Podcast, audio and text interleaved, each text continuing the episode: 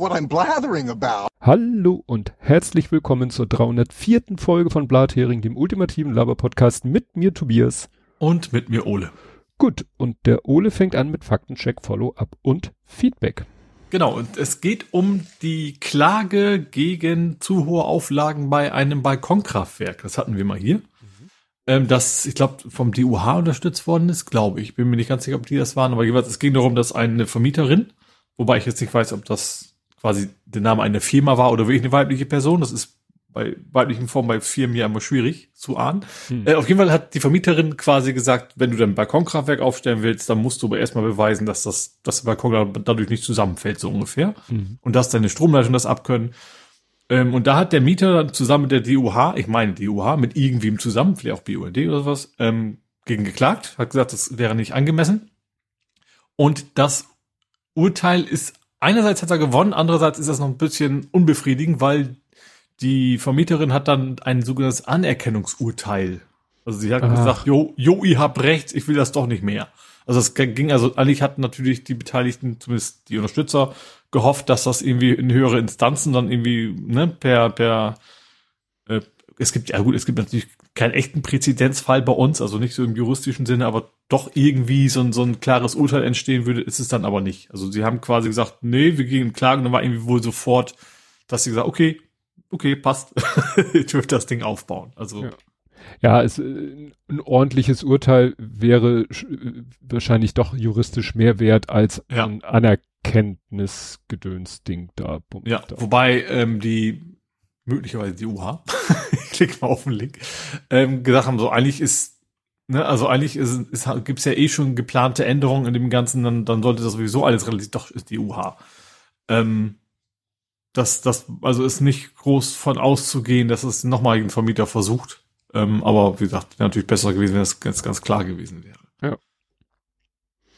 Gut, dann fange ich mal an mit den sehr zahlreichen Kommentaren auf unserem Blog mhm. auf, unsere, auf der Podcast-Episodenseite, was wir ja sonst nicht so viel haben, hat mich sehr gefreut, weil wie gesagt, da können alle anderes sehen, ich kann es wunderbar verlinken und so weiter und so fort. Zuerst gab es einen Podcast-Tipp vom Stern, äh, Stern, weil er hat sich selber Asterisk genannt. Mhm. Äh, moine beiden zum Thema Precht und Lanz, äh, eine amüsante Einschätzung von Ingmar Stadelmann und Andreas Olof. Das sind zwei, die machen so einen Podcast, wenn ich das richtig sehe, wo sie abwechselnd immer ähm, die aktuelle Landsendung so nochmal. Ich habe mir die, die Folge sogar angehört. Mhm. Ähm, wie hieß sie? Wo treffe ich dich oder sowas? Welcher, ich, ne? Richard, also, wo erreiche ich dich? Wo erreiche ich dich? Genau. Ich fand die ja, fand ich ganz, ganz, fand ich jetzt, also einerseits amüsant und tatsächlich habe ich, wusste ich, hatte ich das Gefühl, alles zu wissen, was vom Belang war für diese, für die letzte Folge ja. sozusagen. Also der Podcast heißt Richard, wo erreiche ich dich? Ja. Und die. Und das ist ja quasi ein Zitat, glaube ich. Also ich, ja. ich weiß nicht, ob es wirklich ein Zitat ist oder ob das sowas ist wie äh, Rainer mal den Wagen. Ja. Aber ich weiß, also das wird gerne in dem Zusammenhang mit Lanz und so quasi erwähnt, dieses ja. quasi Zitat. Ja. Ja, ich habe mal geguckt, äh, der Andreas, der eine heißt ja Andreas O. Loft, der andere heißt Ingmar Stadelmann und ich glaube, den Andreas O. Loft, von dem hatte ich sogar schon mal was gehört, das äh, eine Folge aus, der hat mehrere Podcast-Formate, aber grundsätzlich kommen die beide so aus einer Podcast-Ecke, äh, äh wo, wo ich mich nicht so rumtreibe. Aber grundsätzlich war das ein ganz mhm. interessanter Podcast. Dann hat Kadi noch mal was gesagt zu diesen Prüfröhrchen. Wir hatten ja hier 70 Träger. Jahre. Ja, 70 Jahre Alkotest und dass sie vor einigen Jahren schon die Röhrchen nicht mehr herstellen für den Alkotest, sondern nur noch diese die mit, mit Anzeige, mit Display. Aber er sagt, ähm, es gibt diese Prüfröhrchen immer noch, unter anderem auch von Träger, immer noch, um chemische Stoffe in der Luft nachzuweisen. Kadi mhm. kommt ja aus dem Rettungsfeuerwehr-Umkreis äh, und ne, deswegen mhm. ist, weiß er, dass da, die halten vielleicht so ein Röhrchen auch mal irgendwo in den Luftzug und sehen dann, mhm. oh scheiße, hier ist, was weiß ich, Ammoniak in der Luft oder so. Genau. Dann von Anonymous, aber unterzeichnet mit BK alias Lucky Da 1961 ein längerer Text äh, zum Thema Fahrradkette. Das war interessant, weil du äh, auch noch mal auf äh, Mastodon das Thema Kette hattest, dass mhm. du die gewechselt. Er schreibt da sehr ausführlich und äh, fachkenntnisreich. Mhm. ne, der Unterschied zwischen Wachsen, Fetten und Ölen und so weiter und so fort. Und Ja. vor allen Dingen sagt er im letzten Satz das, was du nämlich auf Mastodon gefragt hattest. Außerdem sind die neuen Ketten ab Werk schon gewachst und das hält schon mal lange vor. Mhm. Ja. Ne? Also da gab's äh, dazu was. Und dann gab's noch von JD den, äh, also er, er hatte sich gefragt, warum der Bot Hamburg und umzu heißt. Diese Formulierung umzu sagt die ihm nichts. Äh, aber er hat sich selbst geholfen mit Hilfe von Google und verlinkt dann von NDR 2 so, da gibt's offensichtlich auch so Call-in-mäßig, dass äh, HörerInnen anrufen und irgendeinen ha Hamburg-typischen Begriff erklären und die Anruferin, Anruferin in diesem Fall erklärt dann, was es denn mit umzu auf sich hat. Um Tau. Ja. Kommt aus dem Plattdeutschen, erwartet ein wenig überraschenderweise, ja. Ja. Also ich kenne das tatsächlich, also ich komme ja jetzt nicht aus Hamburg, also es ist ja Niedersachsen, aber eben auch mit hohem Plattdeutschanteil, da kenne ich den Begriff umzu also auch als relativ normal. Aber auch schon in dem Wissen, dass es was Norddeutsches ist.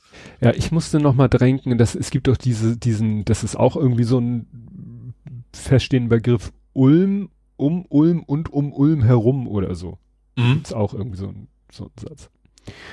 Gut, dann gab es einen Gaming-Tipp von Sven, der äh, mir den Tipp gegeben hat, das Spiel Islanders könnte was Mhm. für mich sein, weil es auch ein ruhigen, ruhiges, entspannendes Spiel ist. Habe ich mal so mir vorgemerkt, äh, da ich jetzt wieder die Möglichkeit habe, zu äh, Klemmbausteine zu aufeinander zu stapeln, bin ich damit erstmal beschäftigt, aber wenn ich da mal wieder vielleicht eine Phase habe, wo ich gerade nichts zu bauen habe, werde ich vielleicht, äh, ja, da mal drauf zurückkommen. Äh, Ich hatte in dem Kontext auch, weil das wurde, also ich habe mir auf Good Old Games dieses Spiel Islanders mal angeschaut und Mhm. unten drunter wurden weitere ähnliche Spiele vorgeschlagen und da war Dorfromantik mit dabei. Mhm. Ja. Ne? Also wie gesagt, die beiden Spiele habe ich so im Hinterkopf gespeichert. Äh, weiterhin noch von Sven ähm, was zu YouTube äh, Premium. Er benutzt, also YouTube, wir waren ja bei dem Thema YouTube, Podcasts. Werbung. äh, Ach so. Nee, nee, bei dem Okay. Thema, dass man ja bei YouTube, bei dem ganz, ganz normalen YouTube, man ja eine Playlist von Videos anlegen kann vom Typ Podcast. Mhm. Und wir haben dann immer wild spekuliert, wo wird sich das denn irgendwie mal äh, niederschlagen. Er hat, äh, schreibt in dem Kontext, er hat sich YouTube Premium geleistet. Achso, da ging es dann auch äh, wegen, da ging es doch eher um die Werbung, weil er sagt, Mhm. ne, die Creators äh, bekommen ja eh kaum noch Kohle für die Werbung. Ne? Äh, deswegen äh, sollte man halt überlegen, die vielleicht auf anderem Wege zu unterstützen. Jetzt meine Aussage. Und er hat halt YouTube Premium, da ist YouTube Music mit drinne und damit hat er halt auch automatisch einen Musikstreaming-Dienst, Mhm. wo er mit einer riesengroßen Musikauswahl hat. Er schreibt die größte Musikauswahl von allen, kann ich beurteilen. Und YouTube Video ohne Werbung. Die bei mir, also das Gemeckere mit der Werbung hat bei mir schlagartig aufgehört. Bei mir auch. Ich dachte, dass, also ich habe irgendwie von anderen Leuten auch in YouTube-Videos gesehen, von wegen, also YouTube ist witzig, aber für wegen nach dreimal ging's, will man gar nichts mehr Ja. sehen, so nach dem Motto. Aber nee, bei mir ist es auch einfach verschwunden. Ja, das ist so eskaliert. Erst sofort wegkli wegklicken, dann wegklicken nach Wartezeit und dann dieses, also wenn du jetzt drei Videos guckst mit deinem, dann ist Feierabend. Ich habe mir mittlerweile so ein äh, Add-on installiert, Add-in, Add-on Erweiterung in Firefox, der, der öffnet jeden YouTube-Link einfach in einem neuen Tab, in dem das Video einfach embedded ist, weil in dem Moment, wo ein Video embedded ist und macht in Videos hier das auch, in dem Moment, wo ein Video embedded ist, zeigt YouTube keine Werbung an. Wahrscheinlich, weil sie ja Schiss haben, sie wissen dann ja nicht, in welchem Kontext sie angezeigt wird, die Werbung. Ja. Und das könnten die Werbetreibenden ja blöd finden, wenn ihre Werbung in irgendeinem ganz bösen um Kontext angezeigt wird. Mhm. Aber ich habe auch schon auf Mastodon ein paar Mal gehabt, von wegen, da stand, die kannst du hier nicht angucken, du musst auf YouTube gehen oder irgendwie Ja. sowas. Naja, aber das, äh, Ja, sonst Android habe ich eine eigene App, die macht eh keine Werbung und am Fernseher, die geht eigentlich sogar noch besser. Ich Ja. glaube, YouTube oder so ähnlich, also da, äh, ja, ist, Ja. ist so nichts mit Werbung. Ähm, in dem Kontext habe ich aber auch mal geschaut, äh, weil äh, ich dachte, Moment, Moment, stimmt. Die Podcasts werden wahrscheinlich nicht bei YouTube normal erscheinen, sondern in YouTube Music. Und siehe da, tatsächlich äh, wenn man in die YouTube Music App geht, das ist eine eigenständige App, YouTube mhm. Music, da, und da sucht nach Podcasts, bumm, findet man mhm. also ich habe jetzt mal nach meinem Podcast, nach To Read gesucht, hab, äh, hab nach Blathering gesucht, ja, und da findest du dann eben diese äh, Podcasts wie ein Podcast. Ich, ne, und mhm. kannst sie dir anhören. Und die YouTube Music App ist halt so programmiert, dass man, äh, dass sie weiterläuft, wenn man sie schließt. Weil wäre ja, ah, ja. Mhm. Blödsinn. Ja, ja. Ne? Mhm. Wäre ja Blödsinn, wenn die YouTube Music App, wenn man sie schließt, auch äh, sagen würde, ja, dann spiele ich nichts mehr ab. Mhm. Weil sie in erster Linie für rein akustische Inhalte ist. Gut, dann gab es noch eine Aufklärung von Andy, nämlich zu dem Thema ne, methodisch inkorrekt, dass er da saß an diesem Tisch für die DKMS-Registrierung. Es war nicht seine Idee, es war die Idee vom Kohlenpott, mhm. den du ja, also kennen ja hier in unserer Bubble auch die meisten Leute, kennen den Kohlenpott. Ja. Was nicht überraschend ist, weil das ja sozusagen in seiner Location stattgefunden hat. Und ja, er, äh, also Andy hatte dann seine Hilfe angeboten und ja, genau, der, deswegen hat er da am Tisch gesessen und dieses, äh, die Stäbchen ange, angereicht. So, dann äh, kam auf einem direkten Kanal, deshalb nenne ich keine Namen, kam eine, kam, nee, kam zwei äh, Anmerkungen zur Sendung und einmal das äh, ich weiß nicht so mehr ganz den Kontext, es bezog sich aber eigentlich auf die letzte Folge, dass das, ähm, ach der Mensch hat auch bei MinCorrect was gelernt und sowas ähnliches hatten wir ja hier auch schon öfter, dass das OE von Ur, Ur Erkenschwieg, ja. dass das auch ein Dehnungs-E ist, so wie bei Barmbek. Gut, da ist es ein Dehnungs-C, aber man spricht das halt nicht Ö aus, sondern Ur. Uwe Gönne. Stimmt, die wird auch mit OE geschrieben und aber die wird ja Ö gesprochen. Es ist ja keine O oder wird das O? Nee, eigentlich, ich meine, das wird nicht wie Ö ausgesprochen. Ja. Und äh, diese, ähm, diese, das war zum Thema Waffenlieferung von Nordkorea nach Russland, wo ich ja gesagt habe, ja, da geht's offensichtlich gibt es eine eine Landgrenze zwischen Nordkorea und Russland. Und wenn man so auf den ersten Blick gucken würde, würde man sagen, hä, das geht doch gar nicht, das ist doch China eigentlich. Überall zwischen Nordkorea und Russland liegt doch China. Es ist wirklich verrückt. Wenn man sich das auf der Karte anguckt, dann wird China zur Küste hin, wird immer schmaler, immer schmaler, immer schmaler.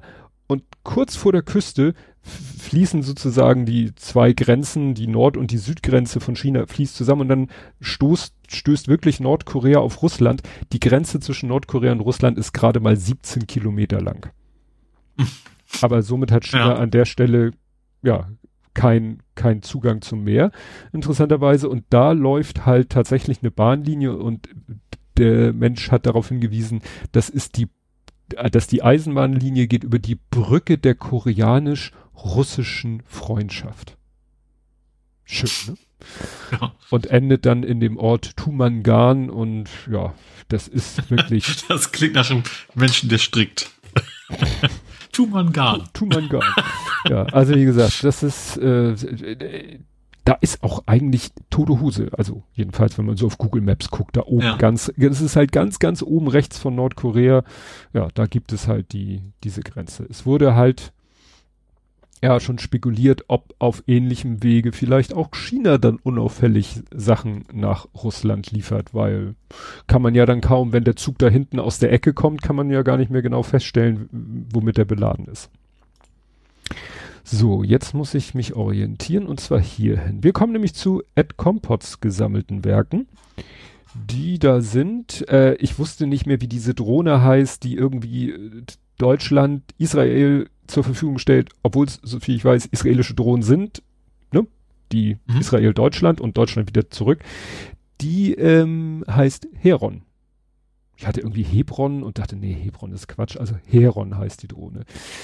Dann ähm, der von Veritasium, ich weiß nicht mehr, wie man den Kanal, Veritasium, der Macher dahinter, Derek Mueller. Und der wird wirklich mit, nicht mit Ü gesprochen und dann, äh, geschrieben und dann ohne Ü gesprochen, der wird wirklich Muller geschrieben. Also wahrscheinlich in 85. Generation mal ein Müller gewesen, aber jetzt heißt er Derek Mueller.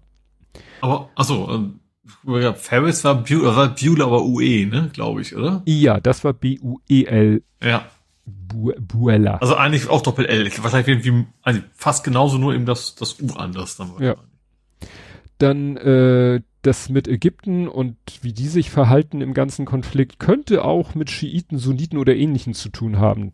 Mhm. Das hört man jetzt auch manchmal, äh, was ist ich, die, ich bringen jetzt bestimmt, was weiß ich, die schiitische Hamas oder, oder Hisbollah, wo ich dann denke, okay, da müsste man jetzt eigentlich bei jeder Gruppe, die da beteiligt ist, immer noch sich dazu merken, äh, sind das jetzt alles Schiiten oder alles Sunniten oder sind einige davon Schiiten und Sunniten, die sich ja äh, per se auch nicht so grün sind, das macht das Ganze nicht einfacher.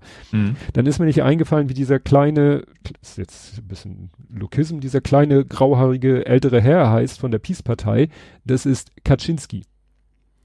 Also, mhm. der, das ist der Jaroslav Kaczynski.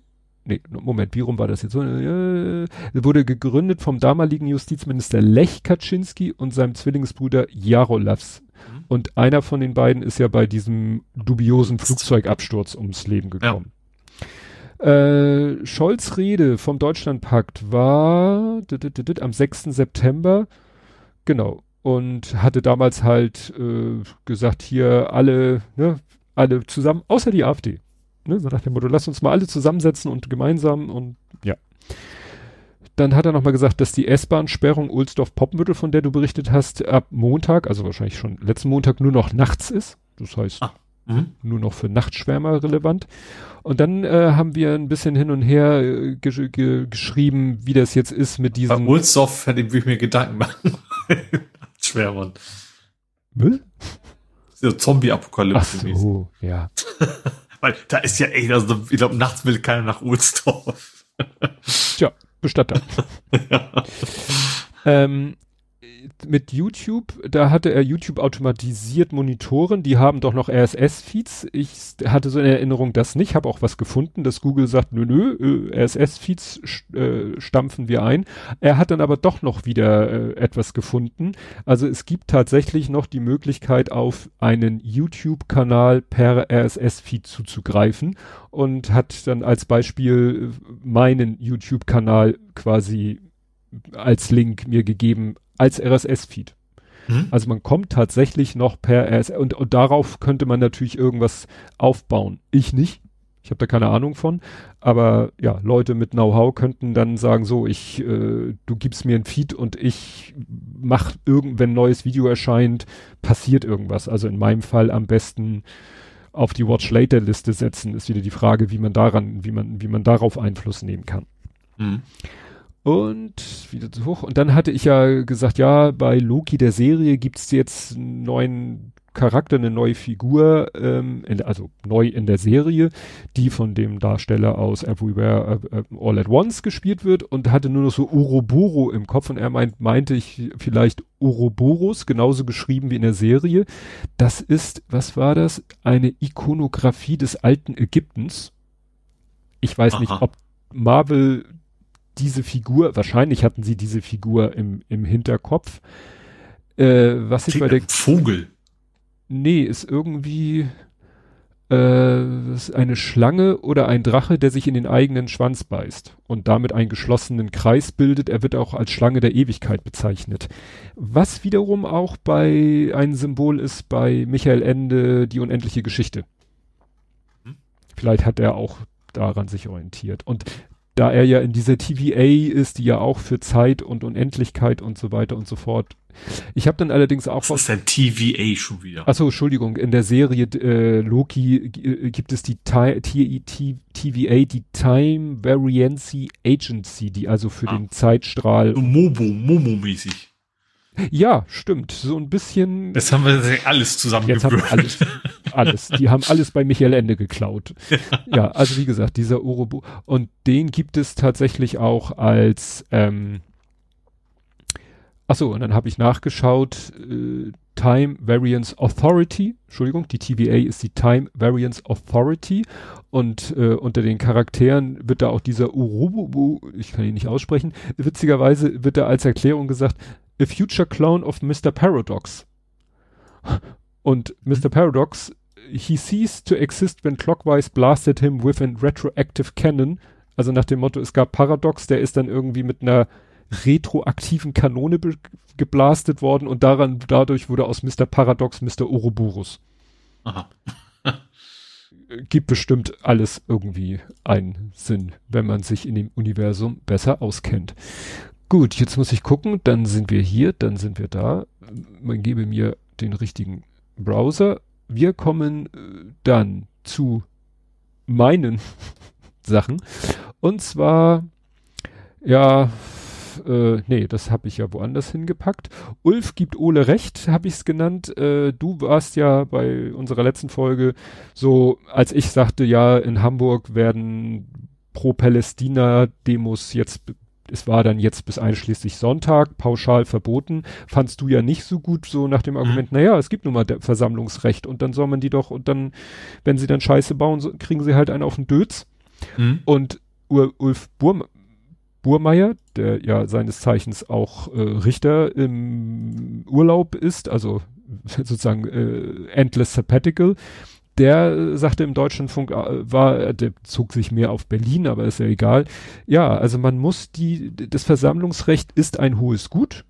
Mhm. Man sollte die Leute demonstrieren lassen. Man kann ja die Anmeldung mit Auflagen verbinden.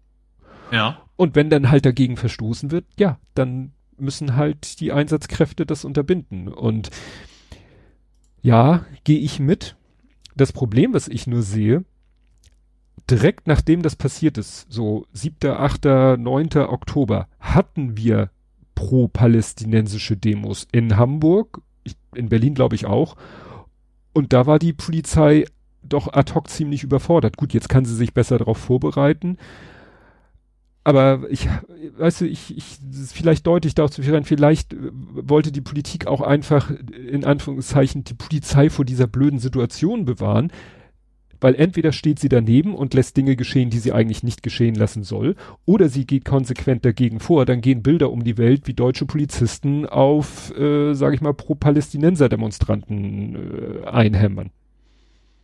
Ja, Aber, das ist ja kein Argument. Das, nein, das, natürlich. Das, das kümmert sie bei anderen Demonstrationen ja auch nicht naja, dann sind wir wieder bei dem Thema, wie konsequent geht die Polizei gegen unterschiedliche motivierte Demonstrationen generell vor. Wobei ich auch finde, e, e, egal wie, ja, wie, wie abartig das ist, aber abartig ist ein böses Wort, also wie, wie, wie unakzeptabel das ist, was Menschen da sagen. Wenn sie es nur sagen, ja, und wenn es verboten ist, dann kriegen sie ihre Strafe und so weiter. Aber deswegen muss die Polizei in dem Punkt ja nicht mit Gewalt reagieren. Also ja. wenn die anderen nicht mit Gewalt, natürlich, auch wie gesagt, wenn es unsagbar ist und, und unmöglich ist, was, wenn ich und ich, die Chance ist groß, dass ich es genauso finde, dass es unmöglich ist. Jetzt unmöglich klingt, klingt so harmlos, aber du weißt, was ich meine. Dann, dann gibt's halt eine entsprechende Strafe, dann machen diese Menschen das wahrscheinlich kein zweites Mal.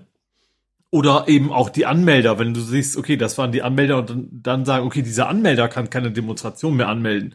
Das, ja. das, das akzeptiere ich dann noch, aber ja, also das, äh, das Risiko in Anführungsstrichen muss man halt eben eingeben, um die demokratischen Rechte irgendwie zu wahren. Ja, und ich sag mal so, wenn ich, ich war am Samstag um die Mittagszeit in der Hamburger Innenstadt, ich sag mal, was ich da an Mannschaftswagen gesehen habe, weil sie eben ge gesagt haben, ja, ist schön, wenn die Politik sagt, es werden keine Demos zugelassen. Wir müssen aber eigentlich uns so darauf vorbereiten, als wenn es eine gäbe. Dann hat man insofern der Polizei auch, ich sag mal, keine Arbeit erspart oder ne? Ja die musste trotzdem dann da sein und musste trotzdem, es soll ein bisschen Randale im Steindamm gegeben haben. Also verhindert hat das auch nichts letztendlich. Mhm. Gut, dann habe ich noch einen Nachtrag zum Epic Verkauf beziehungsweise den hier Bandcamp. Bandcamp. Epic, ich dachte, ich war direkt in der Arbeit. Nein. Weißt du, bei Scrum hast du ja mal Epics und Tasks. Ach so. Nein, nein. Epic hat doch Bandcamp verkauft. Ja und der neue Besitzer hat erstmal die Hälfte der Belegschaft rausgeschmissen. Hm. So, da, wodurch natürlich der Hass gegen Epic noch wieder eine Spur mhm. größer wird. Wenn das jetzt so ne, ein halbwegs gutes Ende genommen hätte, ja, aber so. Apropos gutes Ende, ich habe im Faktencheck dreimal gutes Ende. Und zwar gutes Ende eins. Alex. Bei Michael waren wir ja auch schon. Bei Michael waren wir auch schon. Hm? Hä? Ich, Wunderliche Geschichte. Ach so. Oh. Das hätte ich jetzt nicht gedacht, dass du diesmal so lange auf dem Schlauch stehst. Oh Gott. Also, gutes Ende römisch 1. Mhm. Alex Jones. Ja, You remember him. ja klar. Der, der Hat ja- Brüllaffe hätte ich fast Ja, gesagt. hat ja eine Riesenstrafe aufgedrückt gekriegt. Mhm. Und Ach, stimmt, weil das ging um, um den, die Shooting, ich weiß gar nicht mehr welches, wo quasi Sandy Hook. Genau, wo den, den Eltern vorgeworfen, sie wären Schauspieler und irgendwie sowas, Genau. ne? Ja. Und da hat, äh, hat äh, also 1,1 Billion, also 1,1 Milliarden Dollar Strafe. Und alle so, ja klar, dann, dann, dann macht er hier einen auf Insolvenz, Privatinsolvenz und dann sehen die Opfer keinen Euro. Jetzt gab es aber noch mal irgendwie so ein, so ein Werden weiteres. sie wohl auch bisher weiter nicht äh, ja, Dollars kriegen. Ja, aber es ist so, dass jetzt Courts, also Gerichte in Connecticut und Texas haben jetzt schon mal irgendwie äh, have ruled, ja, also haben geurteilt und sie haben ihn und äh, Lopez, das ist eine, war glaube ich eine Richterin, ruled that one- cannot be wiped away in bankruptcy. Das heißt, die Richterin Ah. hat ausgeschlossen, dass er um die Zahlung Mhm. drumherum kommt. Und Also, Insolvenz geht nicht gegen eine Strafe, macht ja irgendwie auch Sinn. Ja. ne? also dieses Urteil ist schon, ich weiß nicht, das war ja schon etwas äh, länger her, aber jetzt ist sozusagen noch so on top hinterher die Geschichte, ja, er muss Also er kann gerne so Privatinsolvenz anmelden, das hilft ihm aber nichts bei dieser Strafe. Ja. nicht bezogen auf diese Strafe. Dann gutes Ende römisch 2 ist, ähm, ich weiß gar nicht, ob wir darüber hier gesprochen hatten, das ist nämlich auch schon lange her. Es hat mal jemand versucht, die Marke Webinar, äh, das Wort Webinar als Marke zu schützen. Hier steht, dass Erinnere ich mich jetzt nicht dran, weil es, gibt, es gab ja so viele Black Friday und keine Ahnung was, ist ja auch alles Ja. versucht worden zu schützen. Und also hier steht, das war eben 2020, schreibt Mhm. hier der Poster. Heute gibt es ein Update. Wir, wer auch immer er mit wir meint, hatten damals über unsere Anwälte einen Löschungsantrag eingereicht. Nun wurde 2023, wieder Abteilung Mühlen langsam dies, das. Mhm. Ähm, nun wurde 2023 die Marke tatsächlich gelöscht. ah ja. Mhm. Wurde durch Beschluss der Markenabteilung 3.4 des Deutschen Patent- und Markenamtes Amts von 22.06.23 gelöscht. Wo ich dachte, oh, ganz gut, weil wir nennen unsere Online-Seminare auch schon seit Ewigkeiten Webinar. So, Ja, wenn nicht. ja, ne, aber ja, war wie gesagt, war, war der Versuch, ich habe jetzt gar nicht geguckt. Ähm, Wahrscheinlich ist es in der, in der Richtung, wir nehmen so, so geringe Werte an, dass es sich für die Firmen, obwohl sie wissen eigentlich, ist es Nonsens, macht es wahrscheinlich trotzdem mehr Sinn zu zahlen als, äh, Ja. als zu klagen, so ungefähr. Und das ist wahrscheinlich die Masche dahinter. Ich mache mal jetzt ganz schnell die Online-Recherche. Ha! Ich, ich liebe FÜD und ich liebe, dass da unsere Podcast-Folgen transkribiert äh, wurden. Du wolltest also nicht dagegen klagen gegenüber anderen. Hä?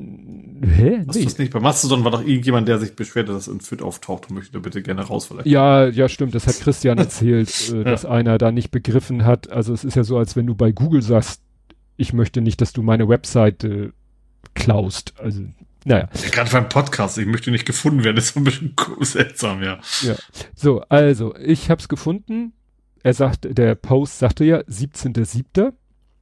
Und äh, er, sagte 2020 und hier Blathering 135 vom 17.07. steht hier im Transkript, außer wenn jemand das Wort Webinar als Marke benutzt, also nicht, wenn jemand den Begriff Webinar einfach so benutzt, äh, so benutzt für ein Wiener, achso, Webinar, Wiener, äh, auch irgendwie skurril. Also wir hatten tatsächlich genau das Thema 2020 mit Webinar und Marke, auch wenn wir uns beide nicht mehr dran erinnern. Und gutes Ende römisch 3. Es hatte wenigstens eine kleine Konsequenz für Herrn Precht, dass er zum 30. Mal Scheiße gelabert hat. Wobei äh, letzte Woche äh, wurde auch viel über Lanz hergezogen, dass also gesagt wurde, ja, Precht ist ein Problem, aber Lanz auch. Aber nichtsdestotrotz trotz auf Precht bezogen, der hatte nämlich ein, eine Honorarprofessur an der Leuphana Uni Lüneburg.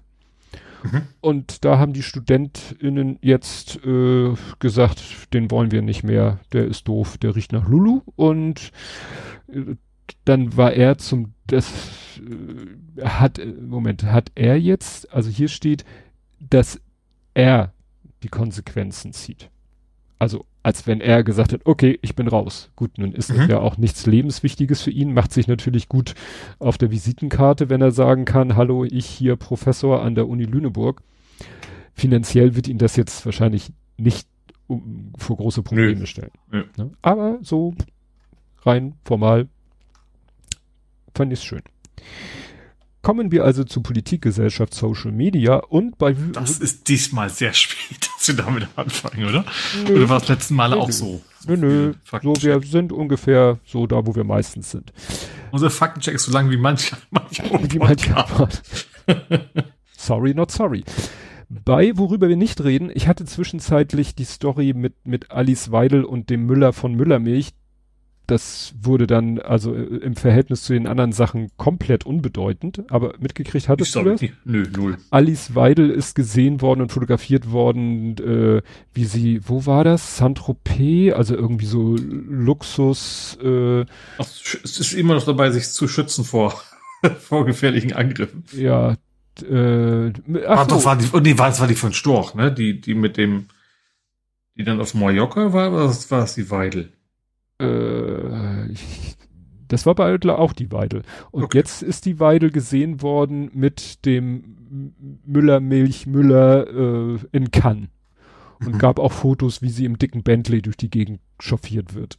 Also, ich erwarte ja nicht von einem Politiker, der sich für den kleinen Mann einsetzt, dass der selber in ärmlichen Verhältnissen lebt, um äh, glaubwürdig zu sein, aber sich mit dem Müllermilch äh, Typen, der nun wirklich, weißt du, da ging vor vielen Jahren mal so eine, war glaube ich so eine PowerPoint-Präsentation mit lauter, was der sich eigentlich hat, alles zu schulden. Er wurde mal sehr in die Nazi-Ecke geschoben. Okay. Das stimmt am Ende nicht, nicht genau. Aber es gab genug andere Gründe, weswegen ich es versuche zu so Nestlé-mäßig auch nicht nicht zum zu kaufen. Ja, er hat dann auch so äh, irgendwie einen Standort im Osten aufgemacht, um die ganzen Subventionen abzugreifen, hat dafür aber äh, mindestens genauso viele Arbeitsplätze im Westen äh, ja, dafür genau. auch. Also da hat quasi äh, beschäftigungstechnisch war das für ihn eine Nullnummer und vor allen Dingen für die Beschäftigten, weil wahrscheinlich nicht die Beschäftigten von da nach da gegangen sind. Naja, also wie gesagt, das ist, äh, ja. Aber das wurde dann irgendwie völlig überschattet von solchen, von Dingen, die Herr Merz gesagt hat, der war ja, da war ja dieser junge Union-Parteitag, das war ja auch wieder Fremd, Fremdshaming. Fremdshame. Fremdshame at its best. Ähm, da hat er ja auch wieder einen Knüller. Der, der eine hat das hier so schön auf Mastodon kommentiert mit, eine Frage der Zeit, bis Merz irgendwem in den Schritt fasst und jemand mit Behinderung nachäfft. Das fand ich so schön um die Ecke formuliert, ne? wem er da nachmacht. Aber ich sag mal, das, worüber wir wirklich nicht reden, ist dann die neue Wagenknecht-Truppe. Partei. Nein, ist es noch nicht. Es ist ein eingetragener Verein oh, erstmal. Ja, aber der Witz ist, dass, ich, ich glaube, hat sie sogar ihren eigenen Namen mit in den Parteinamen oder wie auch immer? Subtil. Die heißen BSW und das steht für Bündnis Sarah Wagenknecht. Ja. also, also mangelndes Selbstbewusstsein kann man ihnen tatsächlich nicht nein, unterstellen, ja. Nein, nein. Aim high, ne? Ja. Ja, also wie gesagt, das ist, nee, äh, es war wieder so nette, also ich habe jetzt wieder gelernt, Parteien sind ja auch Vereine, aber nicht eingetragene Vereine. Sie hat aber einen eingetragenen Verein erstmal gegründet, weil wahrscheinlich einfacher, schneller und weil irgendwie die nächsten Wahlen, die es so gibt, ich glaube Kommunalwahlen und Europawahlen sind ja äh, nächstes Jahr, wenn ich das richtig erinnere, da darfst du auch als Verein antreten, als eingetragener Verein ah. antreten. Hm? Also, ne, so ein bisschen, mhm. jetzt kann sie schon mal organisatorisch alles aufbauen in der Struktur eines eingetragenen Vereins und dann irgendwann, wenn alles, wenn es ihr passt, switcht sie das um in eine Partei, sprich in einen nicht eingetragenen Verein. Mhm auch wieder was gelernt. Naja, spannend war, dass dann parallel zu der äh, ihrer Pressekonf Bundespressekonferenz ging dann die Meldung rum, dass gegen den Geschäftsführer des Landesverbandes der Linken, der eben auch in die Wagenknecht-Truppe eintritt, Lukas Schön, dass gegen den Strafanzeige erstattet wurde, weil er in seiner frühen, früheren Funktion Mitgliederdaten unbefugt kopiert haben soll. Aha. Ja, okay. Ja, das ergibt irgendwo Sinn dann, ja. Ne, so nach dem Motto. Ähm, kurze Anekdote, wir hatten. Altakquise.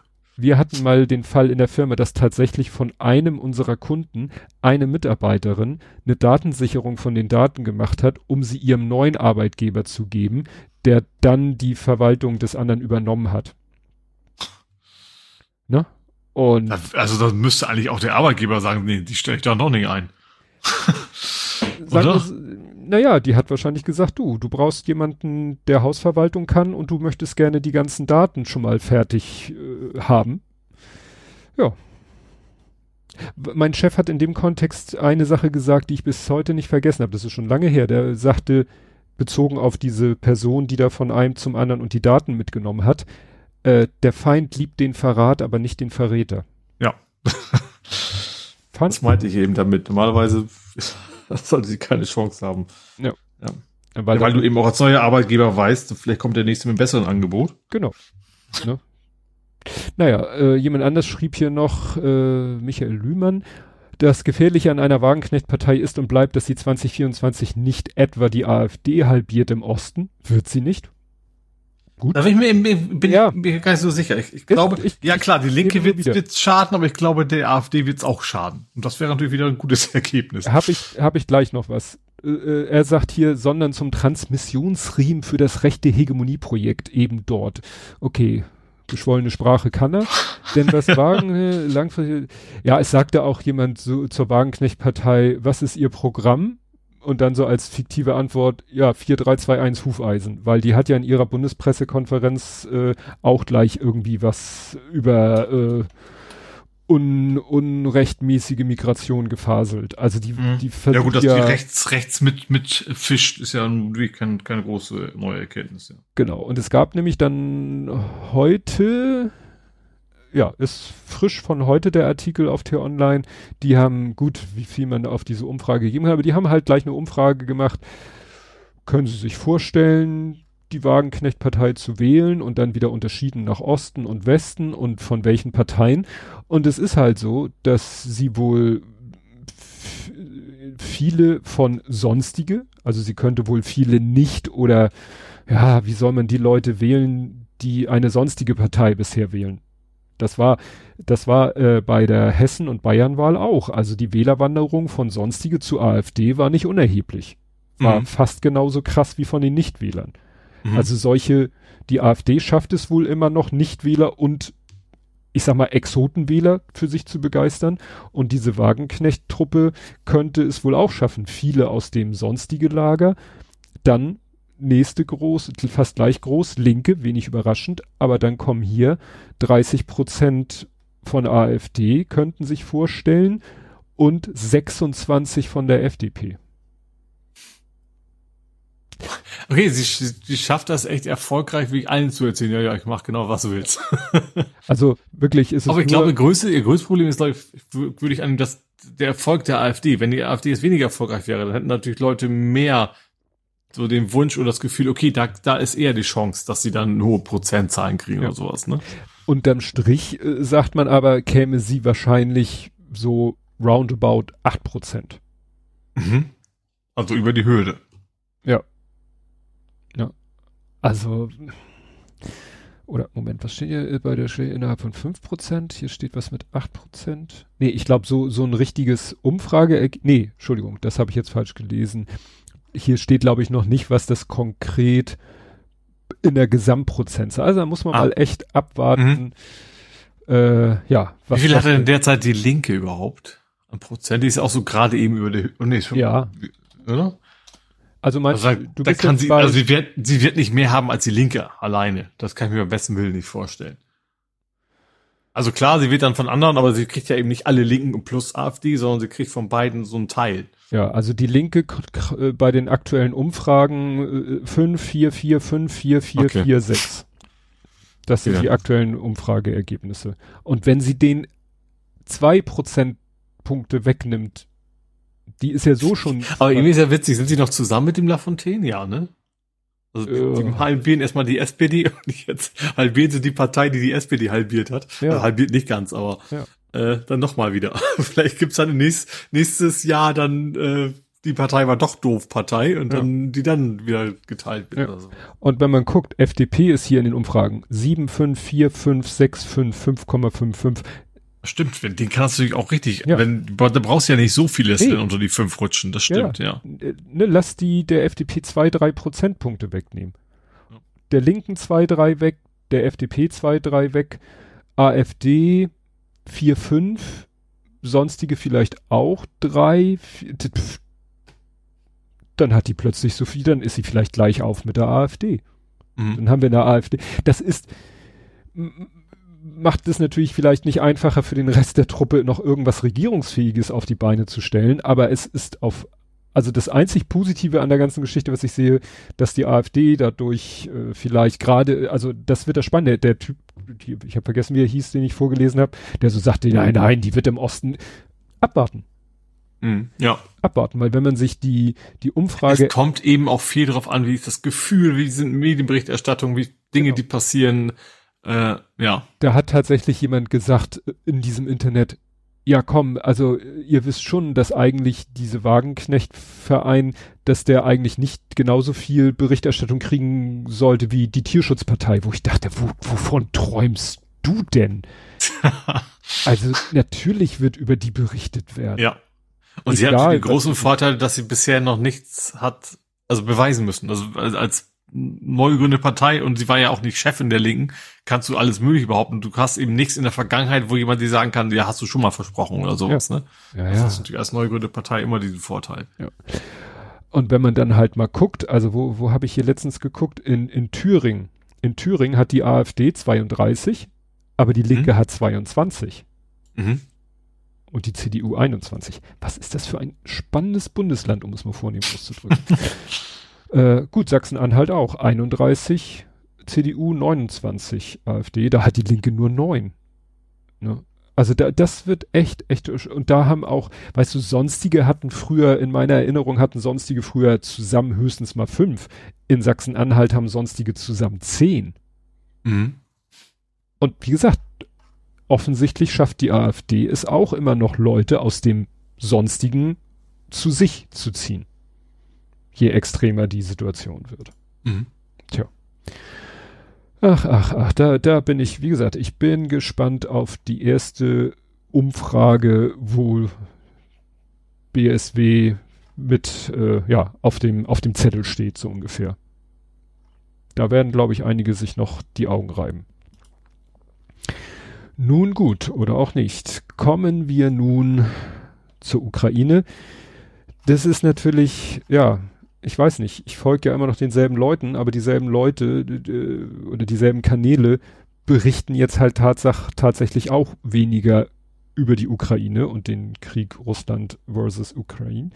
Ähm, da ist, sage ich mal, militärisch was Spannendes passiert, nämlich die Ukraine hat wohl ganz offensichtlich zum ersten Mal die, At oh, ich spreche die immer falsch aus, Attackams, Atamax, die haben so eine Abkürzung, die man, wenn man mit viel Fantasie kann man die aussprechen. Ähm, also jedenfalls diese amerikanischen Raketen haben sie Mhm. Attackams, A-T-A-C-M-S, das kann man Attackams aussprechen. Die Attackams haben sie wohl zum ersten Mal eingesetzt und haben dann erstmal so ein, so ein russisches Flugfeld äh, ziemlich platt gemacht. Neun, mindestens neun Hubschrauber, ein Boden-Luft-Raketensystem, Munitionslager und das, die Landebahn beschädigt. Das war offensichtlich militärisch ein großer Erfolg und ja, da hat auch gleich Putin wieder so ein typischer Putin-Satz. Ja, also dass die Ukraine jetzt von den Amerikanern diese Raketen bekommen haben, das ist ja wieder eine neue Eskalationsstufe, aber militärisch ist es ja komplett bedeutungslos. So, hä? So nach dem Motto, einerseits äh, findest du das eskaliert, wenn sie die kriegen und andererseits äh, sagst du, kratzt uns aber nicht, nachdem sie gerade mal so ein Ja. Fl Flugfeld von euch platt gemacht haben. Ja, ähm, ja, dann gibt es wohl auch äh, wieder einen, einen neuen Schauplatz, den hatte ich glaube ich letztes Mal schon gesagt, also dieser, dieser eine Ort, um den wird sich da jetzt eben, ja, aber da kriege ich auch nur Meldungen, wie die Russen immer wieder versuchen, da irgendwie voranzuschreiten und von der Ukraine wieder zurückgeschlagen werden und die äh, russische Armee da Verluste ohne Ende hat. Mhm. Ähm, ja, genau, dann geht's hier wieder die, die Eskalationsstufe, weil, ne, weil, wie gesagt, Russland hat natürlich wieder, wieder gedroht, dass das ja gar nicht geht, ne, mhm. wenn Russland jetzt diese Waffen liefert. Äh, da, wie gesagt, das ist der Warmapper, dann eine lange Liste, was alles so ne, es gibt dann halt so Tabellen und Listen, wie viel russische Panzer kaputt zerstört wurden, in welchem Kontext und äh, Achso, es wird aber auch gesagt, dass wohl tatsächlich jetzt, was Artilleriemunition angeht, Russland wieder ein bisschen, äh, dass tats tatsächlich da wohl eine Lieferung aus Nordkorea angekommen ist. Ne? Mhm. Plötzlich schießen sie wohl wieder mehr Artillerie als vorher. Und sie haben beschossen, das war ein Raketenangriff, auf, ja, ich sag mal, so eine Art DHL-Frachtzentrum in, mhm. bei, bei Charkiw, Nova Posta, das ist der Paketservice. Und ja, Nico Lange schreibt, das ist eine der Lebenslinien für die ja, Binnenflüchtlinge und Flüchtlinge in Europa, aber auch zur Front. Also da werden Pakete von Angehörigen an die Soldaten an der Front drüber, ne? Und Mhm. Das ist echt makaber. Das wurde sogar in der Tagesschau, haben sie es gezeigt. Ne? Ja, da ist halt so in der Halle, äh, gibt's halt auch eine Kamera. Da siehst du, wie Leute gerade irgendwelche Rollis durch die Gegend schieben und dann ist nur noch ein oranges, oranger Lichtblitz. Und jetzt ist mhm. das Ding halt nur noch ein Trümmerhaufen und gab dann sechs Tote und diverse Verletzte und also wie, wie, wie abgefahrener will, äh, oder ab, Entschuldigung, abgefuckter willst du eigentlich noch sein, dass du anfängst, sowas zu bombardieren. Ja. Ne? Ja also, gut, du hast vorher auf Energieversorgung, so, da geht's ja auch um Zivilbevölkerung. Also ist ja. Ja, aber jetzt so, so weißt du, so um die Ecke gedacht zu sagen, die, die, die Leute versuchen zu demoralisieren. So, ihr könnt jetzt keine Pakete mehr hin und her schicken.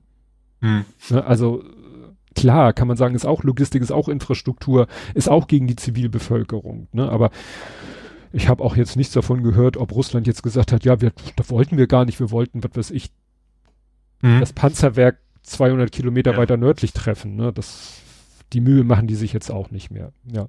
Nico Lange hat dann wieder so, der macht regelmäßig so einen langen Thread unter dem Titel, wie ist die Lage und was wird gebraucht.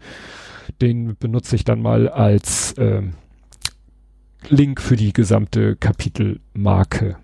Mhm.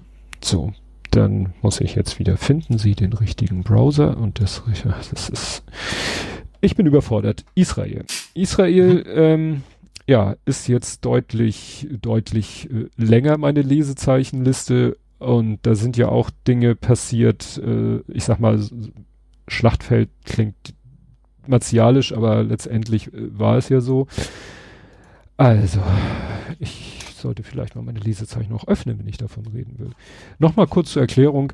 Das ist hier äh, Coping-Mechanismus, ne, was ich hier mache. Mhm. Äh, Iran kündigt Präventivschläge an, Mullahs schwören Rache. Mullahs, den Begriff hatte ich auch schon lange nicht mehr in dem Kontext gehört. Die Bundeswehr trifft Vorsorge. Warum? Ja, die, äh, die Bundeswehr hat Spezialkräfte nach Zypern entsandt, um Deutsche bei Gefahr aus dem Krisengebiet zu holen, weil man Angst hat, dass dieser Nord-Süd-Zypern-Konflikt, dass da vielleicht irgendwie jetzt auch irgendwie Leute meinen, das könnte man jetzt mal so nebenbei eskalieren lassen. Mhm. Ne? Also, und ja, Zypern, egal ob man jetzt den griechisch oder den türkischen Teil nimmt, ist beides NATO. Ja, ja. Ja, dann war äh, Olaf Scholz in äh, Israel und hat dann auch, ich sag mal, das kennen wir eigentlich äh, so ähnlich bei den Besuchen in der Ukraine. Dann ist irgendwie, hieß es ja Luftschutzalarm und äh, was weiß ich, ab in den Schutzraum oder so. Da war nun gerade auf dem Flugfeld und musste, da war dann nicht viel mit in irgendwelchen Schutzraum. Dann mussten sich die Leute da erstmal platt auf den Boden legen, in der Hoffnung, dass wenn irgendwas da einschlägt, man möglichst wenig davon abkriegt. Also das mhm. ist, glaube ich, schon schon äh, prägend und beeindruckend. Ja. Ja, und dann gab's halt diese, ja, diesen Vorfall mit dem Krankenhaus. Also, da war, ist dieses Krankenhaus in Gaza Stadt. Und es kam, die ersten Meldungen hießen, die kamen aber von der, also die Hamas sagte, Israel hat dieses Krankenhaus mit einer Rakete beschossen. Es gibt 500 Tote und so und so viel Verletzte und das geht ja gar nicht. Wie kann man ein Krankenhaus mit einer Rakete beschießen? Aussage Hamas. Mhm. Und ja, dann war große Aufregung und natürlich, äh, wahrscheinlich wurde vor jeder israelischen Botschaft auf der Welt demonstriert, äh, also jedenfalls in eher arabisch-muslimischen Staaten ähm, und so weiter und so fort. Und äh, dann war natürlich sofort, jeder versuchte jetzt rauszufinden, kann das wirklich sein? Ist Israel äh, wirklich so beknackt und macht das absichtlich oder ist denen das passiert? Und dann ging es natürlich los. Dann kamen die ganzen Aussindleute, dann kam Israel natürlich selber mit einer Erklärung und ich sag mal, Israels Erklärung basierte halt auf Satellitenbildern. Und ich sag mal so, ne, und Luftbildern und ich sag mal, Satellitenbilder und Luftbilder und so sind ja teilweise, sag ich mal, öffentliches Gut. Also werden ja von Firmen zur Verfügung gestellt, denen man jetzt nicht unterstellt, sie, sie sind für die eine oder für die andere Seite. Mhm. Ne? Also geht ja immer darum, wel welcher Quelle glaubt man denn jetzt? Und ähm, da war dann auf diesen Bildern, die, die, die Israel geliefert hat, sagten sie ja, guck mal, also das Krankenhaus steht noch. Die Gebäude drumherum stehen auch noch. Interessanter Side Note von mir. Auf fast jedem Hausdach da ist eine Solaranlage. Die waren auch alle noch intakt. Mhm. Ne? Und die sind ja etwas graziler.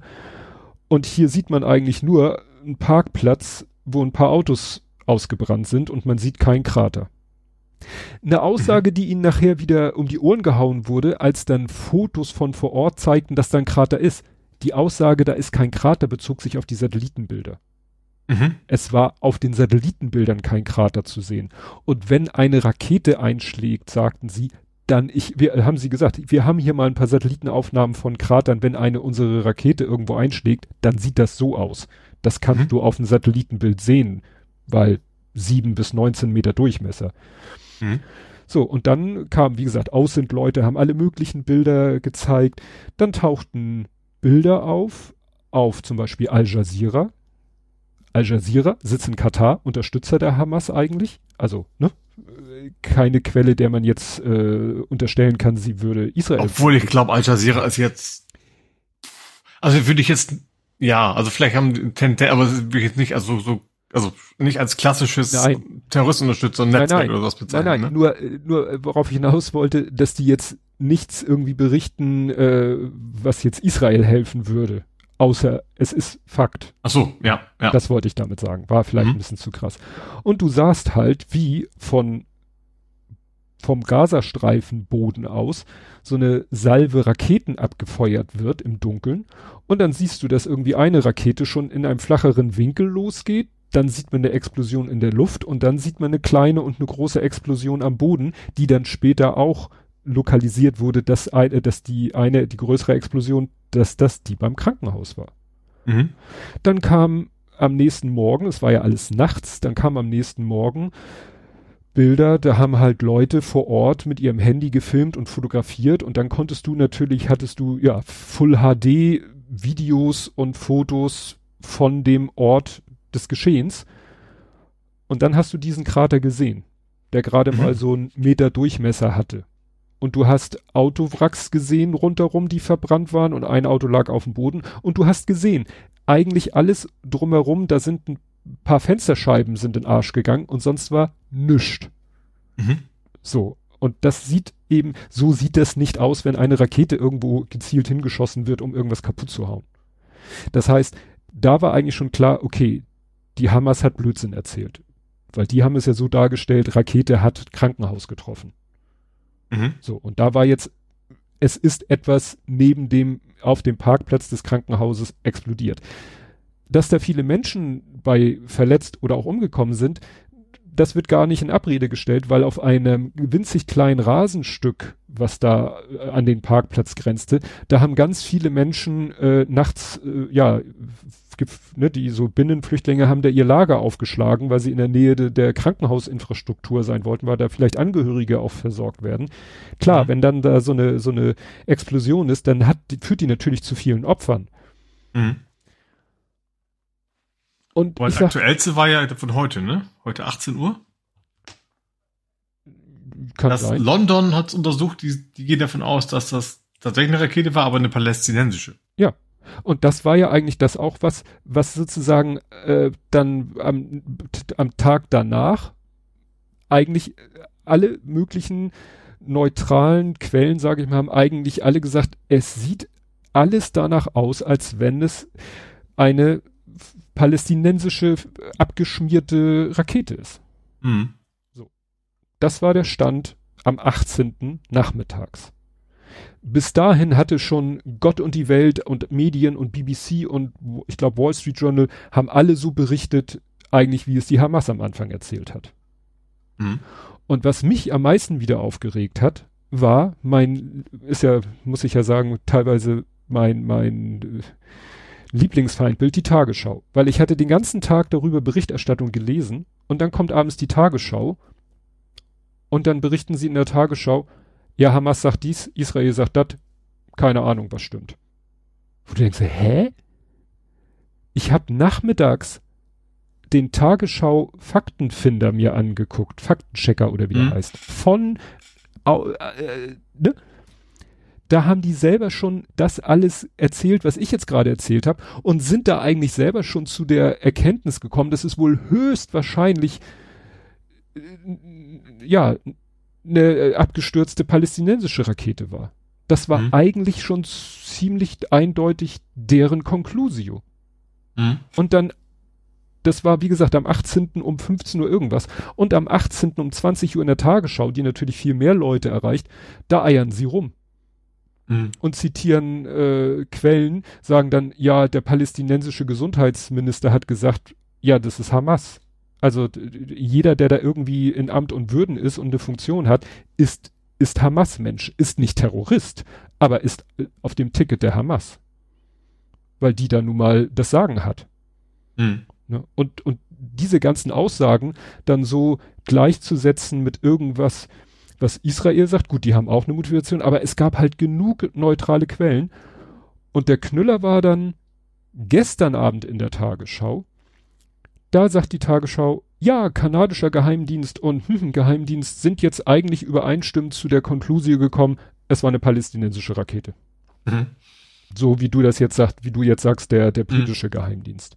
Ja da hätte man, ja, finde ich, auch schon früher drauf kommen können. Natürlich kann man sagen, ja, wir glauben nicht irgendwelchen Außen-Freaks im Internet, aber man kann sich die Bilder ja selber mal angucken als Redaktion.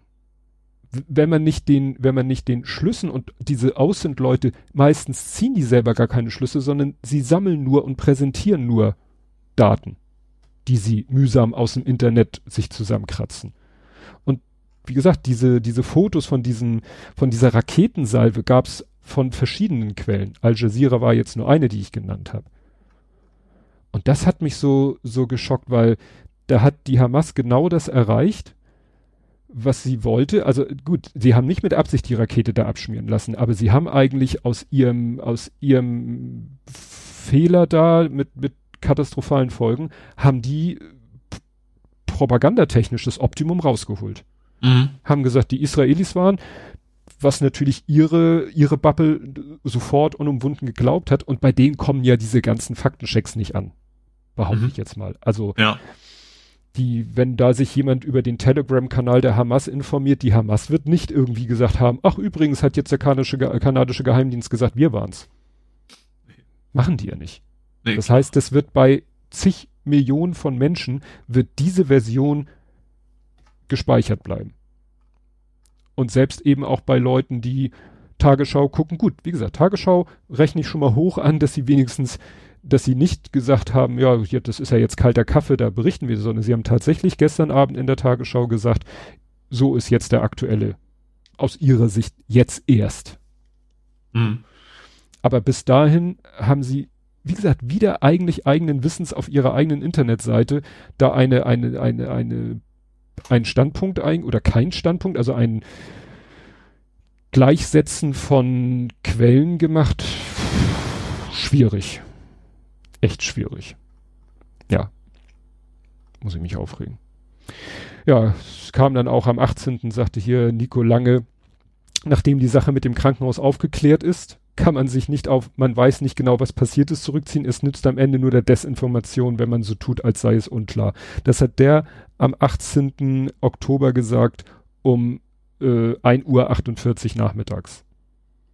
Mhm. Also für den, und das ist ja nicht irgendwer, der Nico Lange, der wird ja auch in allen möglichen Medien, kommt er ja zu Wort, also auch bei NDR im äh, Podcast und so, ne? Ja, genau. Dann auch hier, gut, das war dann am 19. Oktober, dass gesagt wird, vieles spricht für eine große Hamas-Lüge, aber wie gesagt, bei wem kommt es noch an? Dann, äh, ja, hat die USA haben dann noch einen zweiten Flugzeugträger in die Ecke geschickt. Es hat da auch schon Bilder gegeben, dass die tatsächlich auch schon damit beschäftigt waren. Ich weiß nicht, ob die im Mittelmeer oder woanders. Also es ist, äh, dass irgendwie Houthi-Rebellen irgendwelche Raketen Richtung irgendwelche amerikanischen Kriegsschiffe geschossen haben, wo man denkt, okay, machen die jetzt auch noch ein Fass auf. Mhm. Ja, und dann natürlich die ganze Sache, äh, Fußballer und ähnliche Menschen äußern sich zu dem Thema. Also Mainz 05 hat den entsprechenden Spieler freigestellt. Die Bayern haben mit ihrem Spieler, ja, nur irgendwie ein Gespräch geführt.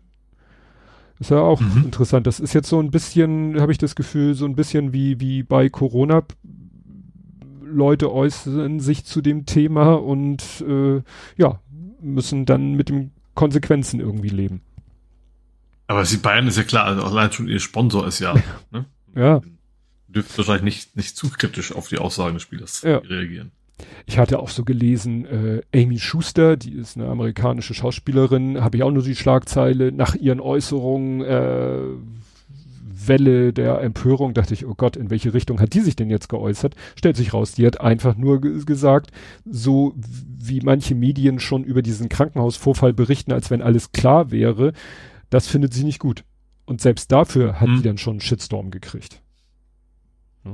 Oder jetzt war das doch irgendwie, dass die Welt irgendwie versucht hat, alle möglichen Künstler ein Statement abzuringen, dann haben die sich geweigert. Das wurde denen dann auch gleich wieder so, ja, man kann doch nicht neutral bleiben. Weißt du, als die Künstler sich zu Corona so Stichwort alles sitzen bleiben, alles, nee, wie hießen das? Uh, wo alle, du weißt, was ich ja, meine. Ja, ja, ne? Ich weiß aber auch nicht mehr, ja. Ja, ne? Und jetzt will man quasi, will man die Leute, wo, wo viele gesagt hätten, äh, wenn ihr mal lieber den Mund gehalten hättet, und jetzt will man sozusagen die, da sozusagen aus der Reserve locken, so, ja, ja, jetzt äußert euch mal dazu, wo du denkst, okay, klar kann ich mich dazu äußern und muss dann halt damit rechnen, dass vielleicht eine Seite mich deshalb, äh, ja, vierteilt. Ja, ja, der Außen Technical, der, dem ich ja ursprünglich mal gefolgt habe wegen Ukraine und so, der berichtet jetzt halt auch viel aus der ähm, äh, aus Israel, also und macht da halt dieses ganze Fact-Checking und der hat zwischendurch auch sowas getwittert, so er, das, dass er völlig entsetzt ist, wie die Medien mit dieser Krankenhausgeschichte umgegangen sind.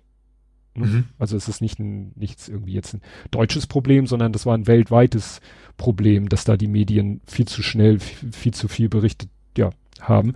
Und dann war nämlich, das hat zum Glück nicht so eine große Welle gemacht, aber da wurde dann gesagt, ja, Israel hat eine, eine Kirche in die Luft geschossen. Äh, also mit einer Rakete und so weiter war mhm. dann tatsächlich hier so äh, die Meldung, ja, ja, eine griechisch-orthodoxe Kirche ist ne, eingestürzt, nachdem sie von Israel mit einer Rakete stellt sich hinterher raus, nee, die Kirche steht noch. Die Rakete ist daneben eingeschlagen und ne, mhm. also und das war auch so gewollt. Also Israel sagt, ja, wir wollten eigentlich noch ein bisschen weiter weg was treffen. Also der Einschlag war schon dichter an der Kirche, als wir wollten aber definitiv wollten sie nicht die Kirche treffen und sie haben sie auch nicht getroffen. Mhm. Nur wie gesagt, hat schon ein bisschen, äh, hat die schon was abgekriegt, aber nicht, sie ist nicht in Schutt und Asche gelegt worden, so wie es mhm. dargestellt mhm. wurde. Dann, ich nenne es mal eine erfreulichere Meldung, sind äh, erstens Geiseln freigelassen worden, also erstmal zwei US-Bürgerinnen sind freigelassen worden. Das ist wahrscheinlich auch so ein bisschen Strategie, ne? Also die Israel steht ja an der Grenze mit nicht wenig äh, Mann und Material für die Bodenoffensive. Und ja, wahrscheinlich versucht die ha ha Hamas mit so einer Salamitaktik, ach, wir lassen heute mal zwei frei und morgen, ich glaube, sie haben noch mal zwei freigelassen, diesmal israelische Geiseln, dass sie hoffen, so, äh, ja, ja, die Bodenoffensive hinauszuzögern vielleicht sogar ganz zu verhindern, weil vielleicht irgendwann die Leute sagen, weißt du, je länger die Ereignisse vom 7. Oktober, je länger die in die Vergangenheit rücken, umso mehr verschiebt sich wahrscheinlich in der israelischen Bevölkerung selber so der Gedanke, oh Gott, was haben die uns angetan und das dafür müssen die büßen, zu wir müssen unsere Geiseln da heil rauskriegen. Mhm. Ne? Und ja, was auch, äh, was auf alle Fälle erfreulich ist, dass jetzt das mit den Hilfslieferungen losgeht. Das ist am 21. die ersten, heute die, der zweite Schub LKWs mit Hilfsgütern. Äh, kleiner Wermutstropfen, das waren glaube ich heute 17 und es hieß, man bräuchte täglich an die 100 LKWs, um die Leute alle zu versorgen. Mhm. Das ist natürlich, stelle ich mir schon logistisch schwierig ja. vor. 100 LKWs jeden Tag aus Ägypten. Und, und die, also ich, kann natürlich auch verstehen, dass so israelische Sicht sie nicht einfach durchwinken wollen, sondern schon gucken, was ist da willig an Bord. Ne? Äh, ja, und vor allen Dingen, wer was bekommt. Also hier steht eben, ähm, die IDF überwacht aus der Luft, dass die humanitäre Ausrüstung, Wasser, Lebensmittel und Medikamente, ich füge mir noch hinzu Treibstoff für Stromgeneratoren, damit die überhaupt, ne, gerade für die Krankenhäuser, weil Strom ist ja abgeschaltet, die heute mit Zustimmung der israelischen Regierung aus Ägypten nach Gaza gelangte, die Hamas nicht erreicht, weil das ist natürlich das, was Israel befürchtet. Die ganzen Hilfsgüter landen erstmal in den Händen der Hamas und die entscheidet dann, wer was kriegt. Mhm. Und dann bekommen natürlich erstmal alle Hamas-getreuen Hilfsmittel. Ja. Ne? Und alle anderen müssen vielleicht noch dafür bezahlen oder so. Zutrauen würde ich das ja. der Hamas. Dass sie sagt, so erstmal unsere Leute, also unsere eigenen Kämpfer, dann die, die uns äh, treu und loyal und so sind und den Rest geben wir dann an das normale Volk, das vielleicht auch teilweise uns hasst wie die Pest, aber nichts gegen uns machen kann, ja. ja. Genau, äh, ja, dann wird regelmäßig von Israel Damaskus und Aleppo die Flughäfen bombardiert, damit da schön die Landebahnen kaputt bleiben, damit ja nicht mhm. der Iran das als Zwischenlandesstopp benutzt für etwaige Aktion. Ist ja auch, muss man sich vorstellen, ne? Ein, ein Staat bombardiert Flughäfen in einem anderen Staat und der muss das quasi zähneknirschen mhm. hinnehmen, weil er, weil Syrien wahrscheinlich überhaupt keinen Bock hat, sich mit Israel momentan anzulegen. Nichtsdestotrotz ist Israel eigentlich schon so halb in so einem Zwei-Fronten-Krieg, weil es geht halt schon los mit ähm, Südlibanon, ne? Dass da Raketen hin und her gehen vom Südlibanon non, äh, nach äh, Nordisrael. Das ist ja die Hisbollah, nicht die Hamas. Ja. Hier kam, ist da noch ein kleiner Einwurf. Äh, äh, Erdogan äh, hat wohl dieser Nahostkonflikt stellt ihn offensichtlich vor Probleme. Hier wird nämlich gesagt, seine Nähe zur Hamas und Judenhass in der Türkei könnten die Kontakte in den Westen einfrieren lassen. Ist jetzt nur der Teaser. Also ich habe nicht den ganzen Artikel gelesen. Aber ich habe noch eine gute Nachricht. Vielleicht auch wegen dieser Geschichte Nahostkonflikt und der Problematik, die hier kurz im Teaser angedeutet wird er hat wohl jetzt doch wieder der Zustimmung zum schwedischen NATO-Beitritt ist wohl wieder ein Schritt weiter im Prozess. Er ist irgendwie vorgelegt worden, irgendwie sowas, ne, mhm. ne, von, von Erdogan oder so. Was ja. immer das auch konkret heißen mag. Ja, das ja. muss ja vom, äh, die, jedes NATO-Land, da muss halt, das Parlament muss dem zustimmen. Ja. Aber das Parlament kann dem natürlich nur zustimmen, wenn es dem auch zur Abstimmung vorgelegt wird. So. Mhm. Und solange Erdogan das dem Parlament nicht vorlegt, kann es nicht abstimmen. Wenn er jetzt sagt, hier, stimmt mal ab, gut, dann muss das Parlament natürlich auch noch entsprechend abstimmen. Mhm. Ja. Ähm, dann hat Präsident Biden noch mal irgendwie eine, eine ich sag mal Zoom-Meeting gemacht mit Trudeau, Macron, Scholz, Meloni und Sunak. Also Kanada, äh, Kanada, Frankreich, Deutschland, Italien, Großbritannien. Also irgendwas wollte er dringend mit denen beschnacken, äh, so nach dem Motto, wie man jetzt gemeinsam mit der Situation umgeht. Und dann hat Außen Technical nochmal äh, Satellitenbilder gemeldet, auf denen man sehen kann, äh, das, also sagen wir so, Israel hat den Norden von, vom Gazastreifen schon nahezu eingeebnet. Mhm. Also die bombardieren mhm. halt den Norden von des Gazastreifens oder von Gaza-Stadt, die ja im Norden liegt, in der Nordhälfte des Gazastreifens, haben die schon so dermaßen bombardiert, dass, also ich habe da Bilder gesehen, das sieht aus wie, weiß ich nicht, Hamburg oder Dresden oder so, ne? Also wirklich ist halt so, die haben halt keinen Bock in einen da in Häuserschluchten mit ihren Leuten reinzugehen und dann aus jedem Fenster beschossen zu werden, theoretisch. Und deswegen machen die quasi aus einem Häuserkampf, machen die einen äh, Trümmerfeldkampf. Mhm. Ja, dann hat äh, der Außen Technical auch wieder Bilder, Satellitenbilder äh, von irgendwelchen, äh, ja, quasi Raketenschächten direkt neben, was hat er hier alles? Neben einem Kindergarten, neben einer Moschee und neben einer Schu Jungenschule. Ne? Also ich hatte das ja auch vor ein, zwei Wochen schon eine Raketenabschussbasis direkt neben einem Krankenhaus. Ne? Und deswegen kommt es halt zu solchen Geschichten, wie Israel versucht, so einen Raketenabschusspunkt zu bombardieren und muss höllisch aufpassen, ja nicht daneben zu zielen, weil daneben liegt etwas, was du auf gar keinen Fall beschießen willst. Hm. Das ist das Problem. Das sage ich mal, das militärische Problem, weil die Hamas halt, ja, ich finde den Begriff menschliches Schutzschild ja schon so hm, kritisch. Aber ist ja nun mal so. Ja, und im ganzen Dunstkreis äh, dieser Geschichte, also Israel und wie Menschen sich dazu äußern, war ja auch das Thema mit Greta Thunberg. Hast du das mitbekommen? So halb. Also ich habe schon mitgekriegt, dass sie da, äh, ja, ähm, also, es ging um ein Instagram-Post. In diesem Instagram-Post ist sie zu sehen mit drei anderen jungen Menschen. Sie hält hm? ein Schild Stand with Gaza. Mhm. Okay. Hm. Jemand im Hintergrund hält ein Schild Free Palestine. Okay. Eine andere Climate Justice Now. Gut, das ist sozusagen, sage ich mal blöd, ihre Kernkompetenz. Mhm. Ähm, und dann noch die eine, das Schild fand ich schon, das fand ich am sehr irritierendsten. This Jew stands with Palestine.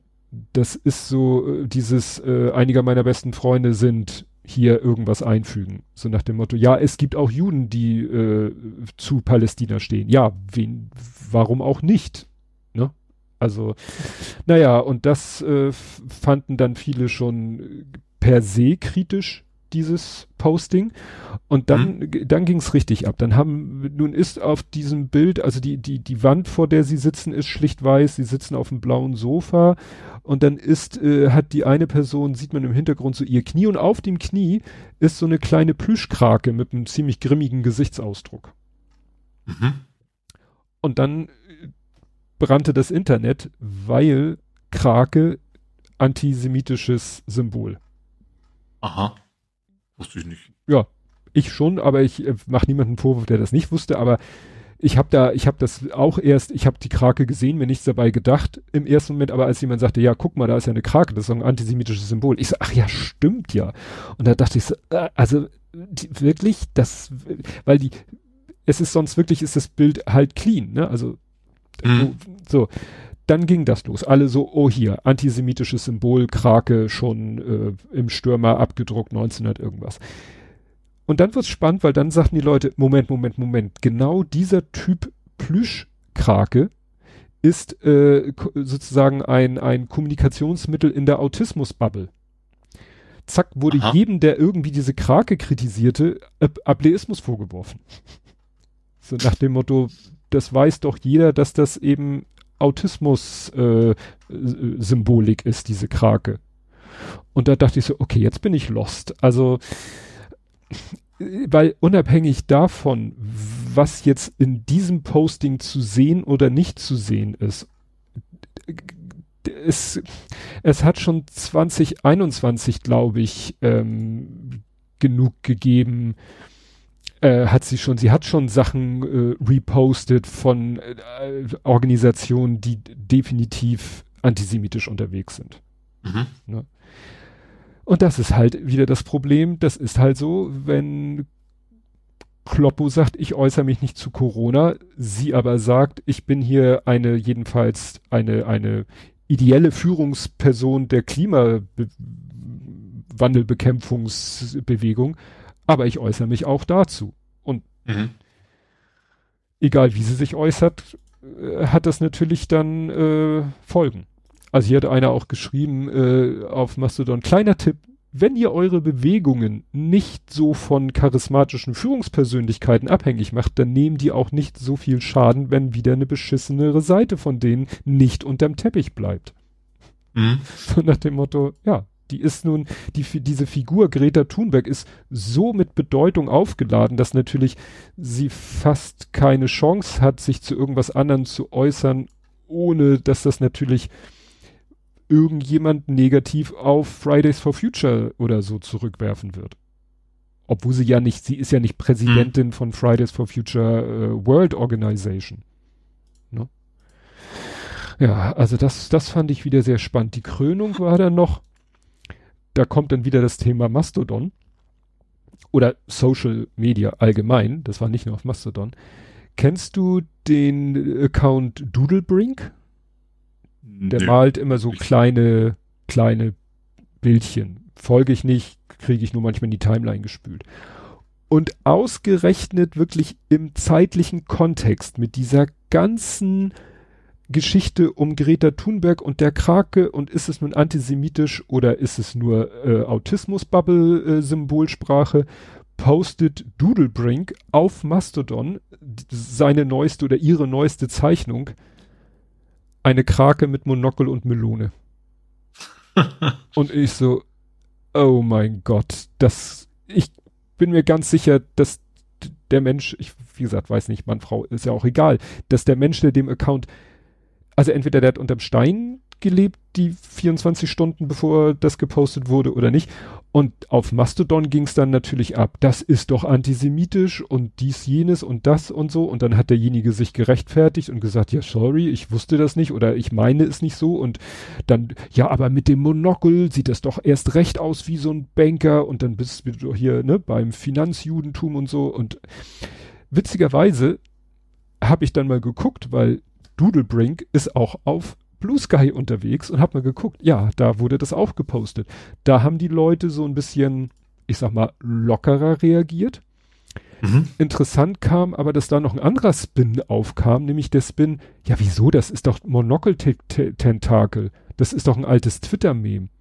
Und dann wurden Screenshots von uralten Tweets rausgebuddelt. Also offensichtlich war der Monocle-Tentakel mal wirklich ein Twitter-Meme.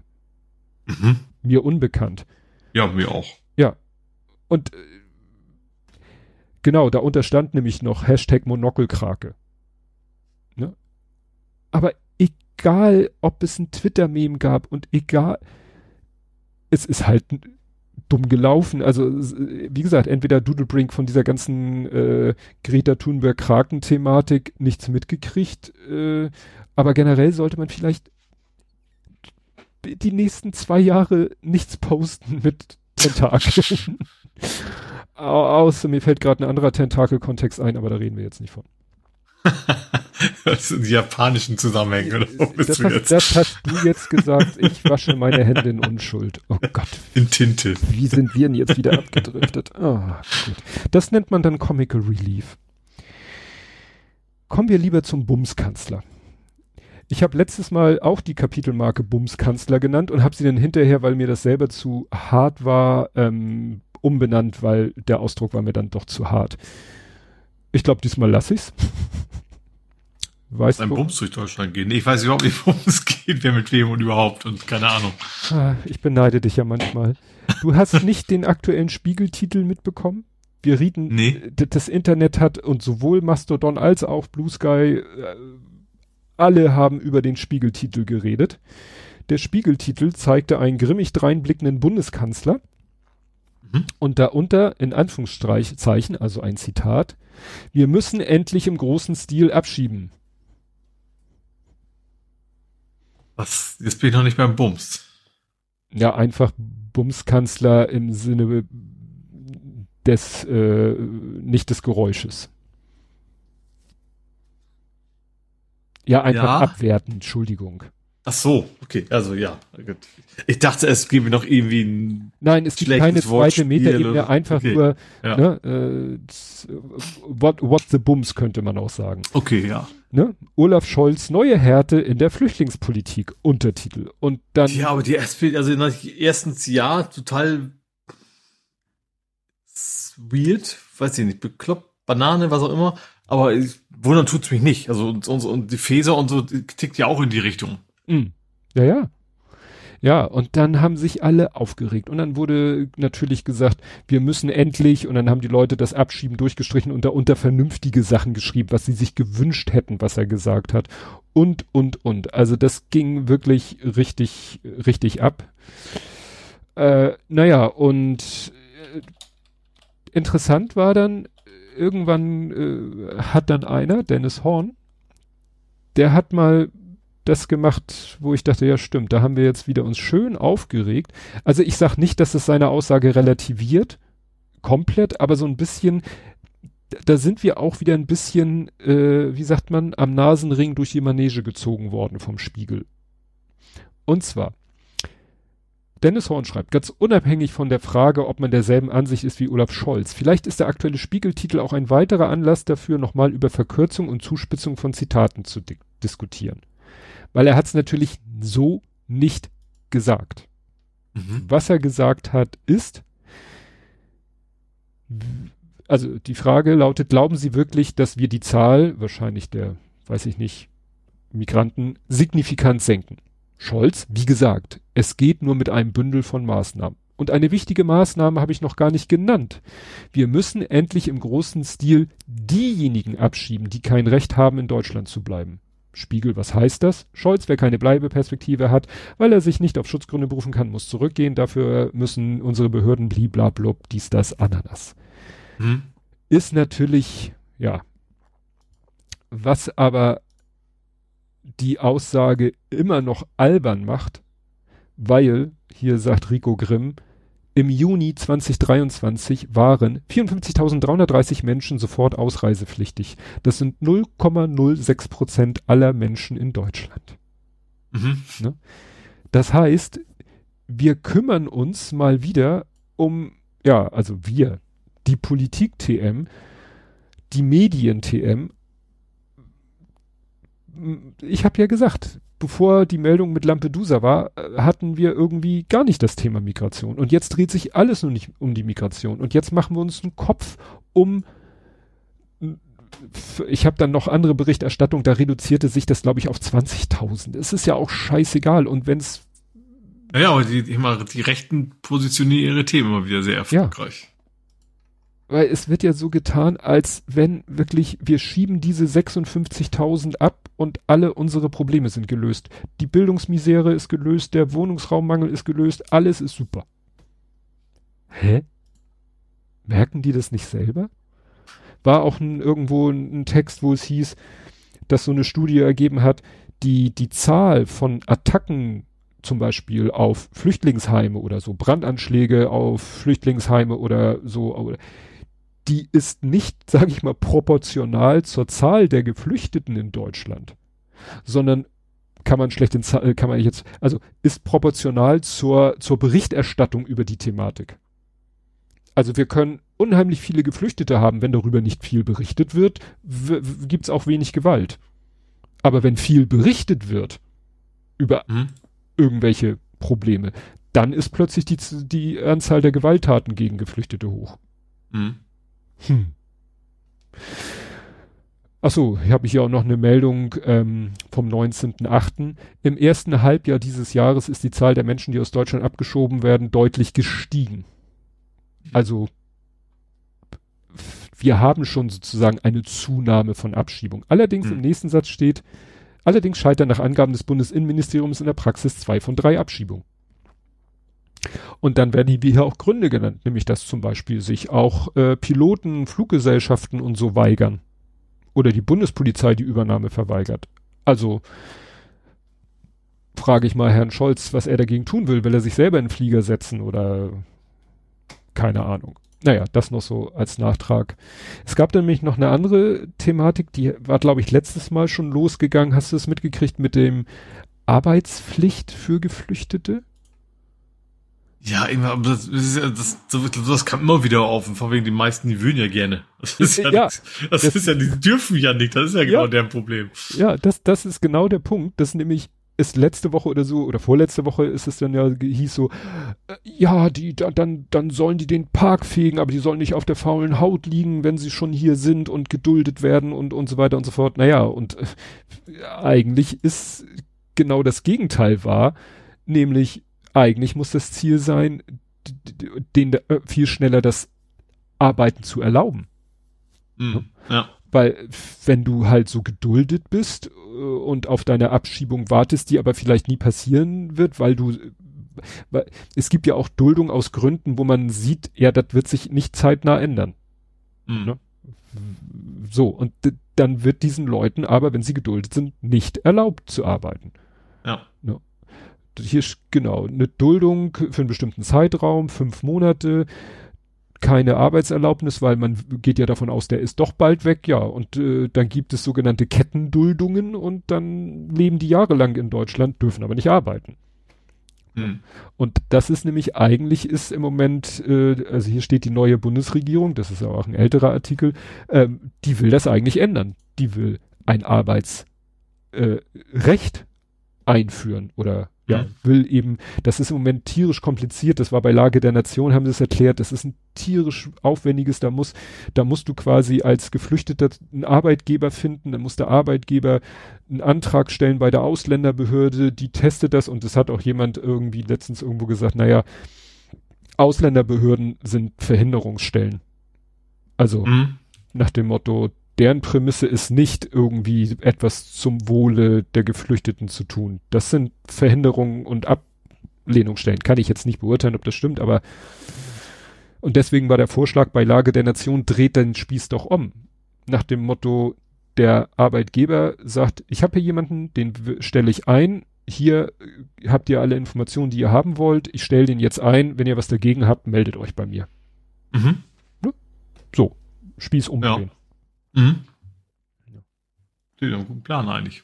Ja, klingt nach, ja, also i gute Ideen gibt's genug, ne? Aber wir streiten, ja, die da. Darüber reden wir halt nur nicht, haben wir den ja, Politik diskutiert. Ja, und das, das ist ja sogar Thematik, also, dass wir halt nicht über die Sachen, die, die eigentlich wichtigen Themen reden, sondern über äh, einen Bundeskanzler, der verkürzt dummes Zeug labert. Ähm, ja, stattdessen äh, oder eben über sowas. Aber ich habe, ist auch was Schönes, ich habe am Ende dieses Abschnitts drei gute Nachrichten. Ne? Ich hatte hm. dreimal gutes Ende und ich habe auch drei gute Nachrichten. Gut, äh, ja, jetzt frage ich dich mal. Hast du in diesem Sektor irgendwas? Ich hätte noch das Wetter zu erwähnen. Äh, die, den, den. Am plattdeutschen Strand. Ja. Ach da, also ja. Es ist eher in der Ostseeküste, ja, guck also mal, auch. Dann, dann schmeiß ich den Söder raus, dann haben wir nämlich gleich das ist schön. Das ist generell schön. Genau. Dann machen wir jetzt äh, Jahrhundertsturm. Ja, also, also es interessanterweise, ich sag mal so, gibt, äh, wir, also wir Deutschen, also die, generell im Ausland gilt es ja, dass wir Deutschen immer so total abgefahrene Wörter haben, die beschreiben, was los ist. Mhm. Ne, dafür sind wir bekannt. Keine Ahnung, ja. fällt keins ein, aber dass wir irgendwie in unseren Wörtern wirklich quasi komplette Beschreibung uns fehlt noch ein Wort für Jahrhundertereignis, was sehr häufig passiert. Was häufiger als alle 100 Jahre. Ja. Dafür fehlt uns doch irgendwie ein Wort für. Weil es ist ja mal ja, wieder doch, ein. Du, hab ich. Klimawandel. Ja. Gut, ja. Äh, war ja mal wieder so ein Ding, ne? Von wegen schwerste Sturm seit 100 Jahren. Ähm, wobei ich interessant, ich fand es interessant, dass das tatsächlich also meistens ist es ja mit, mit, mit Ankündigung und also die war diesmal zwar durchaus da, aber von wegen, wir hätten es nicht so schwer erwartet, hörst du von Meteorologen eher selten. Mhm. Meistens ist es ja eher so, Leute haben nicht auf uns gehört. So, wir haben euch ja. gewarnt. Aber in dem Fall war es wohl tatsächlich so, dass, also ja klar, es gab Warnungen, es gibt natürlich immer so ein von bis, aber es war wohl dann doch noch ein bisschen stärker, als sie es quasi befürchtet hatten. Mhm. Am Ende. Ja, ich weiß auch nicht, wenn ich diese ganzen äh, beschädigten Schiffe da in der Flensburger Förde oder im Kieler Hafen, ich weiß nicht, ob ich kenne mich da nicht aus, ob vielleicht ein oder der ein oder andere äh, die ein oder andere Geschichte vielleicht auch wäre zu vermeiden gewesen. Also ich habe irgendjemand hatte gepostet, ja, ich ich bin gerade bei meinem Boot gewesen und habe mal wieder ein bisschen Leine nachgelassen. Klar, wenn du dein Schiff anleinst und das ist, was weiß ich, ne, du hast ja dann ein gewisses Spiel, was dein Boot mitmachen kann. Gut, es waren auch Schiffe, die waren halt losgerissen, dann hilft natürlich gar nichts mehr und die ja. lagen dann auf der Uferpromenade, als das Wasser wieder weg war. Also ich habe nur gesehen, ein Interview von irgendeinem Hafenmeister, der der tatsächlich gesagt hat, die Leute haben das halt nicht, nicht so gesichert, wie sie es hätten sollen, so nach dem Motto. Ja. Also da waren durchaus, man hätte wohl einiges verhindern können. Ja, das war so, hatte ich so vom Gefühl her ja. wirklich nur so gefühlt, hätte vielleicht also generell, ich mal Boote, das, das ist jetzt nichts, weswegen ein Mensch jetzt um seine Existenz bangen muss. Also, also klar ist das so, sowas nicht gerade. Ja, okay, dann ja, aber es waren dann doch eher so Segelboote und Freizeitboote in erster ja. Linie. Ähm, was völlig anderes natürlich, wenn in da, das in dein Haus reingeht. Egal ob jetzt Geschäft oder privat. Das ist natürlich eine ganz andere Geschichte. Ja, die schien so einigermaßen vorbereitet zu sein. Also, ja. wobei ja auch dann irgendwelche. Aber trotzdem gab es dann eben auch welche, wo sagten, okay, unser, unser, unser, unser ganzer Schankraum, was das war, das Holz ist halt komplett im Wasser. Ja. So, trotz Sandsäcken und so weiter. Ja. Ja, das ist natürlich auch äh, Architektur oder, oder geografisch. Also ich war ja mal in Flensburg an der Förde und das ist halt anders als im Hamburger Hafen. Da, das ist relativ flach. Also im Hamburger Hafen hast du ja wirklich jetzt mal von, von hier Fischauktionshalle, dem Parkplatz davon abgesehen, in dem gesamten anderen Hafenbereich hast du ja sozusagen Ufer und dann erstmal wird's, geht's doch ziemlich schnell steil nach oben. Mhm, ja. Also ich sag mal, die, die Reeperbahn wirst du nicht überfluten. Ja. Dann ja, haben wir ein Problem. Selbst, selbst, selbst Hafen City, obwohl es so hoch ist, haben die dann sogar noch Schotte. Ne? Ja. Also, obwohl ja. das schon relativ hoch ist. Ja, ja, aber da in Flensburg kann ich mich nicht erinnern, irgendwas gesehen zu haben. Ne, da kommst du halt wirklich von lange schon auf ziemlich gleichem Niveau, leicht abfallend bis zur Kaimauer. Ja. Und das ist natürlich dann schwer, so ein, so ein Areal zu schützen, wenn das Wasser. Ich glaube, das Problem in Anführungsstrichen ist eben, eben weil es die Ostsee ist, die ja relativ klein ist. Also, mhm. ne, für ein, für ein Meer, was auch immer. Also, dass da eben so, so, so starke Effekte aus Richtung Osten einfach nicht, nicht bekannt sind. Mhm. Weil also, irgendwann ist da ja ein Land, sage ich mal. Also, wie gesagt, Nordsee ist komplett offen bis, keine Ahnung, USA mehr oder weniger, aber Ostsee dann, da ist ja relativ schnell Feierabend mit, mit, mit Wasser, Wassermengen. Äh, mhm. Ich vermute, dass es deswegen bisher einfach nicht notwendig war, dass man da so, so gut verschützt wie in der Nordsee. Ja, Jörn Schaar hat es in seinem Podcast erklärt, dass eben die, bis, die normalen Hochwasser in dem Bereich kommen eigentlich dadurch zustande, dass eben der klassische Westwind das Wasser erstmal wegdrückt und dass es dann wirklich wie in der Badewanne wieder zurückschwappt. Mhm. Aber diesmal war es ja wirklich, dass der Wind aus Osten kam mit Karacho und das Wasser dann so richtig. Das führte ja in Hamburg zu einer Sturmeppe. Das haben wir ja auch nicht oft, mhm. dass die ganzen Barkassen ja. im, im Schlick liegen und nicht fahren können, weil kein Wasser mehr in den Fleten ist. Ja. Vielleicht hätte man tatsächlich vergleichsweise bequem nach Neuwerk mal latschen können. Mhm. Obwohl windig war es ja trotzdem, ne? Ja. Also deswegen war es doch keine so gute Idee. Ja. ja. Ja, was habe ich hier noch? Eine Meldung, die Stadtwerke Flensburg haben dann wegen des Hochwassers in Teilen des Hafens den Strom abgestellt. Mhm. Ähm, ja, und kritisiert haben die Stadtwerke, dass im Einsatzbereich wurden sie durch Boote, Kanufahrer und Schaulustige auf SUP Sub, also Stand-Up-Paddle ja. behindert. Das ist, ja, weißt du, sie bringen sich in Gefahr. Und weißt ja, du, wenn die ja. dann irgendwie dann vom Boot ge gepustet werden, muss man sich um die auch noch kümmern. Also das ist hm, ja. äh, alle bekloppt Abteilung. Ja.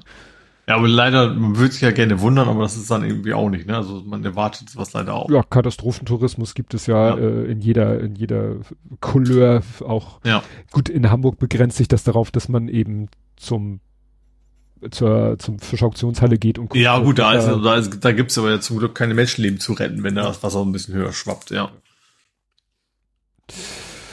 Ach ja. Gut, das schmeißen wir mal weg. Äh, ja, dann so ein bisschen, äh, ne, äh, good old äh, Twitter. Da gab's jetzt ja irgendwie wieder so ein paar Sachen, äh, Elon Musk hat mal wieder äh, den, den Macker raushängen lassen, weil ihm ja die, man, wenn ihm irgendwie eine Berichterstattung generell von irgendeinem Medium nicht gefällt, jetzt hat er der New York Times, die eigentlich so einen goldenen äh, Haken hatte als Zeichen für, ne, bezahlt äh, entweder sehr viel oder ist jedenfalls äh, äh, super, super verified, hat er den mal weggenommen, weil irgendwie wieder deren Berichterstattung ihm nicht passte. Und dann. Interessant, weil ich glaube, diese Woche war, wann war das? Netzpolitik? Die haben mal Medienschaffende generell, noch Netzpolitik.org ja. gefragt, so, genau. was sie denn so von X noch halten. Und eigentlich waren alle so, ja, wir wollen noch nicht so ganz weg, aber so will ich nutzen, tun wir es alle nicht mehr. Also gerade so JournalistInnen, mhm. ähm, die sagten, das ist, also für deren Arbeit ist das völlig unbrauchbar geworden. Können sie nichts damit anfangen. Ähm, klar, die Medienhäuser selber schmeißen da quasi den Kram noch hin, aber eben auch ohne Interaktion. Äh, Taz sagt irgendwie 0,1 Prozent kommt quasi noch über, über X. Ja. Ja, und dann ging es irgendwie los mit der Meldung, ähm, ja, äh, X erwägt Rückzug aus der EU. Mhm. Alle so, oh ja, schön, wir sind's los oder oh Gott, oh Gott, oh Gott. Ja. Dann am nächsten Tag sagt Musk, Blödsinn, wir ziehen uns nicht aus der EU zurück. Obwohl das irgendwie alles passte, weil das würde denen natürlich viel Ärger, ne, wenn jetzt dieser Digital Service Act, gut. Und äh, dann ist aber gleichzeitig auch noch was passiert, wo man sagte, oh, Moment, das war doch auch äh, erst Hü, dann Hot und jetzt doch Hü. Und zwar am 19.09., also ungefähr einen Monat vor dieser Rückzug aus der EU-Geschichte, war diese Meldung, X soll kostenpflichtig werden. Mhm. So nach dem Motto, vielleicht ein Dollar pro Monat oder vielleicht auch nur einmalig, weil dann haben wir eine Bankverbindung und wissen, dass da kein Bot dahinter ist, bliblablub.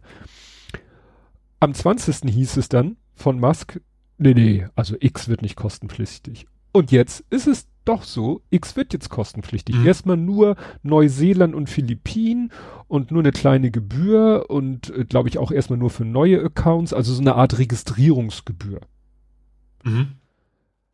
Aber wie gesagt, es geht jetzt doch in die Richtung von etwas, was äh, bisher als komplett, äh, also was Musk noch vor einem Monat komplett ausgeschlossen hat, was erst ja. in die Welt gesetzt wurde, ja. dann von Musk dementiert wurde, kommt jetzt mit einem Monat Verspätung, Verzögerung doch.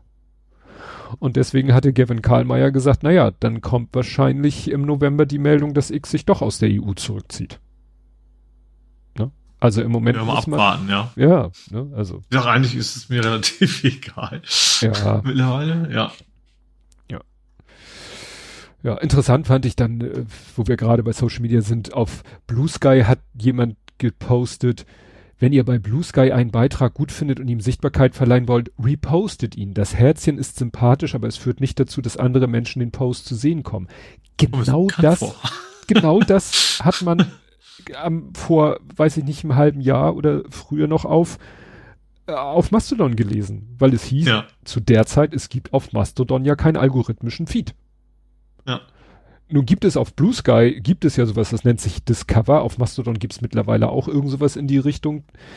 Ähm, ja, aber Luca Hammer sagte, selbst für den Following-Feed haben Likes keinen Einfluss. Äh, ja, ne, also Fand ich interessant. Interessant war auch, dass irgendwelche Leute aufgelistet haben, ja, was auf Mastodon aufgelistet haben, was Blue Sky alles nicht kann. Und das ist ja wirklich, Blue Sky ist ja wirklich, ich war ja nicht dabei, aber so aus den Erzählungen wie Twitter wirklich in den Anfangstagen. Kein dies, kein das, keine GIFs, keine Videos, keine Direktnachrichten, dies, das, jenes nicht.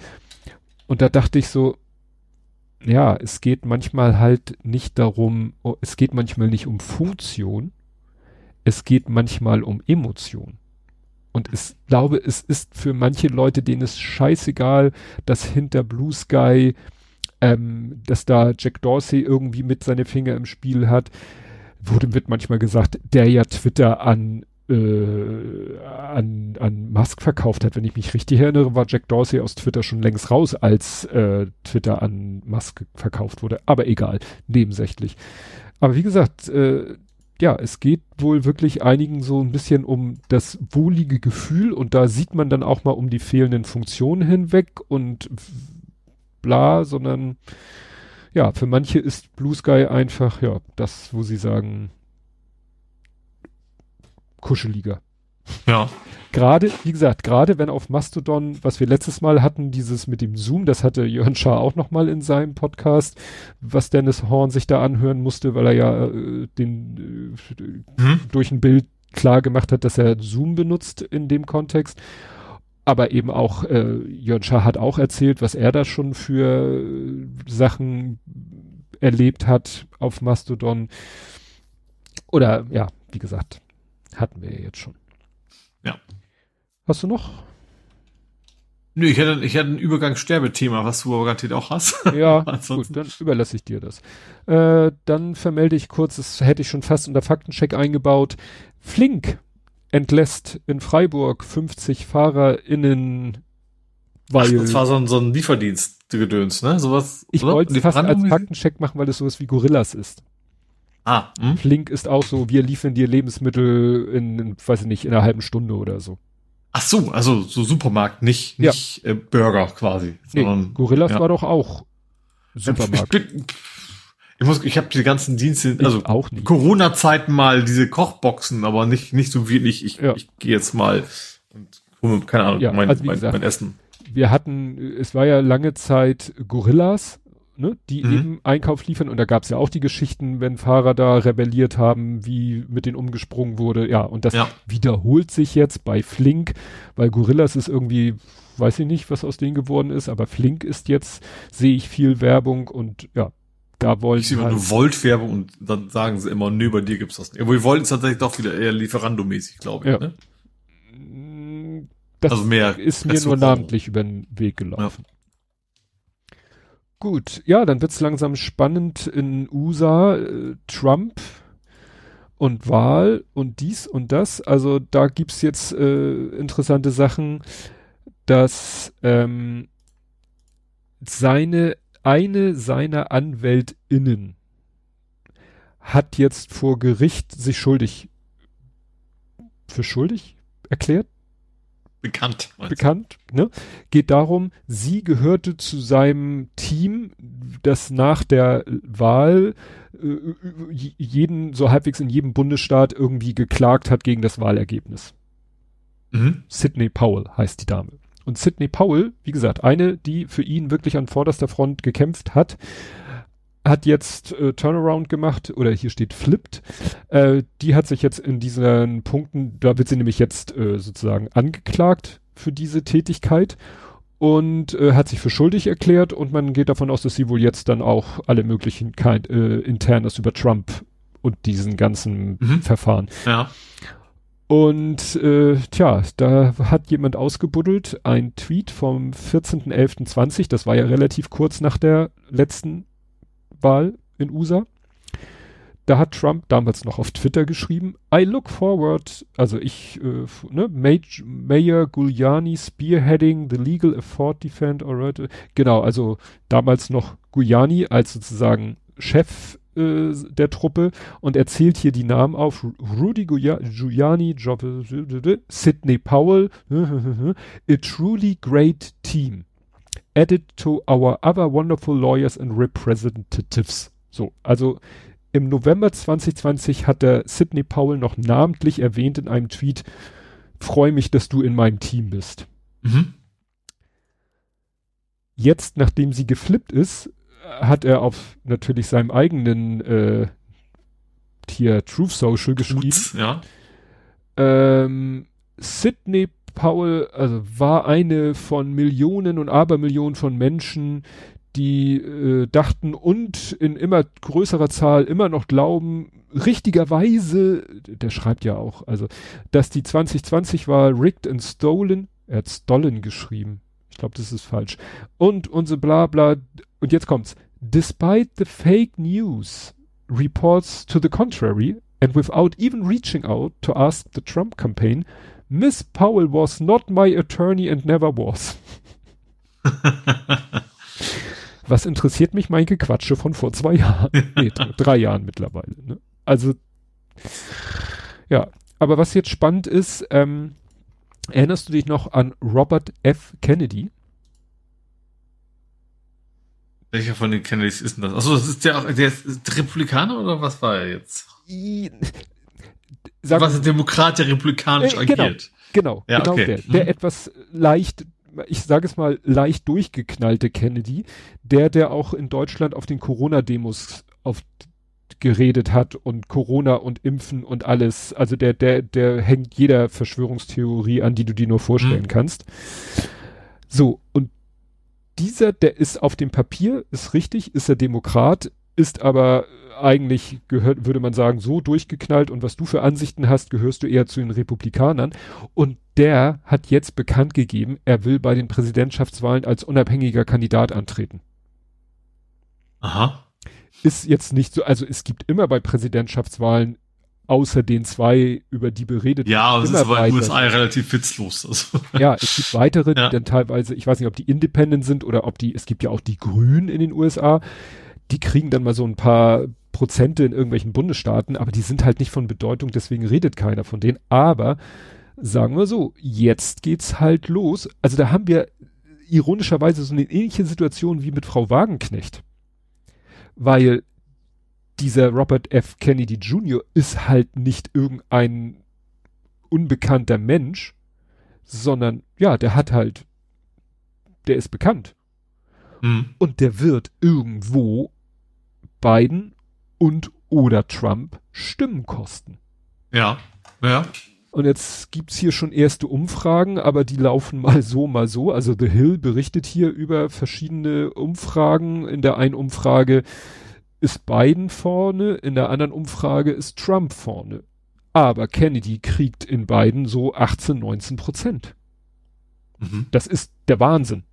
Ja. Also sonst kriegt eben, kriegen die drei, vier, fünften Kandidaten, die es noch so gibt, also haben halt überhaupt keine Bedeutung. Aber 19 Prozent, klar, das ist total unwahrscheinlich, dass der Präsident wird, aber er wird vielleicht das Wahlergebnis beeinflussen. Aber man kann wohl nicht eindeutig sagen, er nimmt nur Trumps Stimmen weg. Wie gesagt, die eine Umfrage lag Trump vorne, in der anderen Umfrage lag Biden vorne. Und dann ist, dann stellen sie auch immer noch die Frage, ja, was wäre, wenn nur die beiden antreten?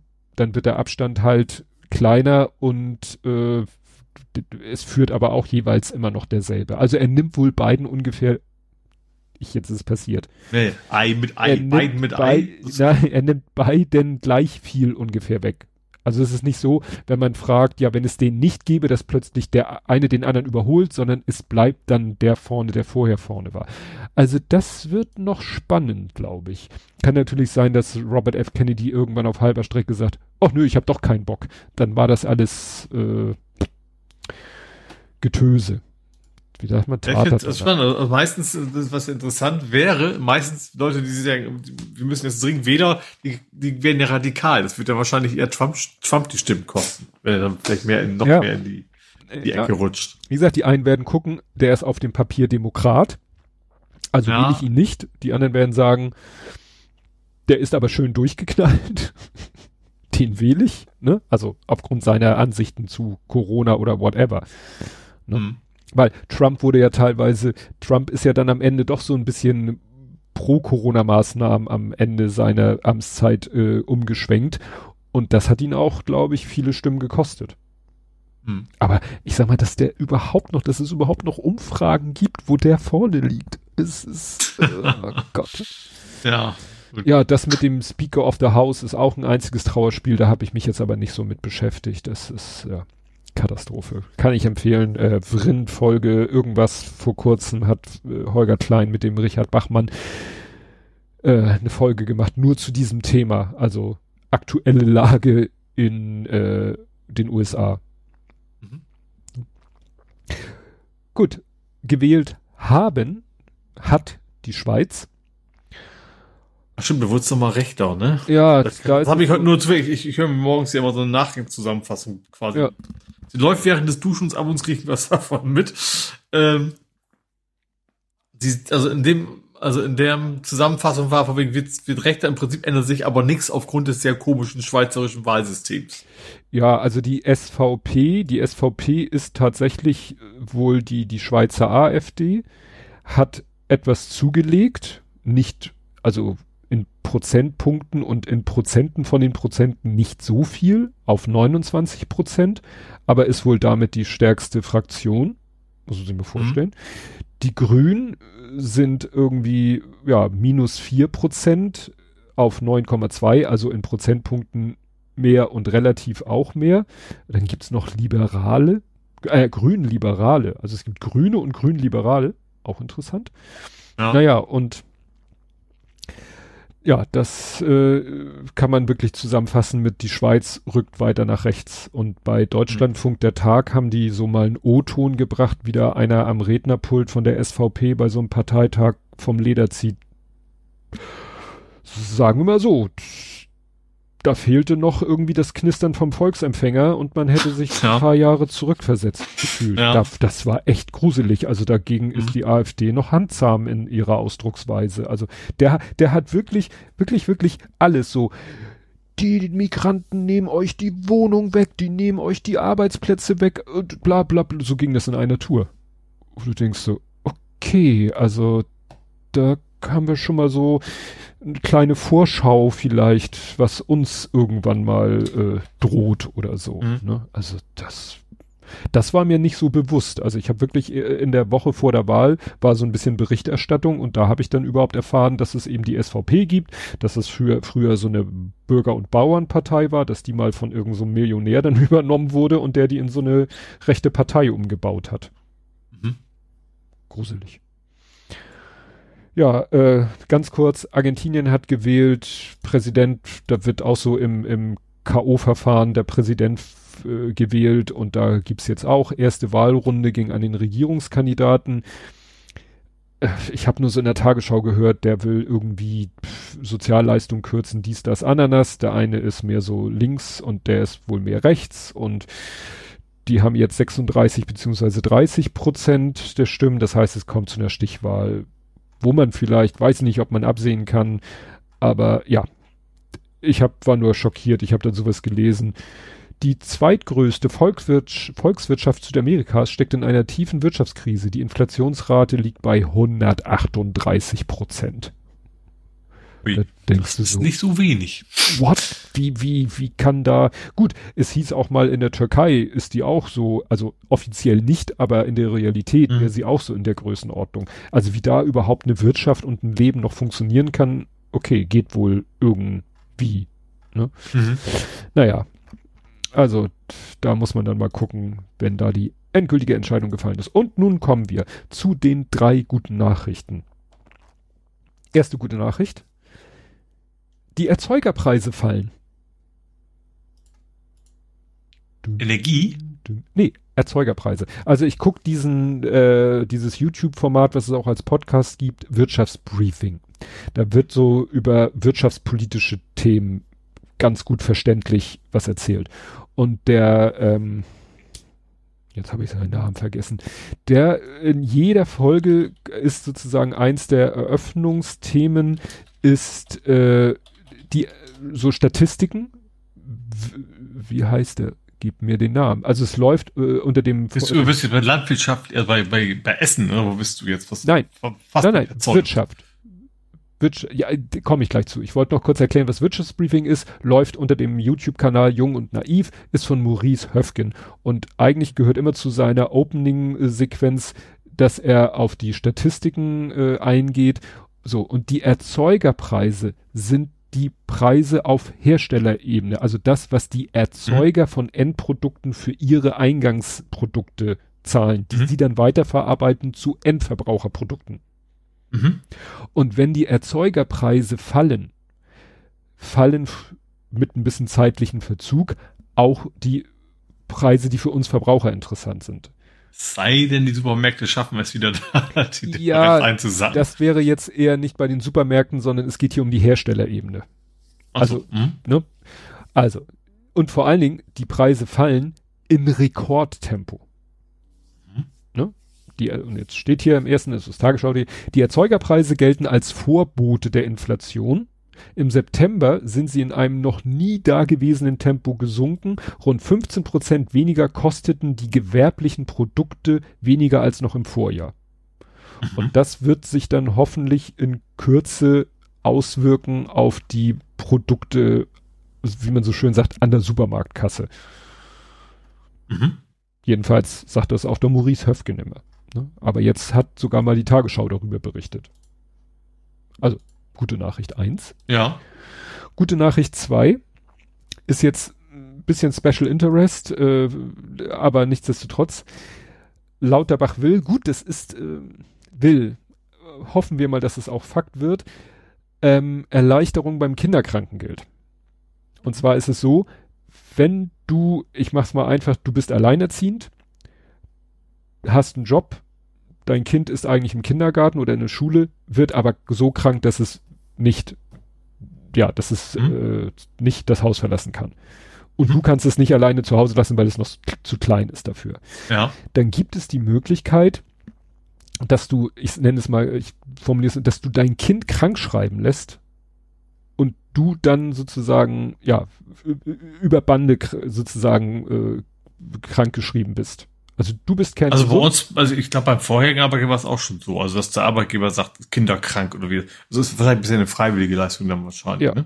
Und bisher war es halt so, du musstest mit deinem eh schon kranken Kind, musstest du zum Kinderarzt, dich da ins Wartezimmer setzen, damit dann der Kinderarzt dein Kind formell krank schreibt, mhm. damit du ja Kinderkrankengeld kriegst. Und das soll jetzt vereinfacht werden, dass das erst am vierten Krankheitstag nötig ist. Mhm. Also wie eine Erwachsenenkrankheit, also Erkrankung sozusagen. Ja. ja, ja. ja. Weil es bei den Erwachsenen ist es ja mittlerweile, glaube ich, so, dass du erst am, war das nicht so, dass du erst am vierten Tag ich weiß nicht genau, wie viele, ich weiß, ich glaube ein, also ich habe, ich war noch nie länger zwei Tage ja. am Stück krank, deswegen weiß ich es nicht genau, aber ich weiß, dass da nie was vorliegen musste. Genau. Ja. Ja, und ich war entweder nie länger krank oder ich war krankgeschrieben, aber dass ich sozusagen, mhm. äh, das hat, ne, das, da hat es viele Änderungen in letzter Zeit gegeben und wie gesagt, das Problem war, dass Eltern kleiner Kinder eben immer noch gleich am ersten Tag zum Arzt laufen mussten. Mhm. So. Und des Weiteren soll das von äh, 10 auf 15 Tage. Donnerstag hatte bereits. Ach so, das ist jetzt schon Fakt. Am Donnerstag hatte ein Gesetz den Bundestag passiert, dass die Zahl der Tage erhöht wird, nämlich von 10 auf 15. Mhm. Ne? Das weiß ich auch noch. Ne? Gut, ja gut, der Lütte ist jetzt zu alt genug und meine Frau äh, arbeitet genug, aber nicht in einem Angestelltenverhältnis. Also hatten wir nie das Problem. Aber es gab auch mal Tage, was weiß ich, wo, was weiß ich hier, der Große noch klein war, krank war und meine Frau mit Migräne flach lag, ja, dann bin ich halt zu Hause geblieben. Ich hatte halt das Glück, dass das, dass mein Arbeitgeber da so kulant und flexibel war, ne? Aber andere Leute mhm. hätten dann sehen müssen, ja scheiße, jetzt muss meine Frau sich eigentlich mit Migräne zum Arzt schleppen, um sich krank schreiben zu lassen und mein Kind muss sich zum Arzt schleppen, damit das und dann bleib ich nur noch übrig als äh, Betreuungsperson und dann bin ich quasi krankgeschrieben. Mhm. Also es geht ja letztendlich um das Kinderkrankengeld. Also, das wird auch einfacher und dritte gute Nachricht, es ist sozusagen völlig an der Weltöffentlichkeit vorbei, hat die Ampel tatsächlich mal was Gutes auf den Weg gebracht. Und zwar sollen jetzt so das ganze Thema Verkehr, also Straßenverkehr oder auch Zugverkehr oder was auch immer Verkehr, soll jetzt mal ein bisschen umgebaut werden so ein bisschen den Schwerpunkt weg vom äh, Pkw zum Beispiel. Also die Straßenverkehrsordnung, da soll ein Gesetz erlassen werden, was es ermöglicht, dass die Straßenverkehrsordnung äh, noch einfacher oder auch auf kommunaler Ebene äh, Anpassungen vorgenommen werden können. Zum Beispiel, dass eine Kommune, also irgendwie eine Ortschaft sagen kann, hier auf der, auf unserer Ortsdurchfahrtsstraße ist 30. Mhm. Das kann im Moment irgendwie eine Ortschaft, eine Kommune nicht, weil das ja in der Regel Bundesstraßen sind und da bestimmt der Bund, was Phase ja. ist.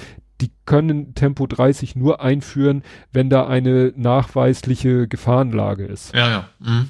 Und die also ist halt. Muss ist, man darf nicht vorher schützen, das muss erst was Schlimmes passieren. So genau. Also und diese ganze Thematik Straßenverkehrsordnung, Straßenverkehrs, äh, also da soll was geändert werden, damit dann die Straßenverkehrsordnung einfacher von äh, Kommunen äh, an auf die eigenen Bedürfnisse angepasst werden kann und halt leichter solche Sachen gemacht werden können wie ja ein Tempolimit. Und das mhm. hat tatsächlich die Ampel beschlossen wo die FDP mit beteiligt ist. Ja, von den Mietern jetzt auch ein bisschen, ja, ja. Aber das ist doch durchaus eine gute Nachricht. Ja. War dann auch meine letzte gute Nachricht. Jetzt kommen wir zu dem Übergangsthema zu Hamburg. Ja, ja. Hannelore Greve ist gestorben. Ja. Äh, ich, wir beiden kennen sie ja primär als Möbelfrau, hätte ich fast gesagt. Ja, das klingt jetzt wirklich doof, aber gemein. so. Ja, also einfach weil es ein Möbelgeschäft gibt in Hamburg, was schon sehr anders als andere Möbelgeschäfte, wo sie quasi die Inhaberin war. Mhm. Ähm, also alt und teuer. Also die Möbel. äh, genau. Was hast du doch nicht mehr etwas du, ne? Mit dem, mit dem Lampenschirm? Ja. Wo du sagst, das wäre die ganze Lampe gewesen. Ich dachte gerade so, ich kann ja die Geschichte noch mal erzählen, wo meine Eltern eine Lampe kaufen wollten und an der Kasse standen und dann kam der Preis und sie so, wie? Ich dachte, hier, der Schild, das Schild hier am Lampenschirm. Ja, das ist nur der Lampenschirm. Ja. ja, das war halt ein, wie steht hier, ein Einrichtungshaus in der City Nord, das sich auf englische Stilmöbel spezialisiert hat. Ja. Ja, das, das Kuriose ist, also, also klar, also Möbel, alte Möbel für alte Menschen, sage ich mal, ist, ohne es werten zu wollen, halt für Menschen, die mit Geld haben, ja. wahrscheinlich.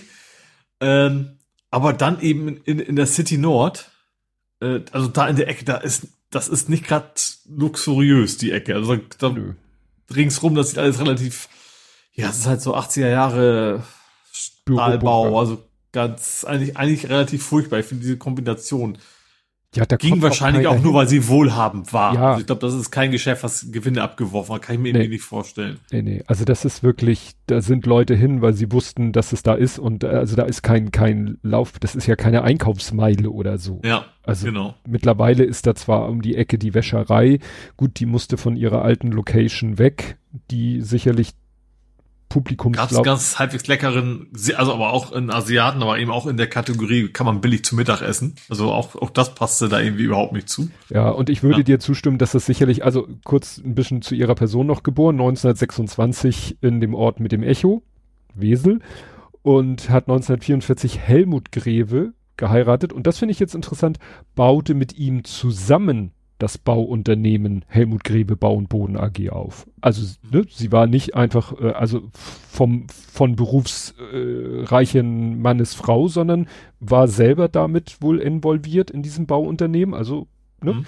Und dann steht da halt seit 1969 leitete sie ein eigenes Einrichtungshaus und das war wahrscheinlich, wie du schon sagtest, so ein bisschen ihr, ihr, ihr Steckenpferd. Ob der Laden jetzt groß Gewinn erwirtschaftet hat, weiß man ja nicht, aber spielt auch keine Rolle. Ja, und für Hamburg. Genau, und sie war halt mit Mäzenin vor allen Dingen. Erst dar, dar, darüber ist sie, glaube ich, bekannt in Hamburg vor allen Dingen. Ne? Dass es eben, ihr Geld invest, investiert nicht so ein, gegeben hat an, an kulturelle Einrichtungen und so weiter. Und ich glaube, elf Jahre haben die auch mit reingeschaut. 30 rein, Millionen steht hier. Ja. 30 ja. Millionen mal so hier. ja, dann gibt's einen Greve-Preis der Leopoldina. Es gibt, dann haben sie eine Startfinanzierung für die Akademie der Wissenschaften und äh, Universität Hamburg Neubau zweier Flügelbauten. Steht hier nichts, kein, kein, steht kein Eurozeichen dran. Also die Stadt Hamburg, deswegen waren sie beide Ehrenbürger der Stadt Hamburg, Ehrensenatoren. Ja, nicht noch oder ist er auch schon gestorben? Nee, er ist schon ähm, vor ein paar Jahren, warte mal, was hatte ich, äh, 2016, also schon vor sieben ah, Jahren ja. ist er gestorben. Mhm. Da haben wir noch nicht gepost, gepodcastet, deswegen war das hier keine Meldung. Ja, also wie gesagt, für, für Hamburger alleine wegen des Geschäftes, wo man, na gut, ich, ich komme da halt oft dran vorbei, wenn ich, wenn ich von uns aus oder auch früher von meinen Eltern aus Richtung, weiß ich nicht, Hamburgs Westen wollte, fährt man halt über die City Nord und an der ein, man fährt quasi drauf zu, biegt dann scharf links ab, fährt man genau auf diesen Laden zu. Mhm. Deswegen, Hannelore Grebe war für äh, alle Menschen im, im, in der Ecke von Hamburg ein feststehender Begriff. Und sicherlich auch Darüber hinaus, weil, wie steht das hier? Mäzenantentum. Kommen wir nach Hamburg. Von den Mäzenanten? Hast du Kapitelmarke schon gesetzt? Ja. Von den Mäzenanten zu den Ottifanten. Stimmt, das hatten wir, das war. Das war eigentlich live in der letzten Aufgabe, Ausgabe, da waren wir aber schon an Hamburg an vorbeigerauscht sozusagen, Richtig. als das dann gepostet wurde. Und ich, finde, das sieht, also es, es, es gibt jetzt Ottifanten in Hamburg, also was, also schon vor der Aufnahme war, was auch, was ich auch gesehen hatte, was ich aber einfach auch nicht interessant genug fand für unsere, für unser kleine Podcast-Experiment, äh, fast gesagt, äh, dass Otto halt auch malt, gemalt hat und seine Bilder ausgestellt hat. Und ich fand, die sahen echt gut aus. Also er kann malen, zeichnen, was auch immer. Also, also gut, dass er auch die Fanten malen konnte. Also so, ich sag mal, so comicartig wusste ich ja. Aber er, er hat halt die großen Künstler quasi kopiert, mehr oder weniger. Und dann aber immer irgendwie so einen eigenen Spin wie auch die Fanten oder sich selber quasi mit reingebracht. Mhm. In be berühmte Gemälde, die dann fast aussahen wie das Original, nur eben mit so einem kleinen Spin. Ähm, so, jetzt habt ihr aber wahrscheinlich zur Promotion von dem ganzen Ding, gibt es jetzt quasi eine Art Brandenburger Tor in Hamburg. Also das sieht aus wie das Brandenburger Tor, nur eben mit eckigen Säulen.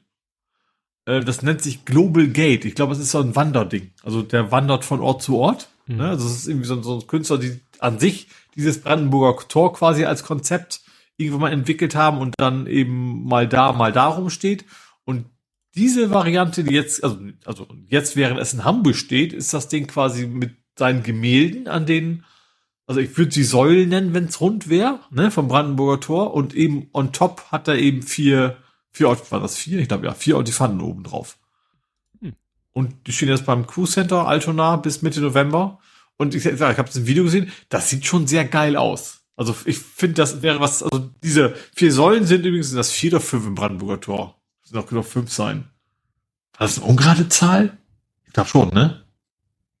Brandenburger Tor. Nee, in der Mitte kannst du durchgehen, oder? Genau in der Mitte, oder? Da muss ja eine gerade Zahl sein. Stimmt, ja. Ähm, auf jeden Fall, ähm, das sind Container. Also sowohl die Säulen als auch der, die Querstrebe, nenne ich es jetzt mal. Das sind einfach Schiffscontainer, was es natürlich leicht macht, dieses Kunstwerk quasi von A nach B zu transportieren. Also vergleichsweise leicht für ein Kunstwerk dieser Größe. Ähm, genau. Und das, äh, wie gesagt, in, dem, in den Videoaufnahmen sah das schon sehr spektakulär aus, wie das da rumstand mit den großen Fjordifanten oben drauf. Hm.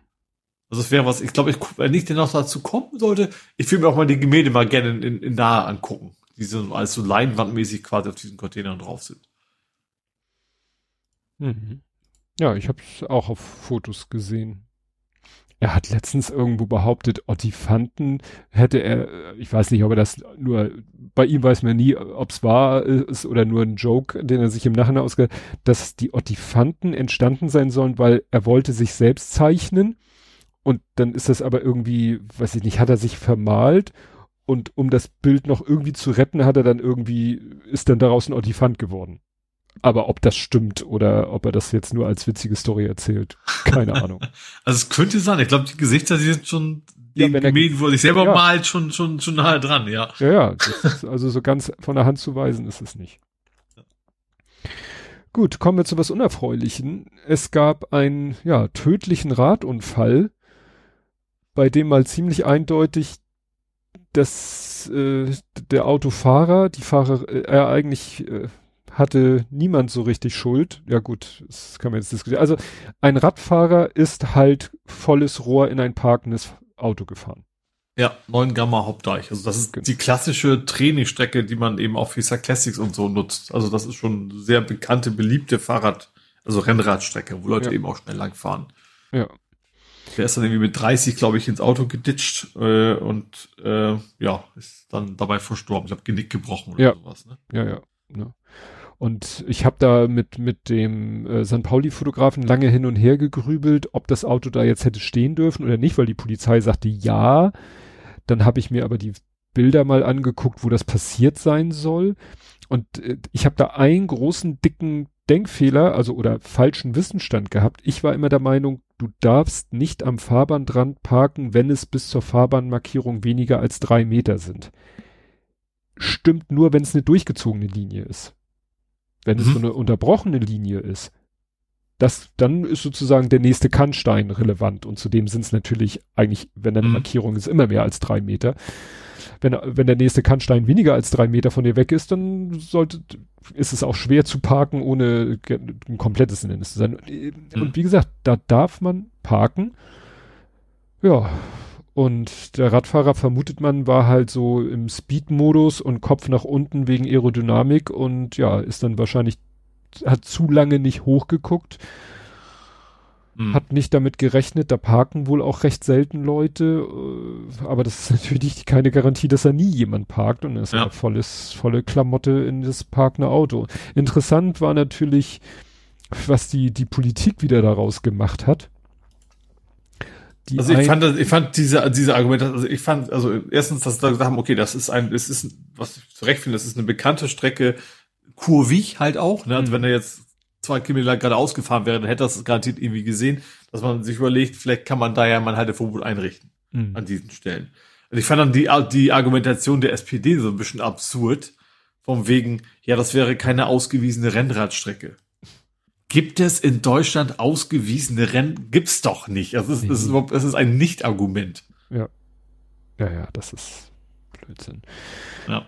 Die einen wollten dann irgendwie, äh, dass da jetzt irgendwie Fahrradstaffeln kontrollieren, ob die Radfahrer auch Ach stimmt, schön das war den ja Kopf auch. hochnehmen, wo ich dachte, Das, das jetzt geht's los, ja. Stell mir da so Polizeibeamtinnen auf ihren normalen Fahrrädern vor und dann kommt da so einer mit 40, 50 Klamotten auf seiner Rennmaschine vorbei gepest.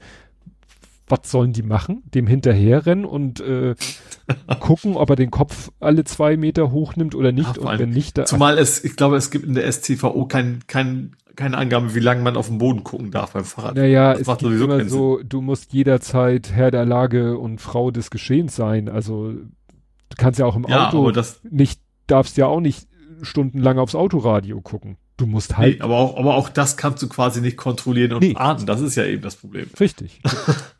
Wer ist natürlich immer, ich sag mal, Beim Handy ist einfach. Da kannst du sagen, Handy jetzt gar nicht in der Hand haben dürfen, weil das kann gar nicht sein, dass du Handy in der Hand hältst und quasi dem Verkehr folgst. mh, Aber wenn du quasi jetzt einen Boden oder links die Blumen beguckst während der Fahrt, egal ob Fahrrad oder Auto, dann kannst du da eben rechtlich nichts gegen machen. Zum Glück.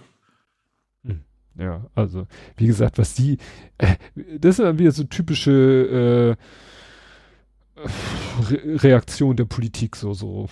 Nicht, nicht für ein Dollar nachgedacht oder so. Naja. Ja. Gut, hau raus.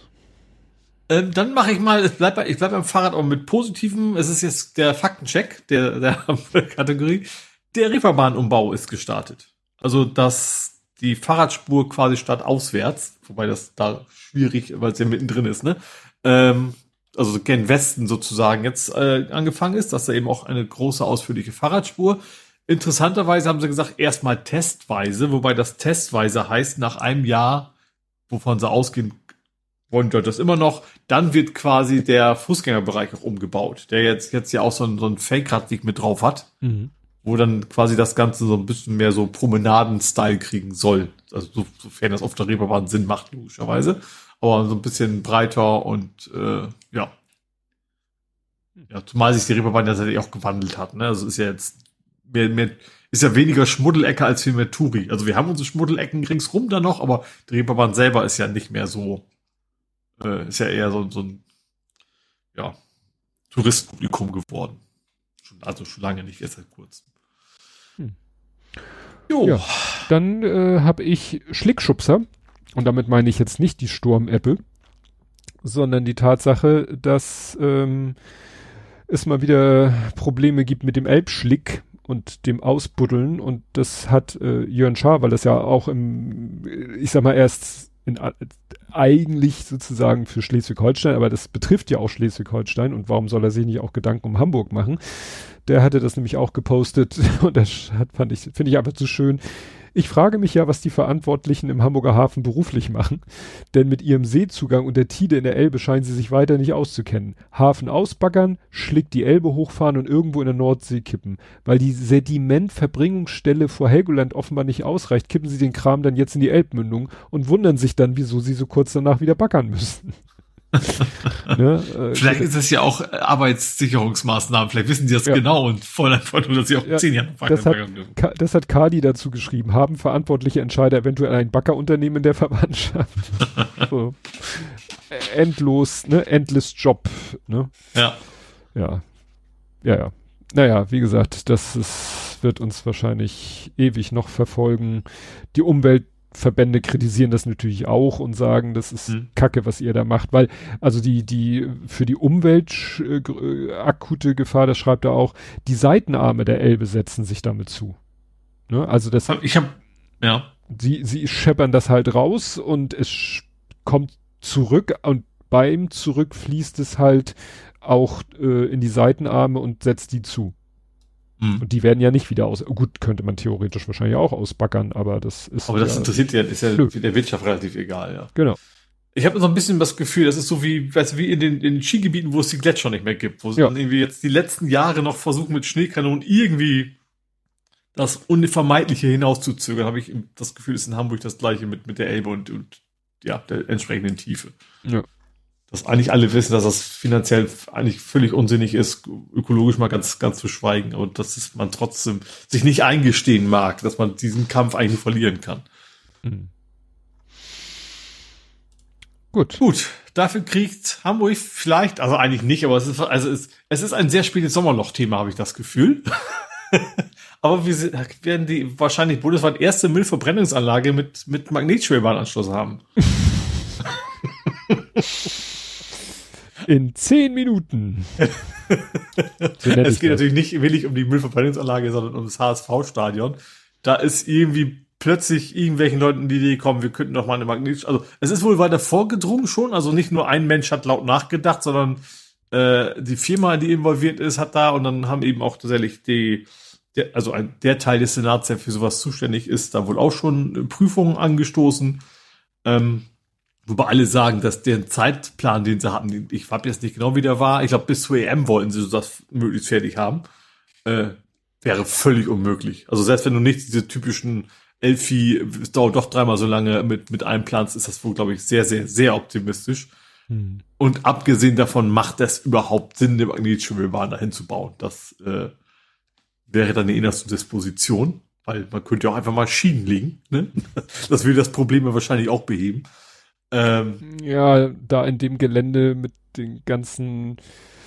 Ja, aber äh, das ist eigentlich ja auch nicht einfacher. Also du kannst das Schienen ja auch hoch, hoch, ja, hochlegen. Gut, du musst ja. halt was auf Stelzen setzen und dann sagen ja. sie sich, wenn wir schon Stelzen, dann muss es auch was, ne, mit, ja, was Schickes, was Schickes sein. Ja, es will, jeder will irgendwie, die, ja, also ich habe immer das Gefühl, dieses Magnetschwebebahn-Ding ist immer, ja, Prestige oder oh, guck mal, äh, ja, wir das, haben. Das wirkt halt, obwohl es ja auch schon aus den 80er Jahren ist, immer noch als Zukunftstechnologie. Ja, und das äh, vor allen Dingen kann die dann auf dieser kurzen Strecke wahrscheinlich auch ihre Vorteile gar nicht entfalten. Ja, eben, das ist ja, also ich, ich will gar nicht sagen, dass man nicht schon mal generell was schlägt, wenn, wenn das dann sich finanziell lohnt und glatt, also das Problem ist ja, du musst die Schneisen bauen durch, durchs Gelände und, aber dann, wenn dann auf langen Entfernung. Und äh, ja, ich sag mal so, solange sie jetzt nicht die Edon einladen, der den dann einen Tunnel baut, bin ich noch einigermaßen zufrieden. Uh, genau, genau. hyper, hyper. Kannst gut, dabei der, waren. kannst gut dabei der Eröffnung singen. Tunnel, ich weiß ich, I see what you did there. Äh, burn, Baby, Burn. Ja. Äh, der Elbtunnel hat, also nicht der Tunnel selber, ein, ein, ein Fahrzeug, was will ich nur eins? Weiß ich gar nicht. Ist irgendwas, mindestens ein Fahrzeug nee, im Elbtunnel gebrannt? Mehrere, glaube ich. Mehrere, also mehrere Verletzte. Ich weiß nicht, ob, ob auch mehrere Fahrzeuge involviert waren. Mehrere, ich habe hier, ja, hast du. Zwei Autos. Ah, Autos. Steht, zwei Autos. Hier steht und Flura. Also zwei Autos, äh, also zwei. Der eine ist dem anderen wohl hinten reingeknallt und dann ist einer von beiden angefangen zu brennen. Mhm. Ähm, genau, und äh, hat dann wohl kräftig gebrannt. Sie haben dann eben das Ding äh, ja alle evakuieren müssen, natürlich die Tunnel gesperrt fürs Reinfahren. Ähm, ja, die Autos haben wirklich auch, wie das schon heißt, im Vollbrand, also das, die sind wirklich auch komplett ausgebrannt. Die konnten sie also nicht mal eben mit dem Feuer löschen, alles war gut, sondern äh, ja, haben dann, also wie gesagt, Röhre sperren durch die Sicherheitstöne, die andere Röhre fliehen und dann raus. Ist alles, alles gut gegangen. Also es gab Verletzte, aber im, im Wesentlichen, also einerseits vom Unfall und leichte Rauchvergiftung, also nichts wirklich Dramatisches. Ähm, und ich glaube allerdings, wenn du da gestanden hast vor dem Tunnel, hat es lange gedauert, bis du wieder wegkamst, weil du kannst ja auf der Autobahn nicht einfach umdrehen. Nee, nee, ne, wenn du lange vor der falschen Röhre stehst. Und die waren wirklich, ja, lange dicht und dann ähm, mussten sie hinterher auch den Asphalt quasi nochmal neu machen, weil der eben auch durch die Hitze was abgekriegt hat. Ähm, ja, Hm. gab's lange nicht mehr. Nö. Aber ein Zeichen dafür, dass es im Prinzip Funktioniert. funktioniert, ne? Also die ganz, ganze technische und auch die Alarmierung, was alles so gibt, aber eben auch, dass die Konstruktion so ist, dass man eben da rauskommt, dass man nicht voll gequalmt wird und dann keine Chance mehr da rauszukommen. Ähm, genau. Hat dann am Ende alles funktioniert. Es ist schön. Ich habe hier einen Tweet von, ach, das ist ein Bildreporter, aber der hatte hier ein Video, wie er den, den, den Feuerwehrsprecher und darunter fragt gleich einer, elektrische Autos? Ne? So nach dem Motto, können wir in dieses Thema wieder auf und Autos mit Auto Apostroph S. Obwohl das vom Namen her ist das wohl ein niederländischer Account, der darf das. Okay. Ja, ja. Gut, das war das Tunnelfeuer. Ich habe noch End of Quietschen. ET5. ET5, genau. Also, E. was? Ach, DT. Ist- Ja. Doch, DT. Weiß noch. Genau. Wir hatten ja die DT3, die nochmal ihre Abschiedsfahrt machen durfte. Mhm.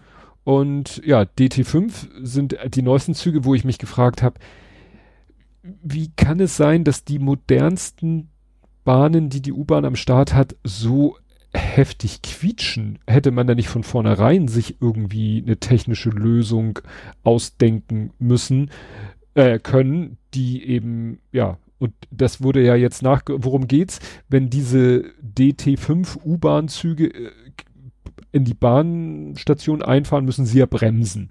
Und das machen sie so richtig, ich glaube, so Fahrradstyle-mäßig, ne, dass da irgendwelche Ja, das ist- Bremsbacken irgendwo gegengedrückt werden. Das Problem ist wohl, das ist sehr leichte Bremsscheiben. Die sind aus Aluminium. Mhm. Und das ist wohl das Problem, dass die dann eben, gerade wahrscheinlich, weil die so effektiv sind, also große, große Angriffsfläche zu sagen aufeinander und dann quietschen die halt wie Hölle. Mhm. Ähm, genau, und das ließ, also das an sich lässt sich nicht beheben. Also, das ist quasi Physik. ähm, aber sie können ja einfach dafür sorgen, dass sie gar nicht mehr damit bremsen müssen. Das war quasi deren Ansatz. Ähm, weil die, die Züge, die an sich sonst sehr leise sind, die haben halt auch äh, elektrische Bremsen mit Rekuperation und so Mhm. weiter. Äh, und bisher haben die halt nicht fürs Anhalten nicht genutzt worden, aus, wahrscheinlich aus Sicherheitsgründen. Ähm, und jetzt haben sie eben die Software so eingestellt, dass sie es eben auch mit der, mit den elektrischen Bremsen können. Und ich vermute, es hat so lange gedauert, weil sie eben auch wirklich sicherstellen mussten, dass es im Notfall dann doch die andere Bremse anspringt, weil man stehen muss und so weiter, weil das Mhm. geht weiterhin. Also die Notbremsung ist weiter über die alte Bremse. Ähm, aber die normale Bremsung in, in Stationen erfolgt jetzt über elektrische Bremse und nebenbei gewinnen, äh, sparen sie mit auch Energie, weil sie Ja, natürlich diese so. Energie wieder, wieder äh, sparen können beim nächsten Mhm. Anfahren. Ah, guck mal, jetzt habe ich hier den Tweet mir mal ein bisschen angeguckt, mit dem sie das bekannt gegeben haben. Und dann hat einer gefragt, ob auch das Ruckeln denn aufhört. Und das haben sie ihm gezeigt, ja, hört auch auf. Und das haben sie demonstriert. Sie haben in, in, im, im Waggon auf dem Boden ein Glas Wasser. Und haben dann die Hm. beiden Bremsvorgänge parallel in dem Video. Und du siehst, wie einmal das Wasser, der Wasserspiegel fast sich gar nicht bewegt mit dem neuen System und im alten, weiß nicht, schwappt es über. Ich schmeiß es mal an, aber ich muss wahrscheinlich den, ist es mit Ton, das ist ohne Ton. Ja, man sieht, wie das, äh, wie, geil, das stellt sich richtig schräg, der Wasserpegel, ne, durch Mhm. die Bremskräfte, aber wappert, wackelt dabei und der andere stellt sich schräg, aber bleibt schräg sch- stehen. Und jemand anders stellt auch noch eine gute Frage. Äh, warum ist das Bremsen ohne Quietschen bei den DT4 schon seit Jahren Standard und beim DT5 hat das so lange gedauert? Da müssen wir etwas ausholen. Der DT4, da er keine Klimaanlage hat, ist deutlich leichter als der DT5. Daher können wir hier problemlos recht schwere und leise Druckgussbremsen einsetzen, ohne die maximale Achslast zu überschreiten. Beim schweren DT5 haben wir bisher deutlich leichtere, dafür aber eben quietschende, wie du sagtest, Alubremsen eingesetzt. Mhm. Und ja, Interessant, ja. Tja. Und hier, ja, und sie sagen wirklich, es ist nur in Anführungszeichen ein Software-Update. Sie müssen nichts Mhm. mechanisch bremsen, gar nichts, wirklich nur, ja, Mhm.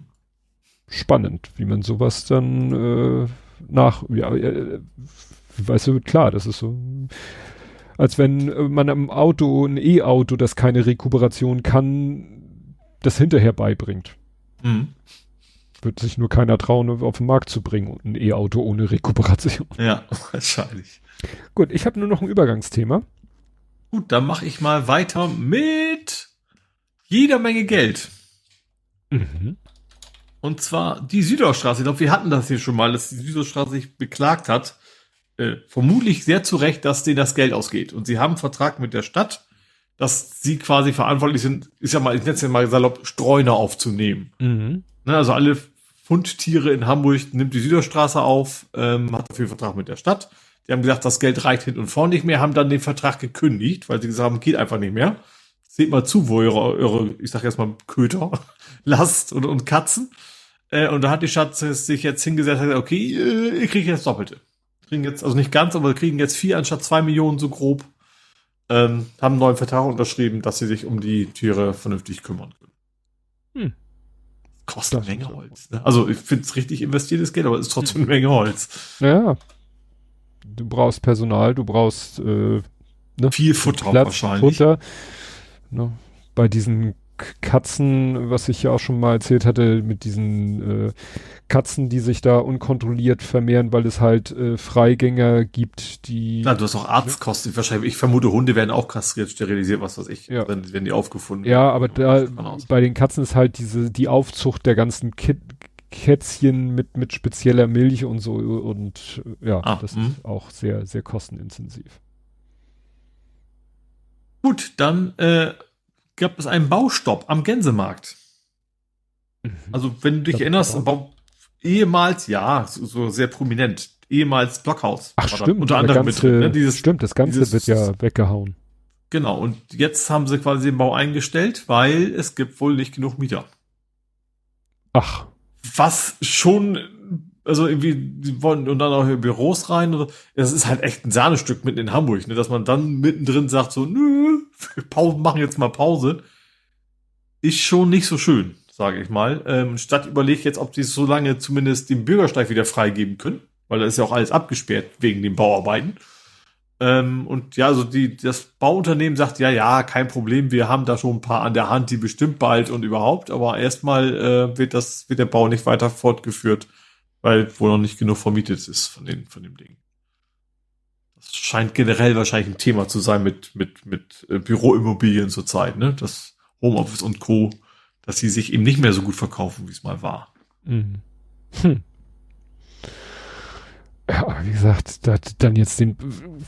Wie stellen Sie sich das vor? Also, das, äh, dann haben Sie da die Bauruine? Ja, keine Ahnung. Also ich vermute, solange der Besitzer, ich weiß nicht, wie, inwiefern eine Stadt da die Handhabe hat. Hm. Zu sagen, du musst jetzt aber oder, oder gibst uns das Grundstück für so so viel ja, Euro oder so. Das, das Problem ist für, da wird ja für solche, für jedes solcher Projekte wird ja eine eigene Firma gegründet, die man dann auch mal kurz pleite gehen lassen kann. Hm. Ja. Ne? Das habe ich jetzt. Ja gut, wenn es da am Ende die Option gibt, okay, und du musst entweder weitermachen oder du verkaufst uns das zu folgendem Preis, dann hm. Ja, aber ich weiß nicht, ob das geht, ne? Aber das wäre, ja, aber das löst das Problem ja nicht, wenn du keine Miete hast. Also ja, ich glaube, die Stadt würde wahrscheinlich ganz andere Mietkonditionen haben. Setzt vielleicht oh. auch gar nicht unbedingt nur Büros rein, sondern hat wahrscheinlich andere Prioritäten als mhm. vielleicht ne? einfach, dass Leute anlockt, was dann wahrscheinlich einfacher ist. Ja. Okay, wäre eine Option. Was übrigens neben Mietern auch zurückgeht, ist die Fahrradnutzung in Hamburg. Geht zurück. Ja, allerdings mit starker Einschränkung und sehr spezifisch. Die Stadtradnutzung ist wohl zurückgegangen. Also die Leihfahrräder in Hamburg, die man, ich glaube, gehören eigentlich zur Bahn, ne? Mhm. Äh, zur Deutschen Bahn, ähm, ist, ist deutlich zurückgegangen und also primär sind wohl die Scooter die Konkurrenz, mhm. die dafür gesorgt haben. Erstens, weil sie, weil es sie gibt. Und zweitens, weil die im Gegensatz zum, zum Stadtrat natürlich den großen Vorteil haben, du kannst sie überall wieder abstellen. Beim Stadtrat geht das nicht. Also, solange du in der Miete bist, ja, aber wenn du dann deine Miete beenden willst, musst du an die festen Stationen fahren. Mhm. Ähm, und das, deswegen sind sie wohl gerade gegenüber den, den Scootern nicht mehr so attraktiv und deswegen ist die Nutzung wohl deutlich zurückgegangen. Ja, aber das ist ja, aber genau die Tatsache, dass man die Dinger überhaupt überall abstellen kann, ist ja genau das Problem an den Dingern. Ja, natürlich. Also für alle anderen, auch für die, die sie nutzen, ist das der Vorteil. hm. Ja, eigentlich müsste man da das Gleiche einführen, dass es auch feste Plätze gibt. Fände ich sowieso sinnvoller. Dann auch die ganzen Konflikte quasi loszuwerden und so weiter. Und wenn es denn, wenn es denn genug gibt, dann ist es immer noch attraktiv genug. Also gerade Stadtrat ist ja das gute Beispiel. Es gibt eine Menge Stadtratstationen es ist ja nicht, dass keine mehr benutzen, aber gerade vorher, das, das hat ja immer sehr, ist sehr gut angenommen worden. Ähm, und deswegen, es kann auch, könnte dann auch mit Scooter noch weiter funktionieren, sofern dann die Stationen nicht alle, keine Ahnung, nur drei Stück in der ganzen Stadt sind oder sowas. Jetzt sind wir schon wieder bei Hyper, Hyper. ja, stimmt. Gut, dann äh, mal wieder eine Verfolgungsjagd. Äh, die, man kennt das ja öfter, die landet, landet am Baum. Diesmal landet sie auf dem Baum. Mhm. Äh, und zwar eigentlich nicht das Auto, sondern nur die Fahrer. der Fahrer und, und, der Beifahrer, die sind einfach dann quasi getürkt und haben sich auf dem Baum versteckt. Mhm. und sie wollten dann auch nicht wieder runter. Äh, Polizei stand drumrum, sagt, hallo, wir sehen euch. äh, ist dann, sind sie dann irgendwie mit, mit, ähm, mit, äh, mit der Feuerwehr irgendwie runtergekommen, ähm, hatten zwar keinen Führerschein, Dafür, glaube ich, auch wohl ein bisschen Drogenintus und das Auto war irgendwie auch äh, zur Fahndung rausgeschrieben, Beschlagnahmung. Ähm, Gott. Ja. Also ein volles so Programm. So, ja, denkst, also richtig volles Programm. Alles, was man so gab, schief, was schief laufen kann, läuft da auch schief. Und äh, ja, wie gesagt, die haben sie nachher vom Baum runtergeholt. Äh, gut, was dann noch passiert ist, weiß ich jetzt. Also wahrscheinlich mindestens erstmal verhaftet, ob das dann noch weitergegangen ist, weiß ich jetzt nicht. Hm. Ja. Ähm, dann, was habe ich denn noch? Achso, äh, bald äh, gibt es wieder die große, also Hamburg hat ja Halloween zum Feiertag erklärt. Mhm. Ähm, und da sind die Museen wieder offen.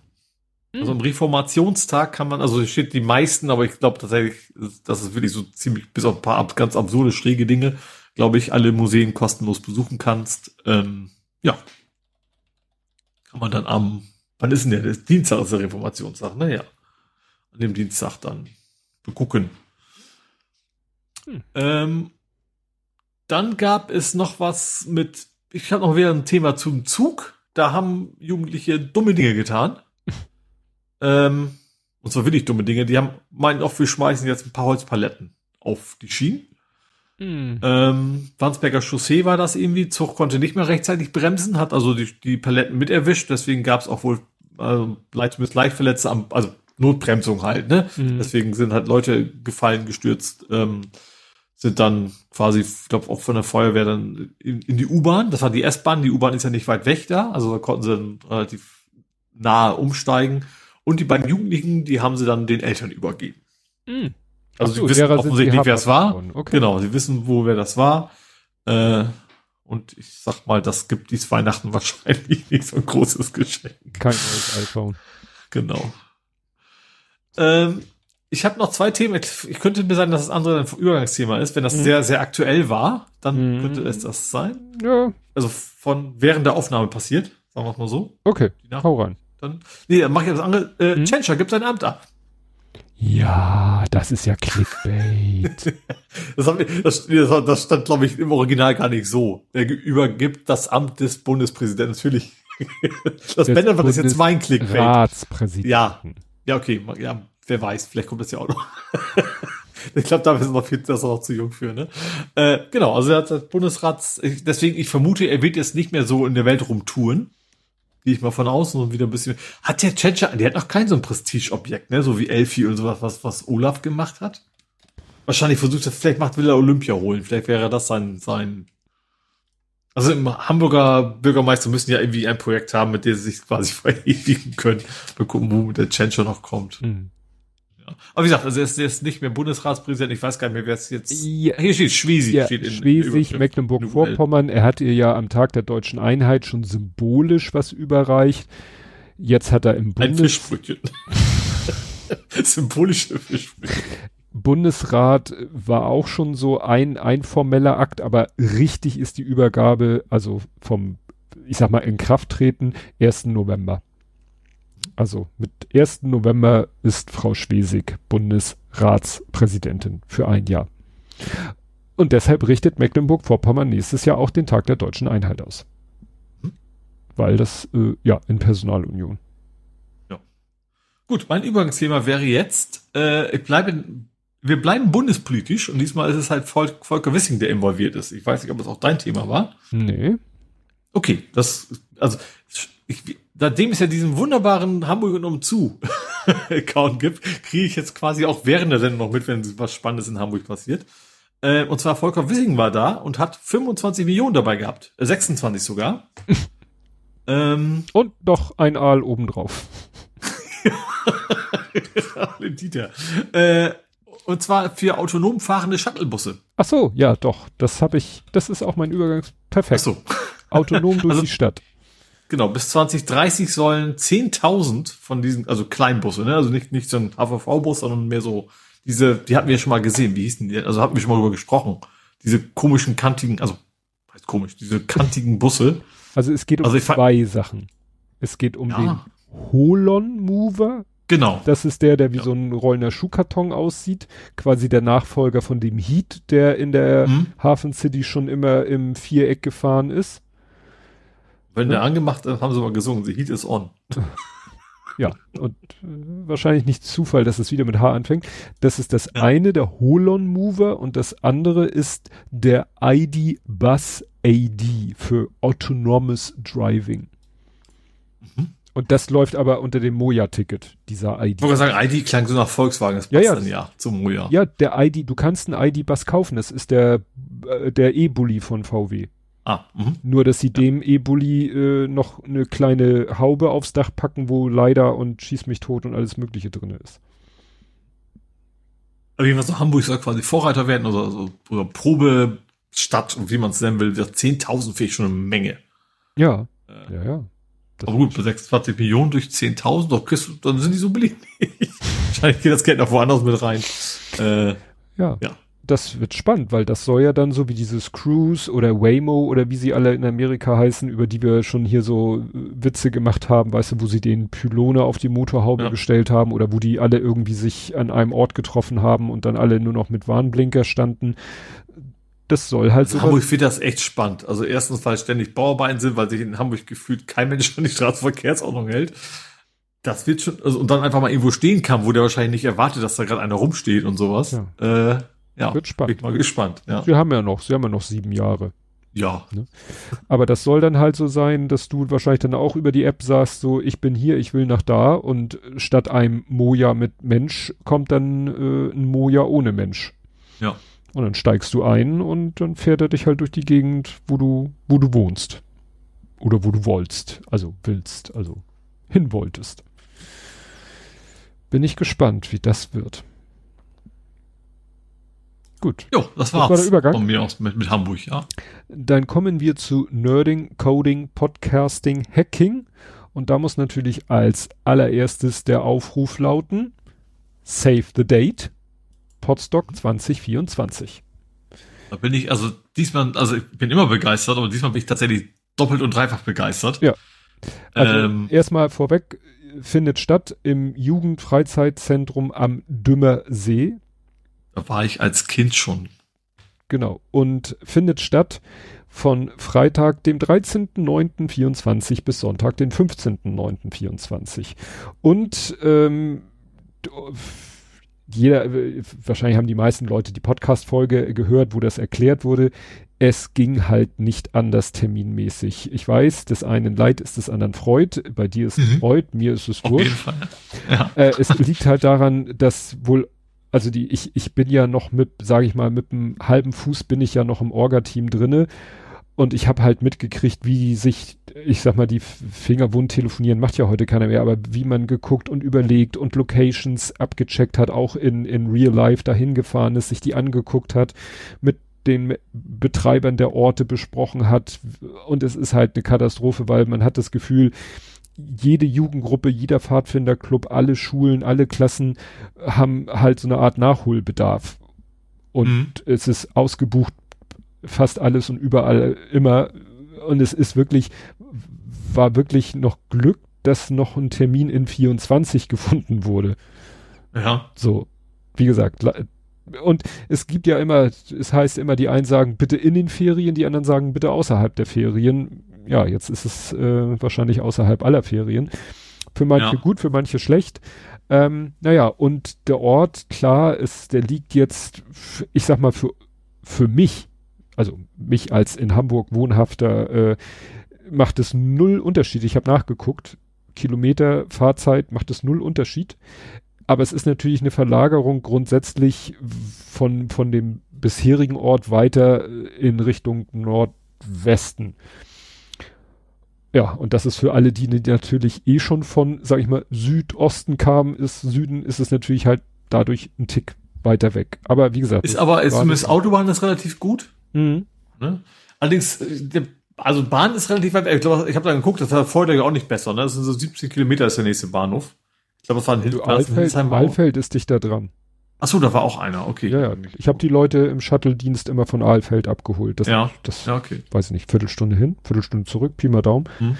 Ja, und äh, das wird aber... Spannenderweise ist mein Wohnort dichter dran als der Bahnhof. Dein... Also der, wo mein Elternhaus also ist, wo dein ich dann auch noch relativ ja, regelmäßig dann, bin. Dann kannst du jetzt, nachdem ich sozusagen für die Allgemeinheit das erzählt habe, kannst du jetzt mal so deinen ganz persönlichen Aspekt erzählen. Also es gibt vielleicht zwei Aspekte. Erstens, dass ich überhaupt dabei sein kann. Das ist also der größte und wichtigste Aspekt überhaupt, weil ich davon ausgegangen bin, ich werde nächstes Jahr nicht dabei sein, weil ich in dem Jahr mein Sabbatical hier habe. Mhm. Also bin dann quasi drei Monate außer Landes, wenn alles gut läuft. Und äh, das wäre zu den normalen Podstock-Zeiten, ja, wäre es einfach nicht gegangen. Dann wäre ich halt nächstes Jahr nicht dabei gewesen. Ähm, werde ich jetzt dieses Jahr können. Und das zweite ist, das ist ja am Dümmer und Dümmer kenne ich quasi, weil der ist, wie gesagt, keine 20 Kilometer von meinem Heimatort entfernt.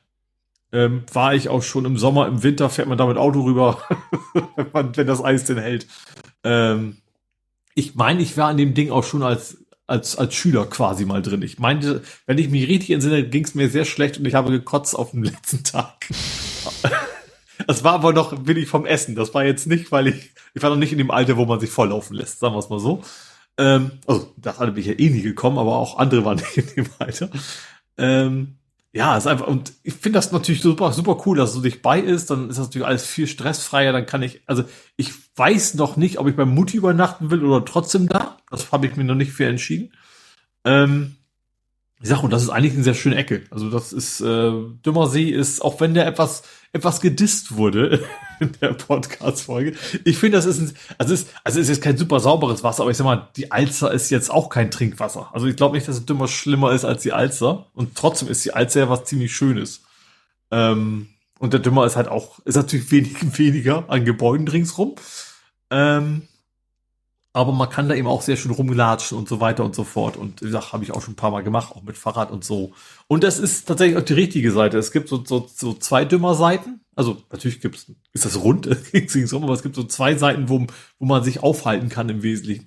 Und die andere Seite ist so die Touri-Ecke, wo eben alle Nase lang irgendwelche Dinge sind, wo man auch quasi am Wochenende gar nicht mehr Fahrrad fahren darf, weil eben so viele Leute da unterwegs sind. Äh, und die, diese Seite ist, ähm, also Dümmerlohausen ähm, ist halt die, wo weniger los ist Seite, ne? Wo man dann, wo wir dann, ich glaube, für unsere Gruppe, wo das echt besser funktioniert. Und deswegen finde ich das da, ja, ist dann relativ, relativ cool.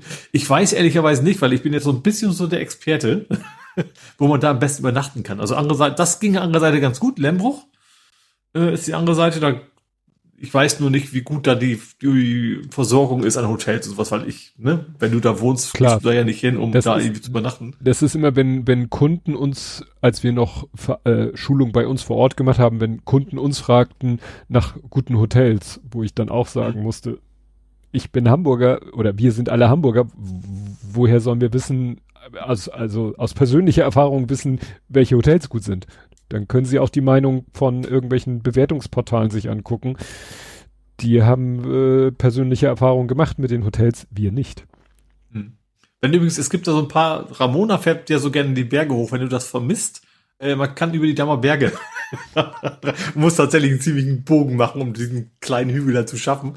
Ähm, ansonsten, ja, ich glaube, Bahn ist, ich glaube, Diepholz oder Mühlen wäre es. Wobei Mühlen ist tatsächlich, das ist tatsächlich Nebendorf von meinem Heimatdorf. Da, das ist der Bahnhof quasi, du steigst neben dem Gleis aus. Mehr ist das dann nicht. Ist ja eigentlich auch egal. Ich, ne? Nur das ist halt wirklich sehr dörflich da. Da ist auch, ich glaube, Schockgemüll ist ein Begriff. Da sind diese ganzen Pferdegestüte und so sind in der Ecke. Ähm, ja, wie gesagt, also Bahnhöfe sind ein bisschen weiter weg.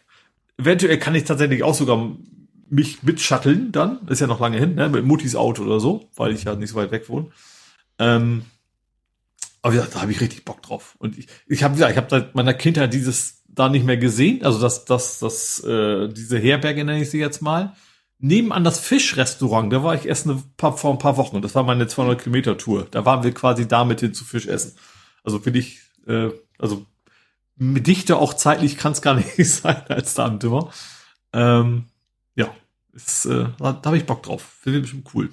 Das, wie das Ding selber aussieht, weiß ich halt logischerweise überhaupt nicht. Weil du siehst es auch von außen nicht. Also auch wenn ich da dicht an vorbeigekommen bin, ein paar Mal, du siehst von außen halt nicht, wie das da aussieht auf dem Gelände.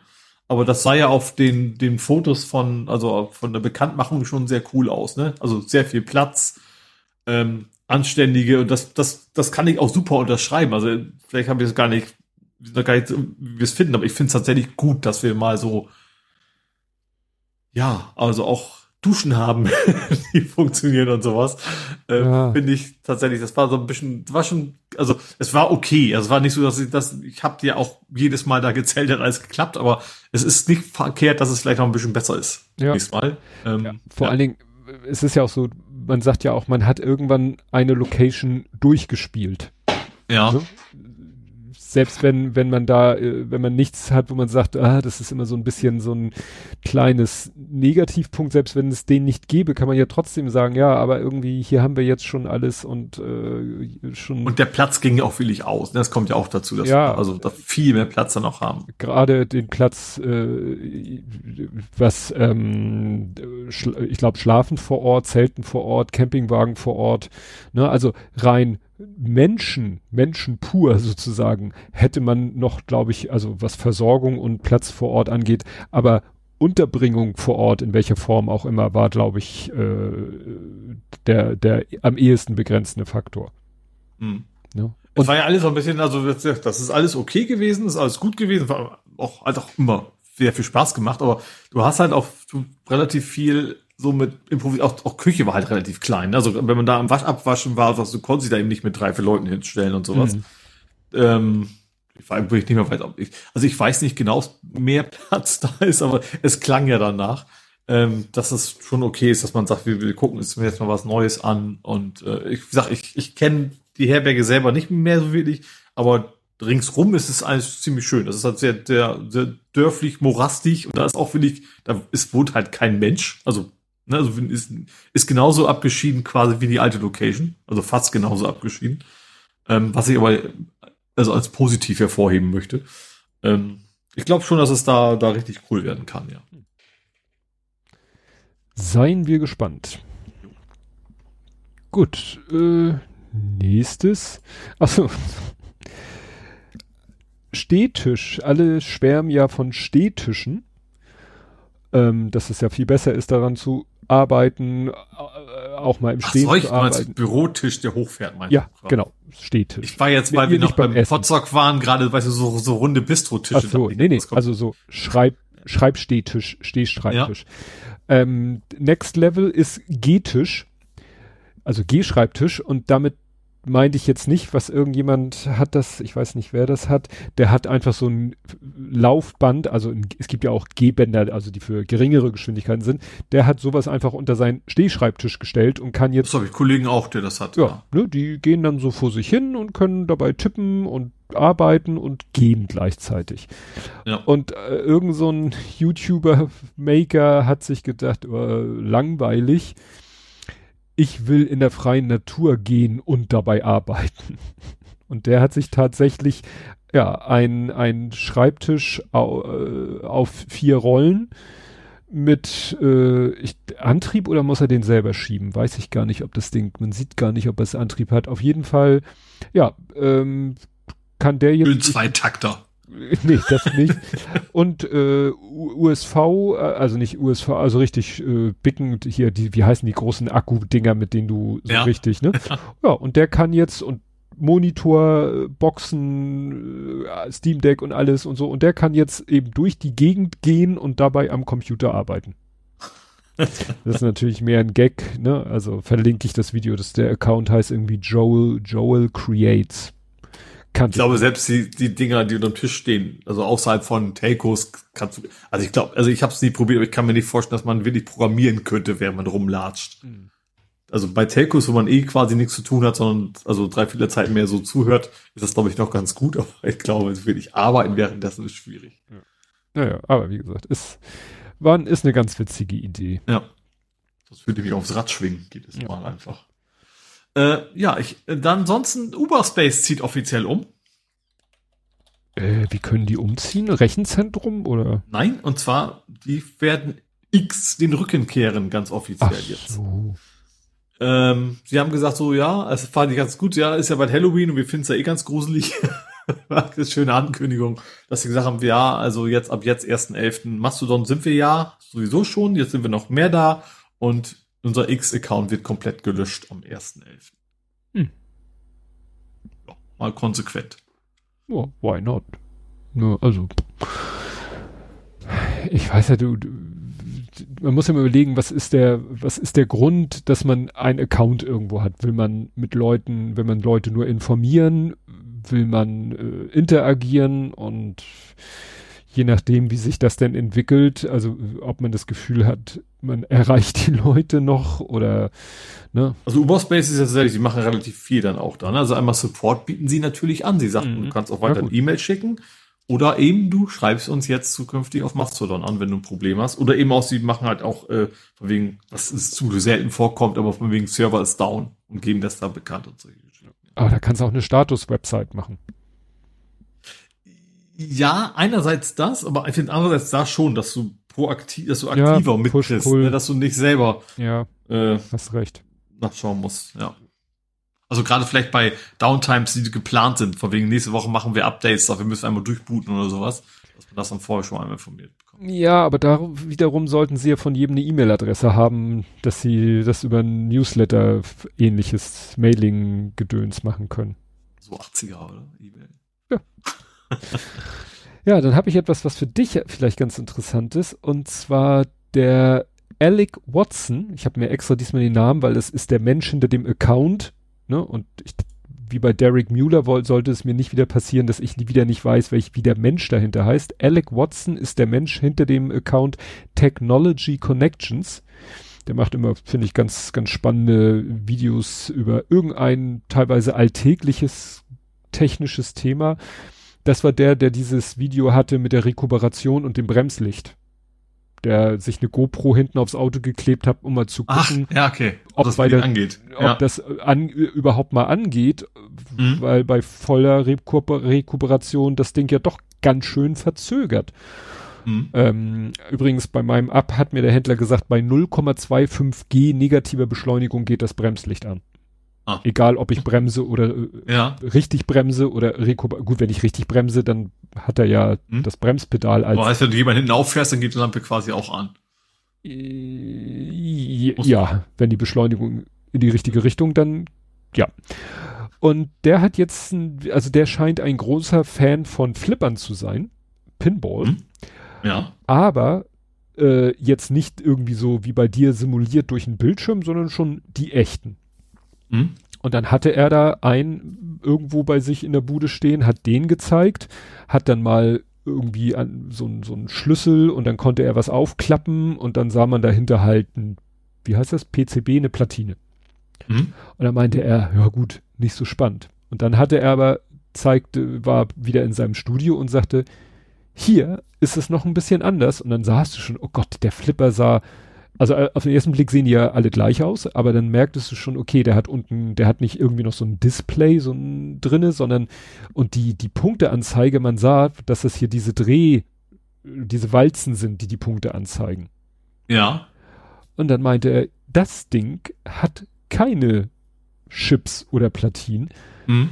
Das war wirklich so ein alter Flipper äh, von Williams, wo alles noch ist mit Kabeln, Relais und mhm. Wahnsinn. Und das Video geht 50 Minuten und er meint, das ist Teil 1. und er hat, also es ist Wahnsinn, was er da, da verfolgt er quasi die Kabel und sagt, ja, wenn die Kugel dagegen, dann wird dieser Taster geschlossen. Wenn dieser Taster geschlossen wird, schließt sich dieses Relais und das sind dann Relais nicht mit einem Kontakt, sondern mit vier Kontakten, von denen vielleicht zwei sich schließen und zwei sich öffnen. Mhm. Und der, und der eine schließende Kontakt sorgt dann dafür, dass der Punktestand sich weiter dreht. Er erzählt dann, erklärt dann auch, wie diese Rolle funktioniert. Der, der größte Gag ist schon, die Punkteanzeige ist sechsstellig. Aber wenn du dir dann die, dieses, wie nennt sich dieses Backpanel, nennt sich das, ne? Was, wo man so drauf guckt, das Punktepanel dann hat er da hinten. Ja. Achso, nee, nee, das Punkteding, ja, okay. Das ja. Punkteding. Dann macht er da hinten nämlich auch die Klappe auf und dann siehst du, hinter jedem Punktestandsbereich sind aber nur fünf von diesen Walzen. Und du sagst, hä, ich habe doch von vorne gesehen, dass der sechsstellige Punkt hat. Ja, die letzte Stelle ist fake. die letzte Stelle ist nur so eine, so eine, ich sag mal, so eine Viertelwalze, wo eine Null aufgemalt ist und oben eine halbe Neun und unten eine halbe Eins. Das heißt, selbst wenn du so ein bisschen schräg guckst, siehst aber du, geil. aber ja. es ist kein ganzer Kreis, sondern es ist nur so ein Viertelkreis ja. und da passiert nichts. Also du kannst nicht, na, die Punkte sind immer ein Vielfaches mindestens von zehn. Mhm. Und damit es halt Größe, ne? Abis ja. sagt man ja, stehen auf große Zahlen. Äh, ja, also das, das alleine schon. Und wie gesagt, dann macht er dann klappt er halt die, ne, das Spielfeld kann man halt auch hochklappen, hat er noch so wie bei einer Motorhaube so einen Stab, den er dann einrasten kann und darunter ist alles voll mit Kabeln und mit Relais, dann ist da noch so eine Walze, die sich dreht, das erklärt er dann auch alles, dass die, äh, weil wenn du irgendwie, ähm, du kannst halt jede Walze einzeln ansprechen von den Punkten, aber wie ist es, wenn du irgendwie so ein Bonussystem hast, dass das heißt, ja, du kriegst jetzt fünfmal 500 dann muss das Ding ja rechnen. Und das ja. macht er mit Hilfe von so einer Walze. Und an der Walze sind dann auch wieder zig Kontakte, die sich öffnen. Es ist der helle Wahnsinn. Es ist echt der helle Wahnsinn. Hm. Also wie gesagt, der erklärt in 50 Minuten ungefähr die Hälfte der äh, Elektrik, man kann es wirklich nur Elektrik nennen, nicht Elektronik, in diesem Steinzeitflipper. Mhm. Das ist schon echt witzig. Gut, Gut, ich habe noch ein Thema, noch nicht so schönes, äh, und zwar immer wieder eine Insolvenz. Äh, Fahrrad.de ist insolvent. Ähm, das ist jetzt nicht kein, nur. Unter anderem auch, ja. ja. Äh, ist tatsächlich jetzt kein, ist aber, das ist eine von vielen, vielen Fahrrad-Online-Läden, finde ich, also, ne, wo man irgendwie alles kriegt. Also, das ist nichts Hochwertiges, sondern einfach nur so, wenn man es bei Rose nicht kriegt, guckt man da nochmal nach, so ungefähr. Ähm, ja, und die, also die ganze Internet-Store-Kette, unter denen auch Fahrrad.de stand, äh, die haben Insolvenz angemeldet. Was ich spannend fand, das wusste ich erst gar nicht. Das ist der gleiche Typ, gehört, dass der quasi auch Karstadt, äh, du siehst ja zwei Anführungszeichen in der Luft, äh, gerettet hat. Also der gleiche Typ, der da Karstadt, weißt du, das übernommen hat, dann teuer vermietet hat und dann quasi die in die Insolvenz geschickt hat. Ähm, das ist wohl der gleiche, der eben auch bei Hinterfahrrad.de steckt. Hm. Wo dann eben auch wieder man fragt, okay, was hat er eigentlich vor? Wo zieht er sich am Ende wohl das Geld bei raus? Ähm, also sie haben, also die Seiten gibt's noch, sie haben aber schon keine Retouren mehr. Also du kannst, wenn du sehr mutig bist, kannst du da immer noch was kaufen, aber du wirst wahrscheinlich keine Garantieleistung mehr erhalten können, wenn du da mhm. Dinge gekauft hast. Äh, das Witzige ist, wie ich davon erfahren habe, über meine Schnäppchenseite.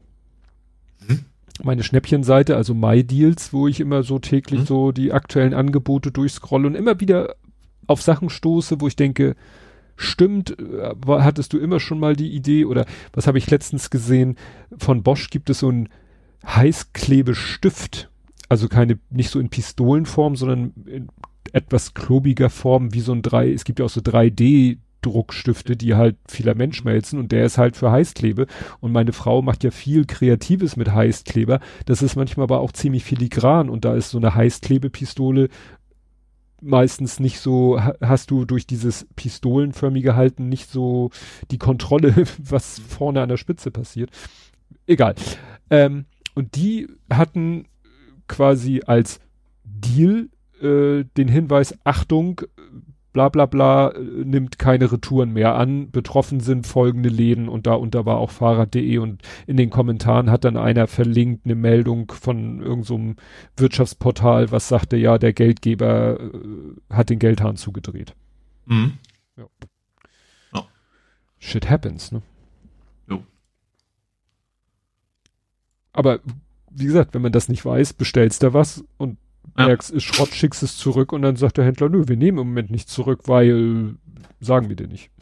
Ja. Gut, du warst schon durch? Ich war ja, ich hab, bin heute sehr unnötig unterwegs. Oh, okay. Dann halte ich mal durch meine Themen. Äh, erstes KI-Thema.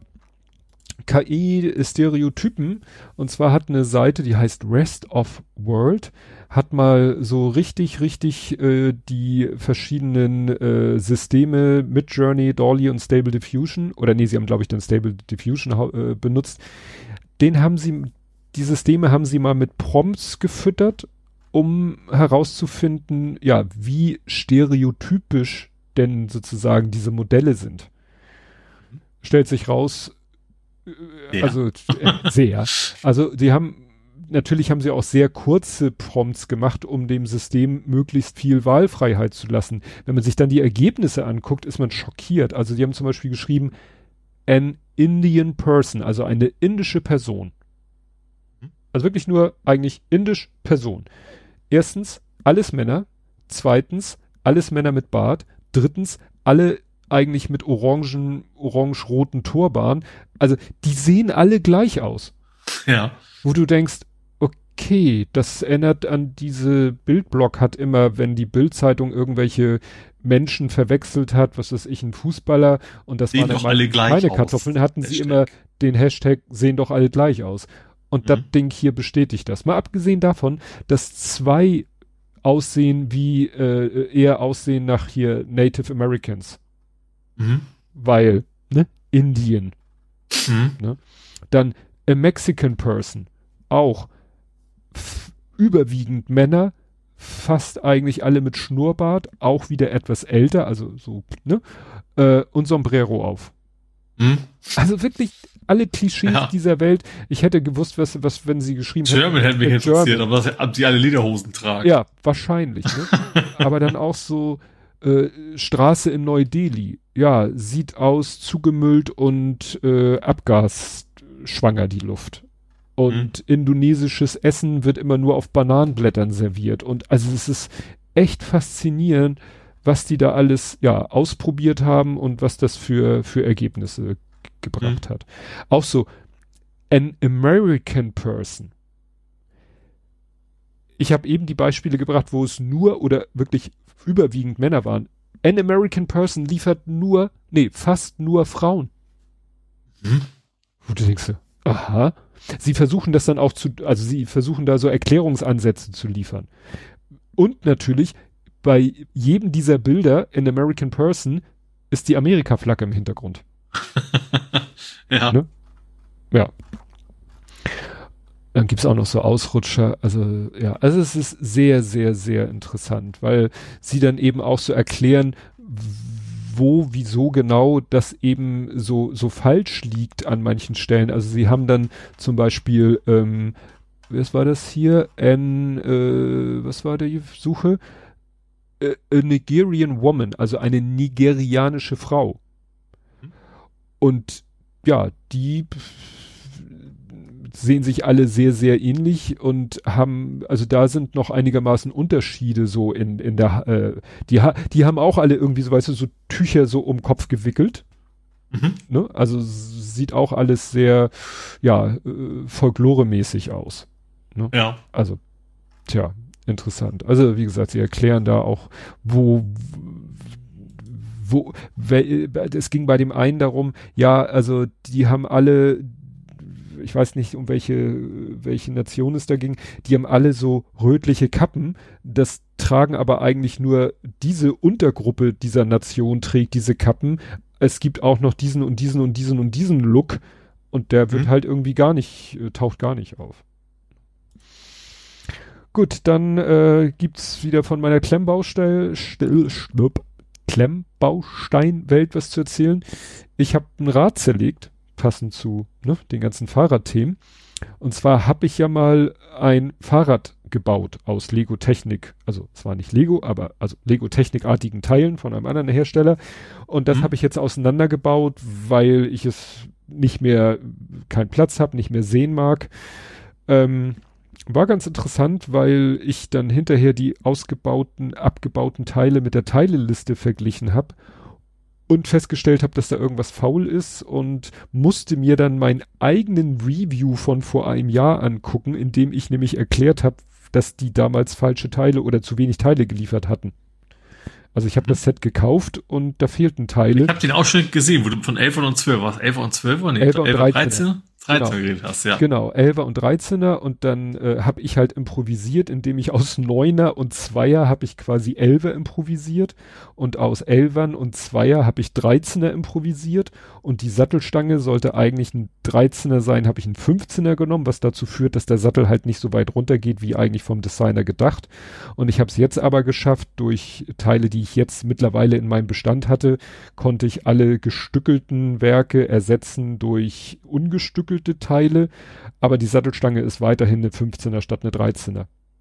Mhm. Und hier jetzt der Aufruf, äh, wenn jemand Bock auf dieses Fahrrad hat, meld dich einfach mal bei mir, weil ich will das Ding loswerden. Ich ja, ich weiß, verkaufen ist schwer, aber äh, sagen wir mal so, in, in gute Hände abzugeben, äh, ich habe es quasi äh, mental und finanziell abgeschrieben. Es war nämlich gar nicht so günstig, wie ich dann hinterher gesehen habe, als ich mir den Review angeschaut habe, aber ich habe ja schon mal die Erfahrung gemacht, dass man mit so, äh, sag ich mal, exotischen Sachen nicht unbedingt viel, äh, dass man da viel wieder für kriegt. Also ich habe ja mhm. diesen komischen von Huawei war das, glaube ich, diesen äh, Technik-Sportwagen mit, äh, der ist ja auch deutlich unter Einstandspreis nachher weggegangen. Also wie gesagt, das Rad, das Rad kann weg. Ach so, ich habe aber noch ein Thema für dich. Mhm. Du bist Bot-programmiersüchtig. Stimmt, das, ja, äh, ja. ich hatte ähm, erst diese Erkenntnis und zweitens bin ich mal wieder dabei, einen Bot zu schreiben wie Mastodon. Ähm, und zwar habe ich das schon öfter gehabt, dass, dass bei gewissen Beiträgen einfach gerne mal auch mal so, so Abendblattartikel verlinkt werden. Mhm. Sind ja sehr häufig nicht lange verfügbar. Oder gleich hinter der Paywall. Ja, und, und zwar für den Fall, dass sie noch nicht hinter der Paywall sind, wollte ich eigentlich, bin ich, also nicht nur wollte, bin ich immer noch dabei, ich hatte am Wochenende keinen Bock mehr, äh, einen Bot mache, den du einfach nur menschen musst und dann guckt der, worauf hast du geantwortet, ist da eine URL drin und dann schmeiße ich die ins, ins Archiv. Also in die Wayback Machine. So, das ist jetzt mein nächster Bot, den ich programmiere, dass du also quasi den einfach nur menschen musst, der schmeißt die Wayback Machine und gibt dir dann zurück die URL der Wayback Machine von diesem Ding. Du musst also nicht mehr selber drauf gehen oder auch der Extension oder sowas, sondern du brauchst einfach nur ihn zu menschen und dann geht das Ding los. Hm. Und das ist jetzt die nächste, die ist allerdings, also ich weiß natürlich ehrlich, es ist wieder so ein Ding, wo es ist okay, wenn das F, das könnte ein Opfer seiner Erf seines eigenen Erfolges werden, wenn das denn erfolgreich wäre. Ne? Weil du natürlich dann, wenn das viele aufrufen, dann gibt's dann wieder Probleme mit Performance und so weiter. Hm. Ähm, das wollte ich fragen. Das wollte ja. ich nämlich fragen. Wo, ich weiß nicht, ob du es vielleicht letztes Mal gesagt wo laufen die denn? Wo laufen die? Laufen die alle hin? auf Uberspace. also die laufen ähm, auf eine, also auf einer Hardware, ne, die laufen nicht auf deinem NAS, wäre jetzt eine ganz blöde. Das wäre tatsächlich bei dem die der nächste Gedanke, wenn das zu viel wäre für Uberspace, würde ich es aufs Ach NAS so. Ähm, das weiß ich eben nicht. Ähm, ich glaube, von, also die anderen bisher von der Performance ist das ja alles nix. Ne? Du holst ein bisschen was ab und schiebst es rein. Ähm, also das, du brauchst da nicht viel Rechenpower, du brauchst da nicht viel, viel, viel Speicher für, das ist alles relativ unkritisch. Bei dem Ding weiß ich es eben nicht. Also auch das ist, glaube ich, von der, von der Ressourcen wenig, aber ich kann mir vorstellen einfach, dass es da irgendwie so ein, so ein Watchdog gibt, wenn ein Dienst zu viele URLs aufruft, dass dem das dann nicht geheuer wird. Mhm. Ist. Das könnte sein. Dann würde ich einfach mal mir lokal oder auf dem Raspberry schmeißen, weil ich glaube, das ist nicht. Es dauert lange, es dauert pro URL 20 Sekunden, was ich echt eine Menge finde.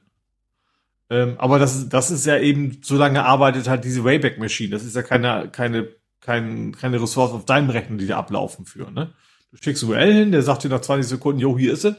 Ähm, also ich habe jetzt nur exemplarisch mal einen Artikel aus meinem Blog genommen. Es kann sein, dass das mit komplexeren Seiten auch nochmal länger dauert.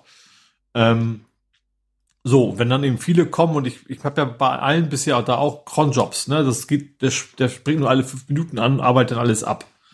Ähm, Genau, und ich kann mir vorstellen, wenn das dann zu viel wird, dass dann vielleicht äh, so ein normaler Host, also Uberspace nur exemplarisch angreift, wahrscheinlich dann auch, dann irgendwann sagen, so, nee, nee, so, so viele URLs aufrufen, das darfst du hier nicht, weil wir haben Angst, dass du Dinge tust, die du nicht tun solltest.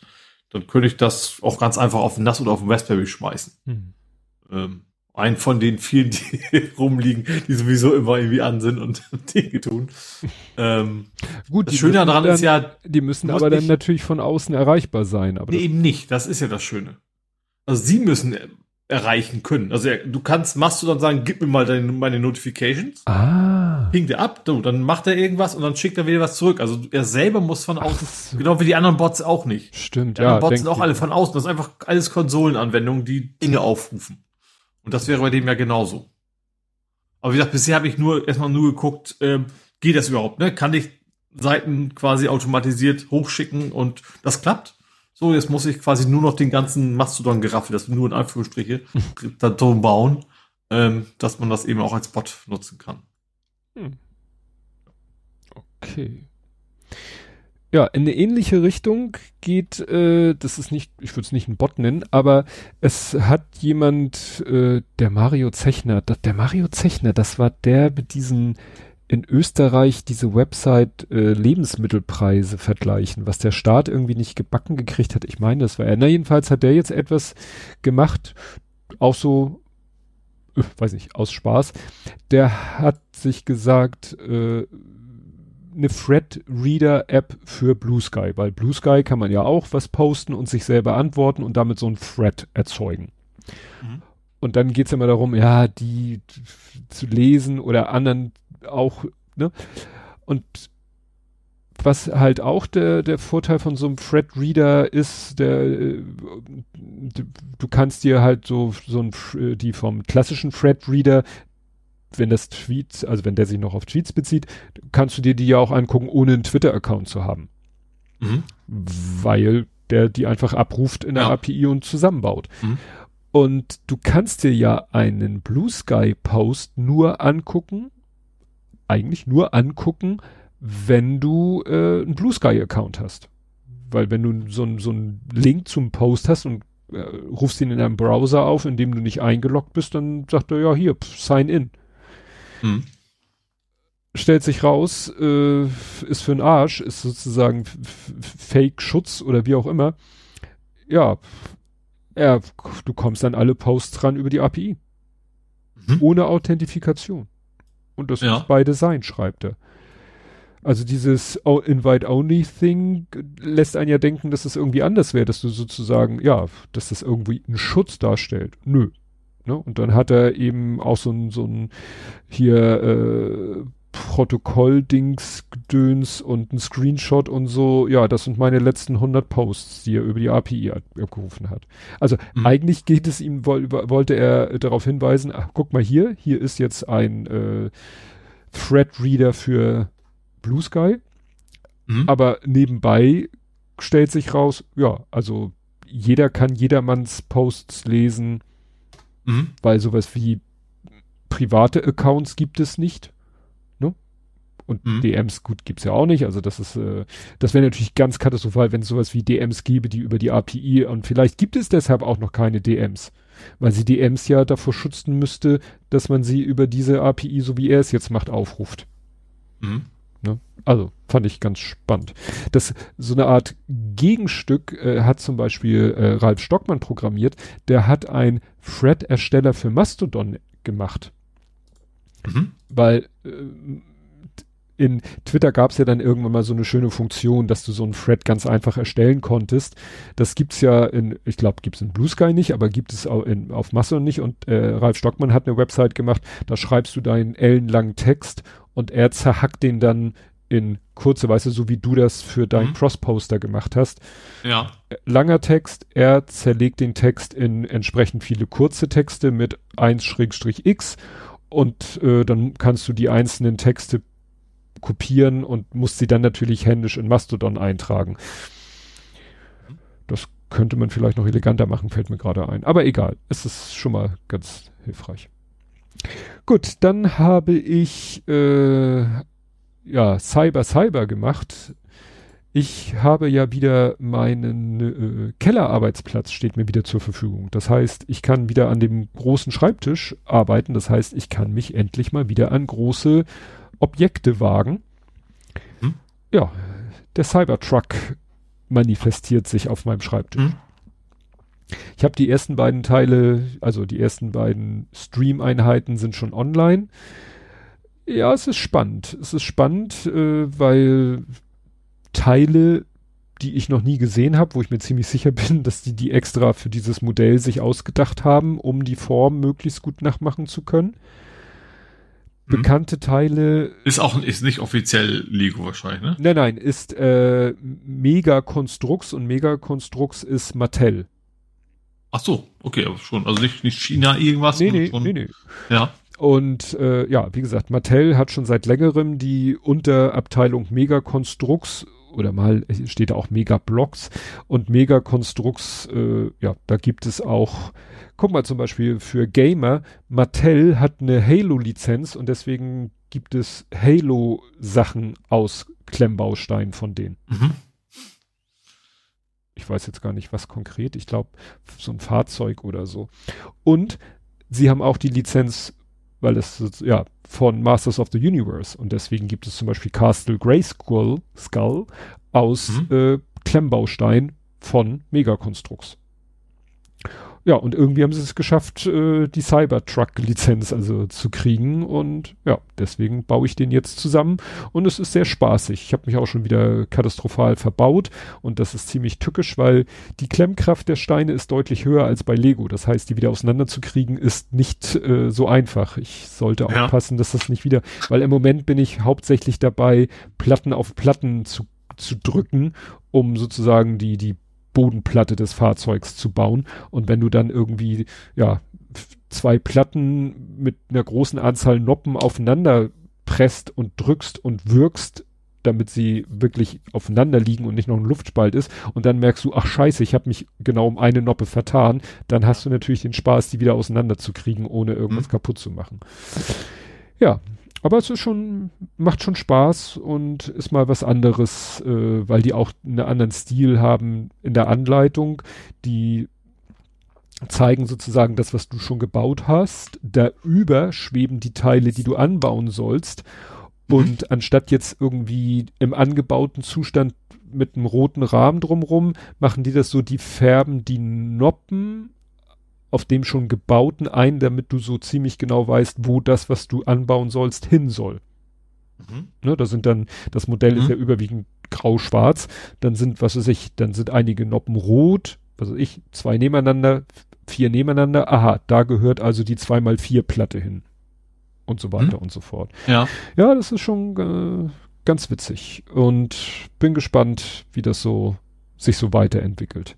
Weil es hat ja auch, es sieht ja nicht nur relativ äh, gut getroffen, das Modell. Es hat auch so ein paar technische Gimmicks, so höhenverstellbares Fahrwerk und so. Das wird bestimmt auch noch so von, von dem Aspekt her ganz lustig. Wenn ihr das mal sehen, live sehen wollt, follow me on Twitch. Dann habe ich noch so eine Art Faktencheck. Like and subscribe. Ja. Äh, habe ich noch so eine äh, Art Faktencheck. Wir hatten doch das Thema mit Microsoft und den ähm, hier äh, Datumsangaben in Excel.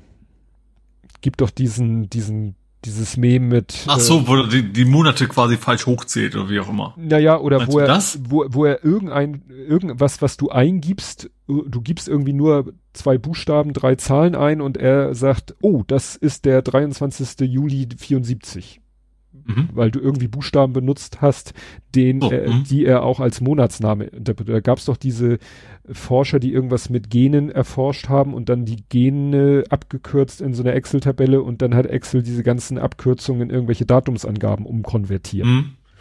Ja. Und wie gesagt, da gibt es ja dieses Meme mit dem Insel und Excel äh, incorrectly assuming something as a date. Mhm. Und ja, da soll jetzt tatsächlich ähm, ein, ja, eine Abhilfe kommen. Microsoft fixt Autoformatierung in Excel. Oh. Ne? Also ja, nach Jahrzehnten. Man, nach ein paar Jahrzehnten. ne? Und äh, ja, soll man in Zukunft deaktivieren. Zum Beispiel, oh, das habe ich gar nicht gewusst. Ich habe das nur mit dem Datum gelesen. Führen Nullen entfernen und eine Zahl konvertieren. Das ist das, was uns immer wieder das Genick bricht, wenn wir Postleitzahlen mhm. exportieren und dann führende Nullen bei den äh, Regionen mit führenden Nullen und dann sind die führenden Nullen weg. Mhm. Ne? Aha, numerische Daten. Müsstest du euch halt auf Westdeutschland konzentrieren. Ja, kein Ossi-Bashing hier. Das hat auch nicht ein solches gemeint, nur weil es halt die Postleitzahlen Ja, aber unsere Kunden sitzen erfreulicherweise im gesamten Bundesgebiet und ja. verwalten Häuser im ja, gesamten also Bundesgebiet. Wir, wir, kennen das Problem ja auch. Also ja, bei unseren dann, Kunden ist es ja auch nicht anders. Ja, und dann kommen alle zehn Jahre haben wir den Zensus und dann äh, ja, schreiben wir die Sachen ordnungsgemäß in eine CSV-Datei, die Leute öffnen sie mit Excel, boom, sind die ganzen führenden Nullen, jedenfalls optisch weg. Hm. Und wenn die dann das Ding nochmal wieder speichern, glaube ich, sind sie auch in der Datei weg oder so. Deswegen, selbst in, den, in der Zensusdokumentation vom Statistischen Bundes- oder Landesamt steht immer wieder drinne, öffnen Sie die Datei auf keinen Fall mit Excel. Ja. Weil shit happens. Hm. Genau, hier werden noch, ach so, numerische Daten, die den Buchstaben E umgeben, äh, in eine Zahl konvertieren, die in wissenschaftlicher Notation angezeigt wird. Also dass irgendwie 1E10 1E10 bleibt und nicht zu 1 10 hoch 10 ja. wird.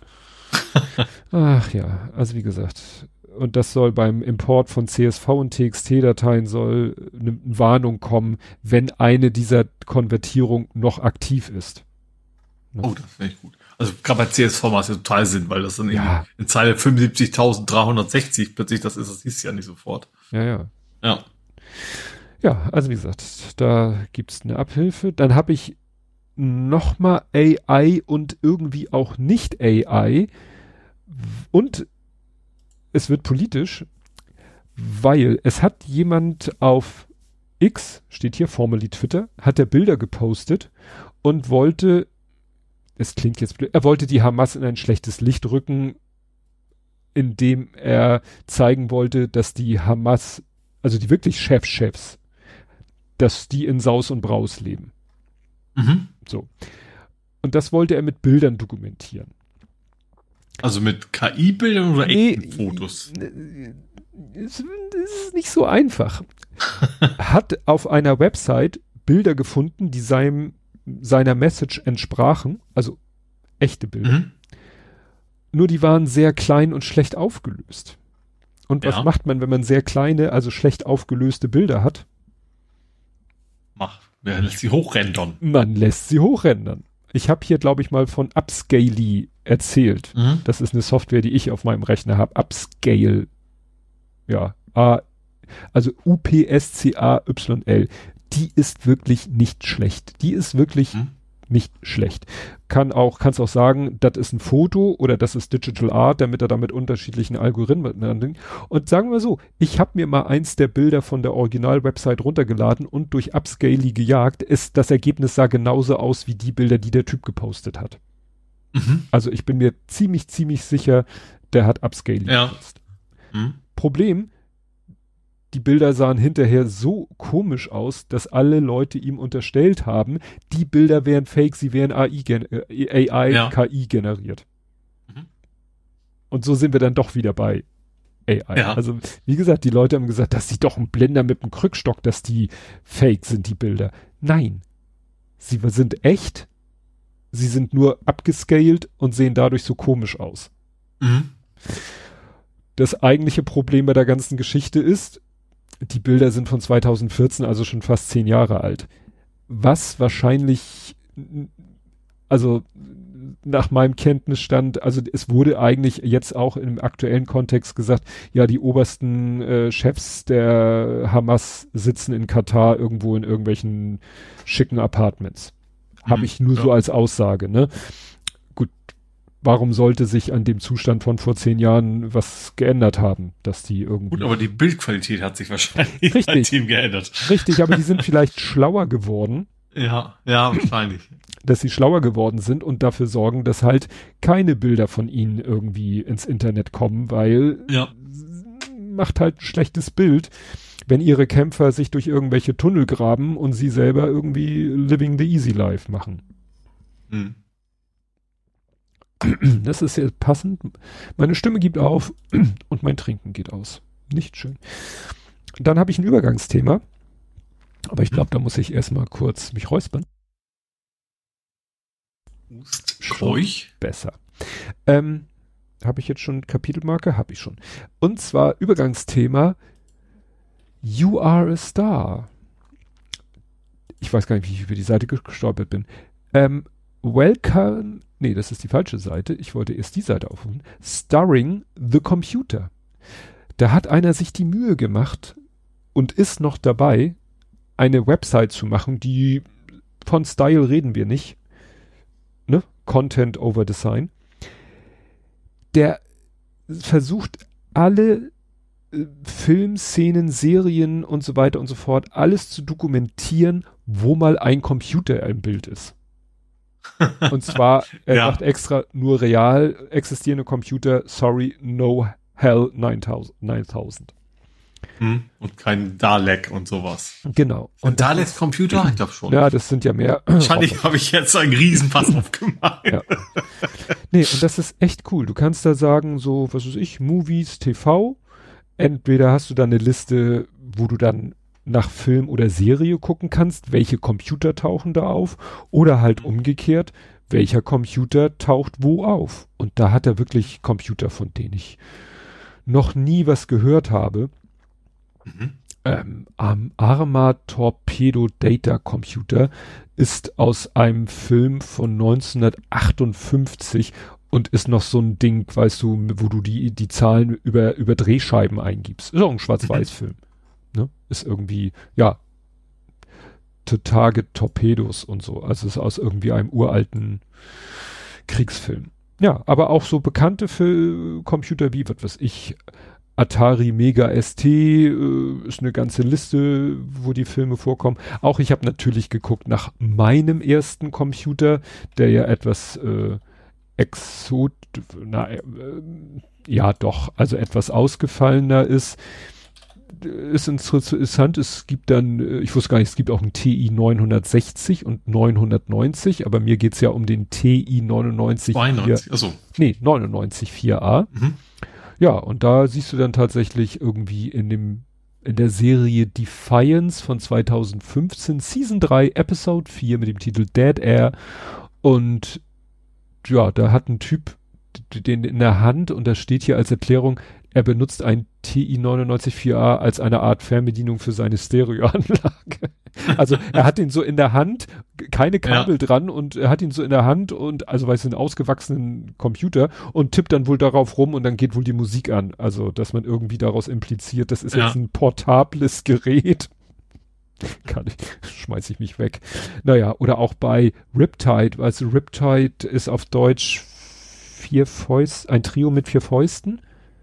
Ich glaube, so hieß die. Ja, kenne ich, ja. Ne? Die äh, auch, da äh, ist äh, auch ein Stimmt, die war ja sehr nerdisch angehaucht. Ja, da war ja halt der Nerd. Also der, der, der nicht der ohne Fäuste sozusagen. Genau. Ähm, und da ist tatsächlich ein TI 99 4a, den sie aber irgendwie, äh, wo sie ein Schild drauf geklebt haben, so dass er dann als, wie, als was? Als PDQ3 Ne? Also sie haben TI 99 4a genommen, haben den aber irgendwie umgefriemelt, damit er einen anderen, äh, ne? Und The Terror Within von 1989, da steht er auch an so einem Fantasie-Kommandostand. Also sehr faszinierend. Dabei bin ich auch noch gestolpert äh, über Product Placement Blog. Das ist das Ganze noch eine Stufe allgemeiner, nämlich jedes Erscheinen von Product Placement Produkten in irgendwas. Ach du Schande. Ja. Also das, da, da bist du affig. Da gibt's dann auch eine Abteilung Computers, gibt eine eigene Abteilung Dell, weil Dell sehr bekannt ist dafür. Cameras und dann kannst du dich da halt durchklicken und was weiß ich, äh, Bodycams in irgendwelchen Polizeiserien ist jetzt nicht so spannend, aber auch, was weiß ich, eine Nikon-Kamera in Loki Season 2 Episodes. Ach ja, guck mal, hab ich gerade gesehen. Aha, okay, stimmt, der hat eine Kamera im Hintergrund in der Hand. in Deutschland könnte es wahrscheinlich Tatort und Autos eine ganze Seite für Ja. machen. Wahrscheinlich. Ist natürlich leider mehr amerikanisch die Seite. Also wie gesagt. Deswegen Übergangsthema, weil wir kommen jetzt zu Spiele, Filme, Serien, TV und Kultur. Und da habe ich ein Übergangsthema auf der anderen Seite. Habe ich jetzt die zweite Kapitelmarke? Ich meine, du hattest nämlich eben, als du angefangen hast, schon gesagt, habe ich die Kapitelmarke gemacht? Ja. Ja, ja, diesmal ging es aber um die äh, hier jetzt äh, Themen Rubrikenwechsel äh, Kapitelmarke. Auf dieser Seite habe ich nämlich auch wieder eine Seite, die sich beschäftigt mit Produkten, aber diesmal geht es um eine einzige Serie oder eine, ein einziges Franchise, nämlich Star Trek. Deswegen heißt die Seite Star Trek and Design und hat die Domain Star Trek-Track.design, also eine richtig coole URL. Und da kannst du sagen Identified Objects, Glassware, Tableware, Seating, Tables, Lightning, Michelins und bei Glassware siehst du dann alle möglichen Trinkgefäße, die in Hm? irgendeiner Star Trek Serie oder irgendeinem Star Trek Film im Bild waren, von welchem Hersteller die sind. Ah. Also die haben halt versucht, immer irgendwelche exotisch aussehenden Trinkgefäße zu benutzen, damit es halt in, in, die, in diese Science-Fiction-Welt passt. Aber das war jetzt nicht, da hat, haben sie jetzt nicht irgendwie einen Glasbläser engagiert und gesagt, mach mal ein exotisches Glas, sondern sie haben geguckt, was gibt es denn auf dem Markt? Mhm. Ne? Und zum Beispiel ist hier ein äh, Foto, wo man sagt, ja stimmt, so achteckige Gläser waren ja mal in den 80ern oder so der heiße Scheiß.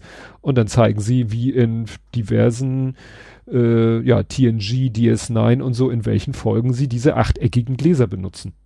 Mhm. Auch in, sag ich mal, Nahaufnahmen. Mhm. Weil halt dieses achteckige schon äh, bisschen ausgefallen aussieht, aber So Achteck ist ja, ist ja generell so ein Sci-Fi-Ding, auch so achteckige Kacheln an die Wänden und so. Ja. Das wird ja immer, immer gerne genommen, ja. Ja. Also wie gesagt, das ist, das ist jetzt, das habe ich mehr es auf dieser, das ist jetzt mehr was für Star Trek äh, Nerds und Fans, aber es ist echt cool, ähm, ja, auch so T- Tische, ne? Also, wo du denkst, Tische, das baut doch die Requisite. Nö, die haben teilweise halt wirklich äh, käuflich äh, erwerbbare Tische benutzt, die dann auch irgendwie. Wahrscheinlich. Ja, Fliesentische wird es wohl nicht gegeben haben bei Star Trek. Nein. Geil, hier ist tatsächlich äh, pa Payala Bistro Set bei Ikea in DS9. Äh, Haben sogar noch das Foto aus dem Ikea-Katalog dazu gepackt als Beweis. ja. Gut, hast du denn was in diesem Sektor? Ja, auch nicht so ganz viel, aber ich fange mal an mit, es ist durch. Jetzt offiziell, Microsoft hat Activision gekauft. Das haben wir ja schon lange noch gehabt hier als Themen und jetzt ist so wirklich ganz, ganz offiziell alles erledigt und äh, ja. Ja, da hatten ja noch die verschiedenen FD irgendwas, FTC. Ja, es gibt natürlich noch welche, die ja noch, noch irgendwie klagen gegen, also die haben vor Gericht verloren, können theoretisch noch äh, in Revision gehen, sowas, aber eigentlich ist das eher. Also es ist durch, theoretisch könnte hinterher noch was passieren, sagen wir es mal so. Aber auch das eher unwahrscheinlich. Ja, ich habe dann, das dürfte dich interessieren, vielleicht hast du es ja auch, äh, es ist eine, ich sag mal, Warnung statt Shitstorm, wahrscheinlich um einem Shitstorm vorzubeugen, warnt jetzt ich glaube ich auch. ja? City Skyline 2. Ja. Ich habe ja stehen, geil, aber scheiße.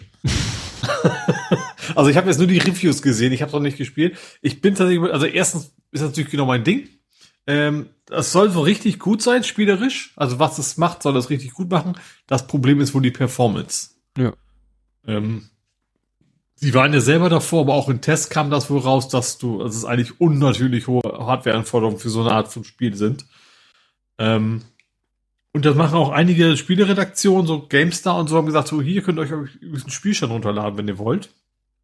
Mit einer 100.000 Einwohnerstadt.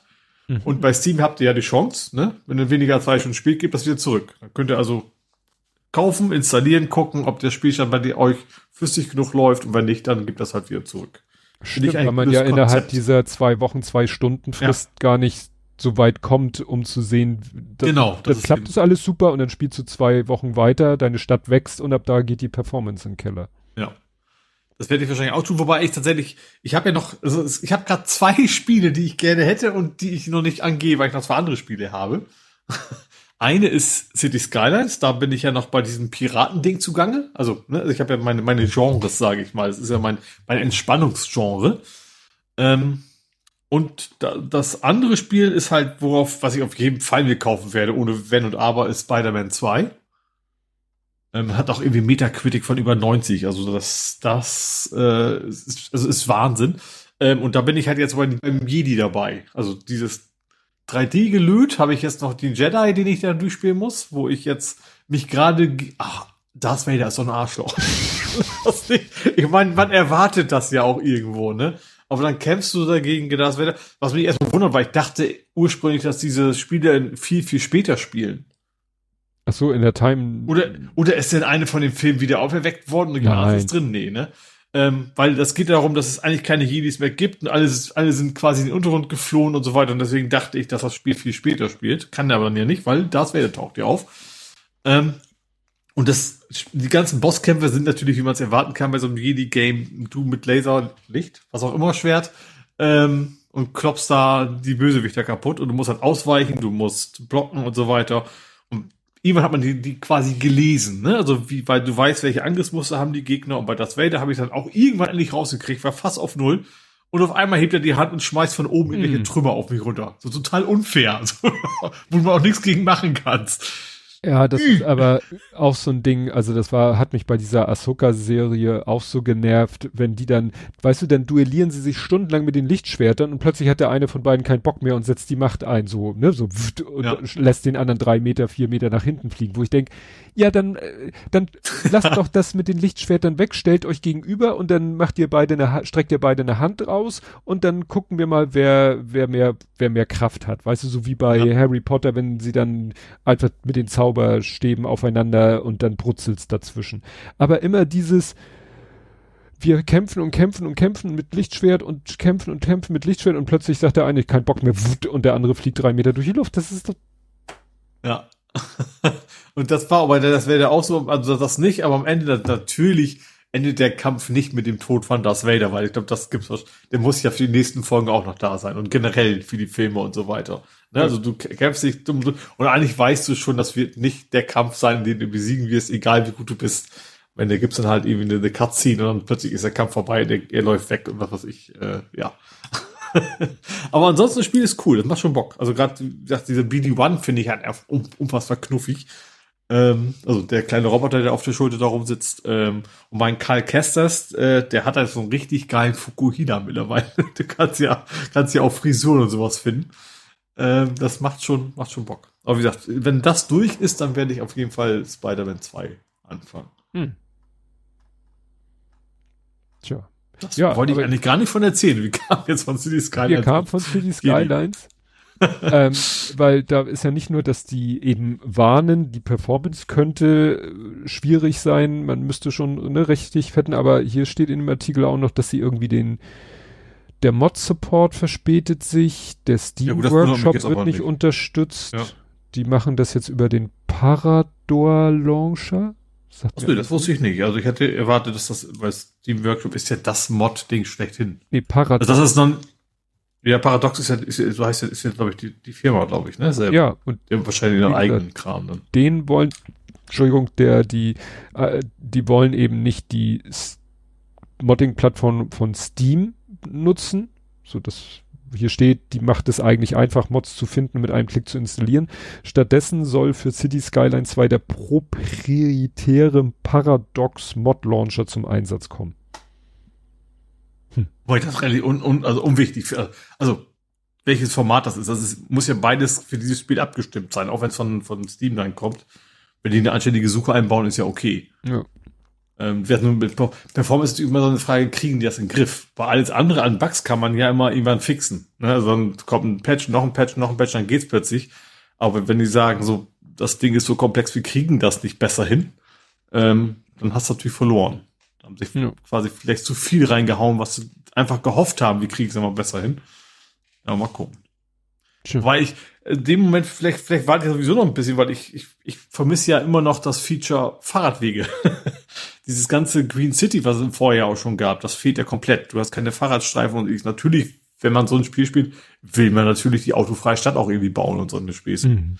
Das geht natürlich jetzt noch nicht. Schon. Hm. Gut, mehr habe ich langen nicht. kalten Tage kommen ja noch, ne? Wo man Stimmt. sich dann sowas. Ansonsten habe ich mal wieder ein äh, Bjarne Mädel geguckt. Hm, den, warte mal, war das der- Sörensen. Nicht hat Angst, sondern Genau, Oder- oder ist Sörensen fängt Feuer. Das ist quasi ein Nachfolgeteil, was auch immer. Ähm, von, von Sörensen hat Angst. Also beides sind, glaube ich, ich habe gehört, das Buch gibt es schon länger. hm. Ähm, das ist ja so Krimi und äh, einerseits ist es, finde ich, ist es sehr lustig, einfach weil die Charaktere so sind, wie sie sind. Andererseits ist es aber auch unfassbar, also traut sich auch völlig unlustig zu sein. Selbst es gibt so einen, so so so einen Kollegen von ihm, so einen Polizisten, der ist eigentlich der Comical Relief, ne, so ein bisschen, so von wegen, der labert immer ein dummes Zeug und kriegt auch immer einen Schnau. Und selbst der hat eine sehr tragische Backstory plötzlich mitten in dem, in dem Film. Ähm, was dann irgendwie zu, zur Geschichte mit dazugehört. Also das, ich finde, es ist eine relativ erwachsene Krimi, obwohl sie sie sagt, durch die Dialoge ist das halt, weil es so absurde Dialoge sind, einfach weil die Charaktere so, so ein bisschen schräg sind. Ähm, aber eben auch, auch diese ganze war ja im ersten Teil schon so sein, er hatte eine Angststörung. Das war ja auch im ersten Teil schon. Mhm. Ne? Halt, hieß er ja auch Sörensen hat Angst. Das wird ja eben nicht als, als, als Comedy oder was genommen, ne? sondern das, das ist ein Teil seines Charakters und das wird, ich sag mal, realistisch gespielt. Ne? Da versucht er jetzt irgendwie nicht jemand daraus, weil es jetzt ein lustiger Krimi sein soll, da irgendwas Lustiges von zu machen. Ähm, ja, und das, ich fand den sehenswert, war sehr interessant. Es geht eben irgendwie so um, das fängt damit an, dass ein Mädchen quasi, was ihr Leben lang im Keller gewohnt hat und jetzt so als junge Frau, sage ich mal, ausbricht. Blindes Mädchen, die, die rennt quasi aus Versehen vor sein Auto. Mehr oder weniger. Also äh, bremst rechtzeitig, es gibt keinen Unfall, aber sie versuchen natürlich herauszufinden, was ist da passiert. Dann findet man Leichen und so weiter und hat sie ihn umgebracht oder nicht, das werden wir rausfinden. Ähm, und die Geschichte ist interessant. Das ist so ein bisschen so, so, so, so, so, so ein Kult, der dahinter hängt. Ähm, trotzdem hat das seine, seine super lustigen äh, Momente. Ähm, aber eben auch sehr ernste. Und äh, was ich ein bisschen, ich, was ich nicht weiß, ob ich es gut fand oder nicht. Also irgendwann im, im späteren Teil des, des Films, äh, also ist, ist ja, also äh, eine Folge als Film, so in Länge und in, in Abschluss her, ne? Also nicht so weniger wie ein Tatort, sondern mehr so Krimi an sich abgeschlossen. Ähm, am Ende wird quasi in so, wie so ein Theaterstück gezeigt, was passiert ist. Also die, die mal wegen der oder die Mörderin, ich will jetzt nicht spoilern, äh, erzählt, was, was passiert ist. Und dann siehst du plötzlich alles ist schwarz. Und wie so ein Theaterstück siehst du quasi dann auch den Menschen, der quasi von der anderen Person getötet wird, wie er quasi mitzeigt, was dann passiert ist und so weiter. Und dann ist, ist, ist der schwarze Hintergrund wieder weg, die Person sitzt da wieder und hat, also während sie quasi erzählt hat, die Person, was passiert ist, wird das quasi als Theaterstück gespielt. Und ich weiß jetzt nicht, ob ich das gut oder schlecht finde. ich hab's, also ich habe das weder gedacht, so, oh, total geile Idee, sondern aber ich fand dann aber auch nicht so, oh nee, wie blöd, sondern das ist, ist irgendwie mal anders. Ähm, gesagt, und Janne Mädel mag ich sowieso total als, als, als Schauspieler, weil der, also alle seine Rollen, die ich bisher von ihm gesehen habe, gefallen mir irgendwie super, weil er die auch echt gut spielt. Und da spielt er eben auch diesen, ne, so norddeutschen, sehr trockenen Typen. Also ich, ich habe ja diesen einen Dialog auch, diesen kurzen Dialog auch ge, ge, getutet, wo sie eben dieses Mädchen, was da ausbüchst, sagt, oh, ich mag dich, ne? Sagt sie so. Gesagt, sie ist, wie gesagt, sie leben lang in diesem Keller, sie ist so ein bisschen, ne, sie ist also nicht so wirklich sozial kompatibel zu den Menschen, sage ich mal. Sie sagt so, ich mag dich. Und, und während sie die ganze Zeit versuchen, so, ja, dass sie ihnen vertraut und keine Angst vor ihnen, so, sagt er dann einfach so, da gibt's ja eigentlich gar keinen Grund für. und ich fand diesen Dialog, und was ist eben auch so, das passte so super zu diesem Charakter und ich fand das irgendwie sehr erfrischend, dass man auf sowas so antworten kann. Ja, also schönes Ding. Ähm, ist wie gesagt nicht, nicht unbedingt gute Laune-Krimi. Also, also jetzt nicht so wie so ein Münsteraner Tat oder sowas, ne, wo ein Gag den nächsten folgt, aber die Dialoge sind halt echt lustig. Und äh, die Geschichte, beziehungsweise dass der Kriminalfall ist dann auch interessant genug, um sich deswegen anzugucken. Hm. Ja. Der ist Und der Hund hat einen eigenen Abspann gekriegt. Also der Hund, also in den Credits wurde der Hund extra nochmal erwähnt. Also es ist so ein zotteliger Hund dabei, dann stand da als, also nicht einfach Wenn so, als Kord. genau. Also bei Lassie stand der nie, ne? Peter als Lassie oder wie auch immer der Hund in Willigkeit hieß, sondern da hieß einfach nur Lassie. Und äh, ja. Ja, ich Gut, damit wäre ich da auch durch.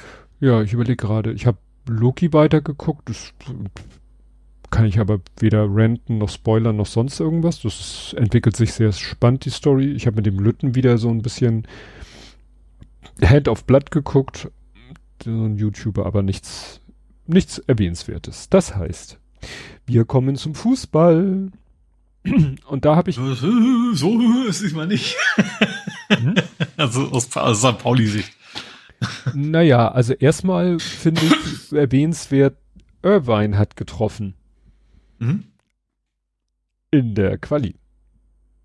Ah, ich wollte sagen, das ist mir aufgefallen. ja. Ne, also Irvine hat, also ich, äh, ich weise noch mal dezent darauf hin, dass der Typ vor kurzem noch äh, abgeschrieben ja. wurde für äh, letzte Saison ausgefallen, ne? so ungefähr. Und ja. jetzt spielt er nicht nur schon wieder von Anfang an für San Pauli, macht da gute oder was weiß ich für Sachen auch für die Nationalmannschaft äh, seines äh, Heimatlandes, trifft er mal kurz im, mhm. ne? Und steht dann, wie gesagt, auch am nächsten Wochenende gleich wieder auf dem Platz für äh, St. Pauli und spielt da auch. Interessant ja. äh, ist, habe ich gar nicht erzählt, mein Sohn spielt so ein Spiel, ist wahrscheinlich so auf dem Handy oder so, weißt du, wo du so, so, so ein bisschen Bundesliga-Manager-mäßig oder so, ne? Also du, du bist quasi der, der, nicht unbedingt der Trainer, ich glaube mehr so der Manager von einer fiktiven Fußballmannschaft und du kannst eigentlich das, was du tust, ist Spieler kaufen, verkaufen mhm. und aufstellen und dann guckt dieses, dieses Spiel guckt quasi, was passiert in der Realität. Und überträgt das dann in Punkte für dich in dem Spiel. Ja. Und er hat, als er sich verletzt hat, nicht mein Sohn, als Irvine sich verletzt hat, hat er Irvine billig gekauft. in dem ja. Gedanken, naja, selbst wenn er jetzt äh, verletzt ist, irgendwann ist er wieder Investition. gesund. Als ja. langfristige Investition, die sich jetzt aber extrem kurzfristig ausgezahlt hat für ihn. Ja. ne? Weil, ja, er guckt jetzt immer, weißt du, mein Sohn, HSV-Fan, guckt jetzt bei jedem Spieltag, ob Irvine in der Startelf steht, weil das ihm, und dann ist, ja. scheiße, wo ist denn Smith? Weil Smith hatte auch, der ist ja nicht auf dem Platz. Der ist ja nicht mal im Kader. Ja, habe ich dann hinterher gesehen, kurzfristig mit Adoptorenproblemen ausgefallen. Hm? Ne? Das ist dann schlecht für meinen Sohn. Ja. ja, ansonsten äh, gab es 1910 Grüße aus Mordor. Ja, dort fand ich auch sehr schön. Das kam ich dann auch auf Mastodon gesehen, was, was kleiner Tod, wer war das? Keine ja, Ahnung. Äh, Paulina. Äh, und wegen herzlichen Glückwunsch zu einem Torverhältnis von 19 zu 10. Ja. Fand ich tatsächlich sehr schön. Ja. Ja. Und ich glaube, also viel Norddeutscher kann eine zweite Liga auch nicht sein, ne? Dann an der nee, Spitze. das ist, das ist Hamburg, Hamburg, Kiel. ja, und äh, also wenn wir mal wirklich norddeutsch denken, äh, Hannover. Ja, stimmt, die hängt auch noch mit dran. Ja. Also die ersten vier, äh, man kann eigentlich sagen, ist die Frage, Hansa Rostock müsste man eigentlich formell auch noch zu Norddeutschland zählen. Aber sagen wir so, vier norddeutsche Mannschaften belegen die ersten vier Plätze. Hm. Das ist erstaunlich. Ja. ja. Ja, und es ist immer noch dicht. 20, 20, 19, 18, ja, 18, super 17. eng. Also, also wir haben ja auch, kommen wir mal zum Spiel, auch nur einen Punkt geholt. Mhm. Äh, das letztes, äh, derzeit ist ja Tor des Monats ist ja Metcalf mit drin. Mhm. Von uns, ne, bei Sportschau. Äh, ich glaube, nächstes, nächsten, also für diesen Monat dann sozusagen, äh, wird dann garantiert der Paderborner Spieler sein, der bei uns das erste Tor geschossen hat. Ähm, hast, hast du was gesehen? Nee. Das war also, wir waren im Angriff und bei uns im Sturm haben sie quasi den Ball verloren durch den mhm. Fehlpass. Und wie das halt im modernen Fußball so ist, der Torwart ist halt weit draußen, wenn drauf, mm. draußen, wenn die eigene Mannschaft in der gegnerischen Hälfte agiert. Und der hat wirklich aus was was ich was also in hier, Entfernung ich, das ich Ding gerade hier im Spielbericht sehe ich aus 55 Metern. Ja. schon heftig. Ja. Da, also das sind so Distanzen, da würde ich nicht mal das Tor treffen bei 10 Kommt nicht mal an.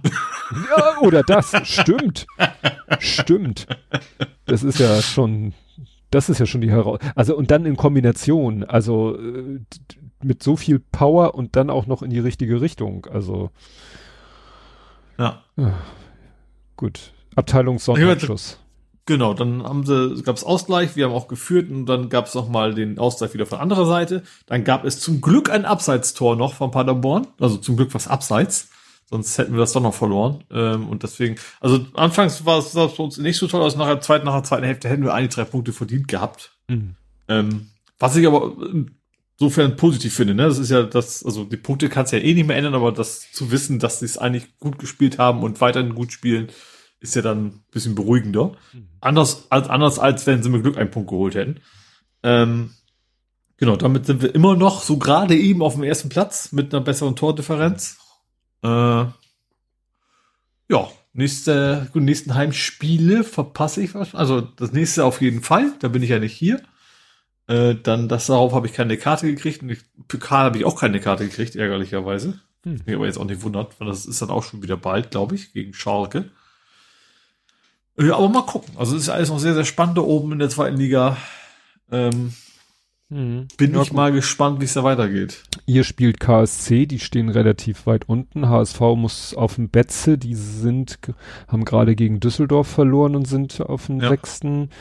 Holstein Kiel gegen. Die waren doch, bis, bis vor dem Spieltag waren sie, weil es gerade weil es zu eng ist, ne, waren die da oben noch mit drin. Also ja, ja. ja. Hannover 96 gegen Schalke. Schalke hat, glaube ich, gerade verloren. Also nach dem Motto. Ja nur. Die haben einen neuen ja. Trainer jetzt, aber trotzdem weiter verloren, ja. Ja. Hätte, sahen laut Sportschau auch echt sehr, sehr unterlegen aus dabei. Ja. Wer sich ein bisschen berappelt hat, ist Berlin. Die haben, glaube ich, zwar verloren, aber die sind wenigstens jetzt mal so Elfter. Die waren ja auch unten drin.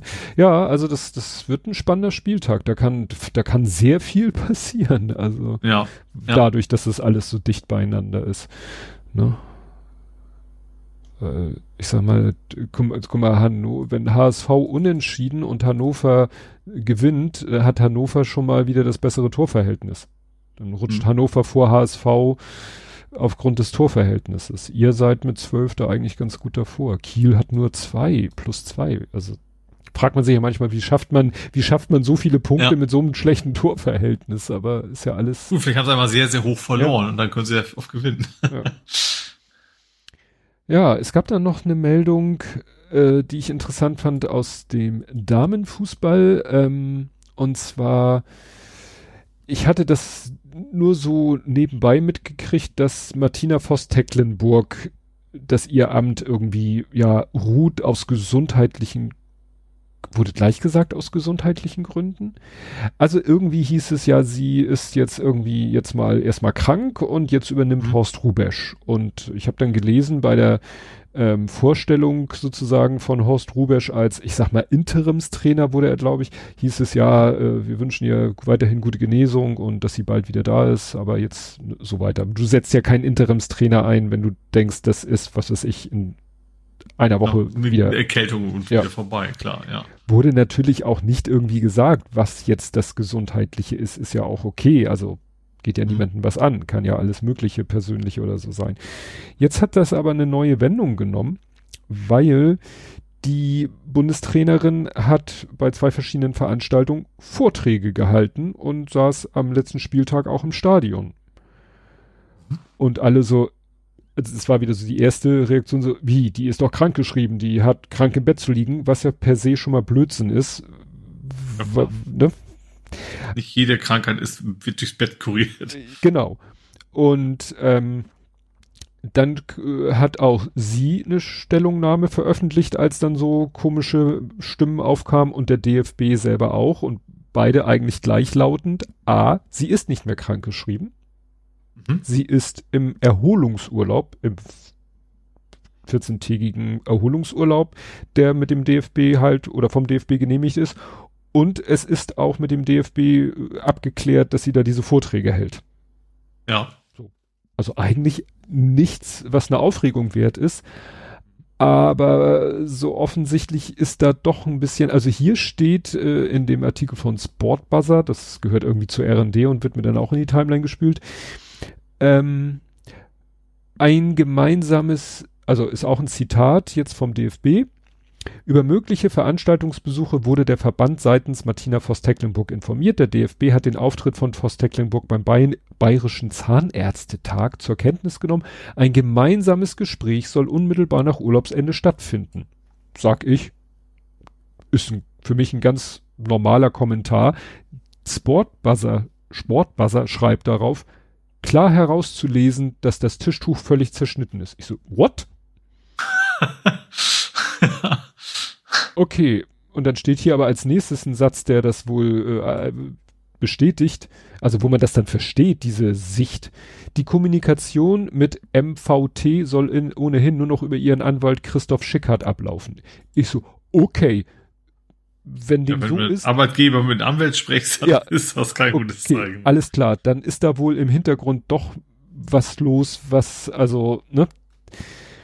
Also hier steht eben, der Verband steht dumm da. Noch am Freitag hatte der DFB halt bei der Vorstellung für Interimstrainer, der bis auf weiteres ihren Job fast fürsorglich gesagt, es werde auf die erkrankte Bundestrainerin in keinster Weise Druck ausgeübt.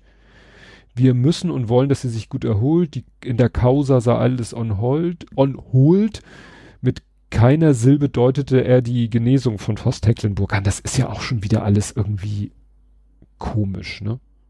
Also gibt's da Zoll? Also hier steht eben, also klar, ähm, sie hat ja rein sportlich hatte sie einen großen Misserfolg.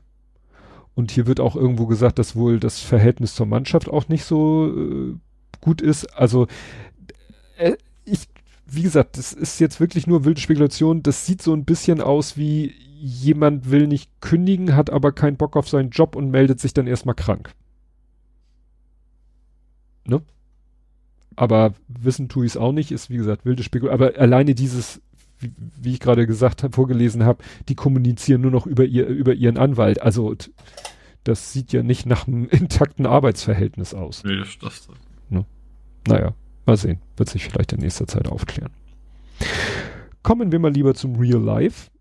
mhm. Da habe ich mal wieder einen Lieferant. Eigentlich ist es auch ein gutes Ende. Better late than never. Es machte letztens wieder Pling. DPD sagte, ja, dein Paket kommt. Ich so, welches Paket? Ich erwarte nicht so ein DPD. Ja, kommt heute Nachmittag. Ich so, ja, das habt ihr schon dreimal erzählt. Das ist doch dieses uralt Paket, was irgendwie nicht angekommen ist und ihr habt in der Sendungsverfolgung behauptet, es ist angekommen und ich habe mit Amazon gesprochen und Amazon hat mir schon längst einen Ersatz geliefert, den ich ja extra an die Packstation geliefert habe, damit er nicht mit euch kommt und jetzt redet ihr davon, ihr stellt das Paket zu, was am 25.09. schon längst zugestellt sein soll. Habe ich gedacht, ist bestimmt ein Bug in der Sendungsverfolgung oder so.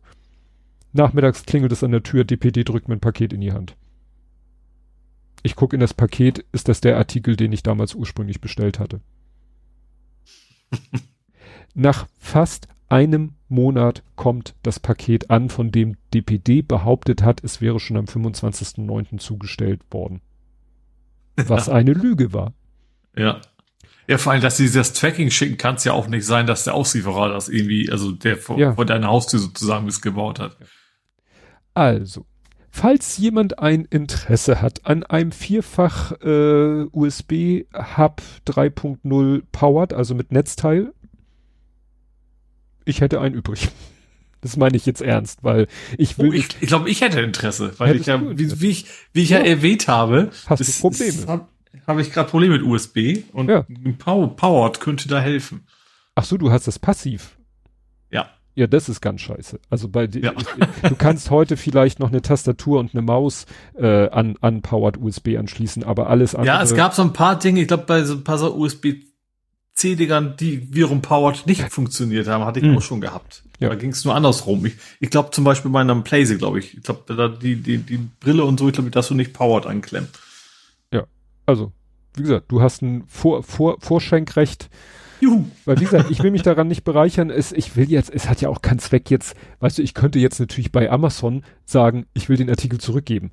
Dann kriege ich das Geld gut geschrieben. Das finde ich auch scheiße, weil dann ha, habe ich ja letztendlich den, den ich habe, umsonst bekommen. Will ich auch nicht. Ja.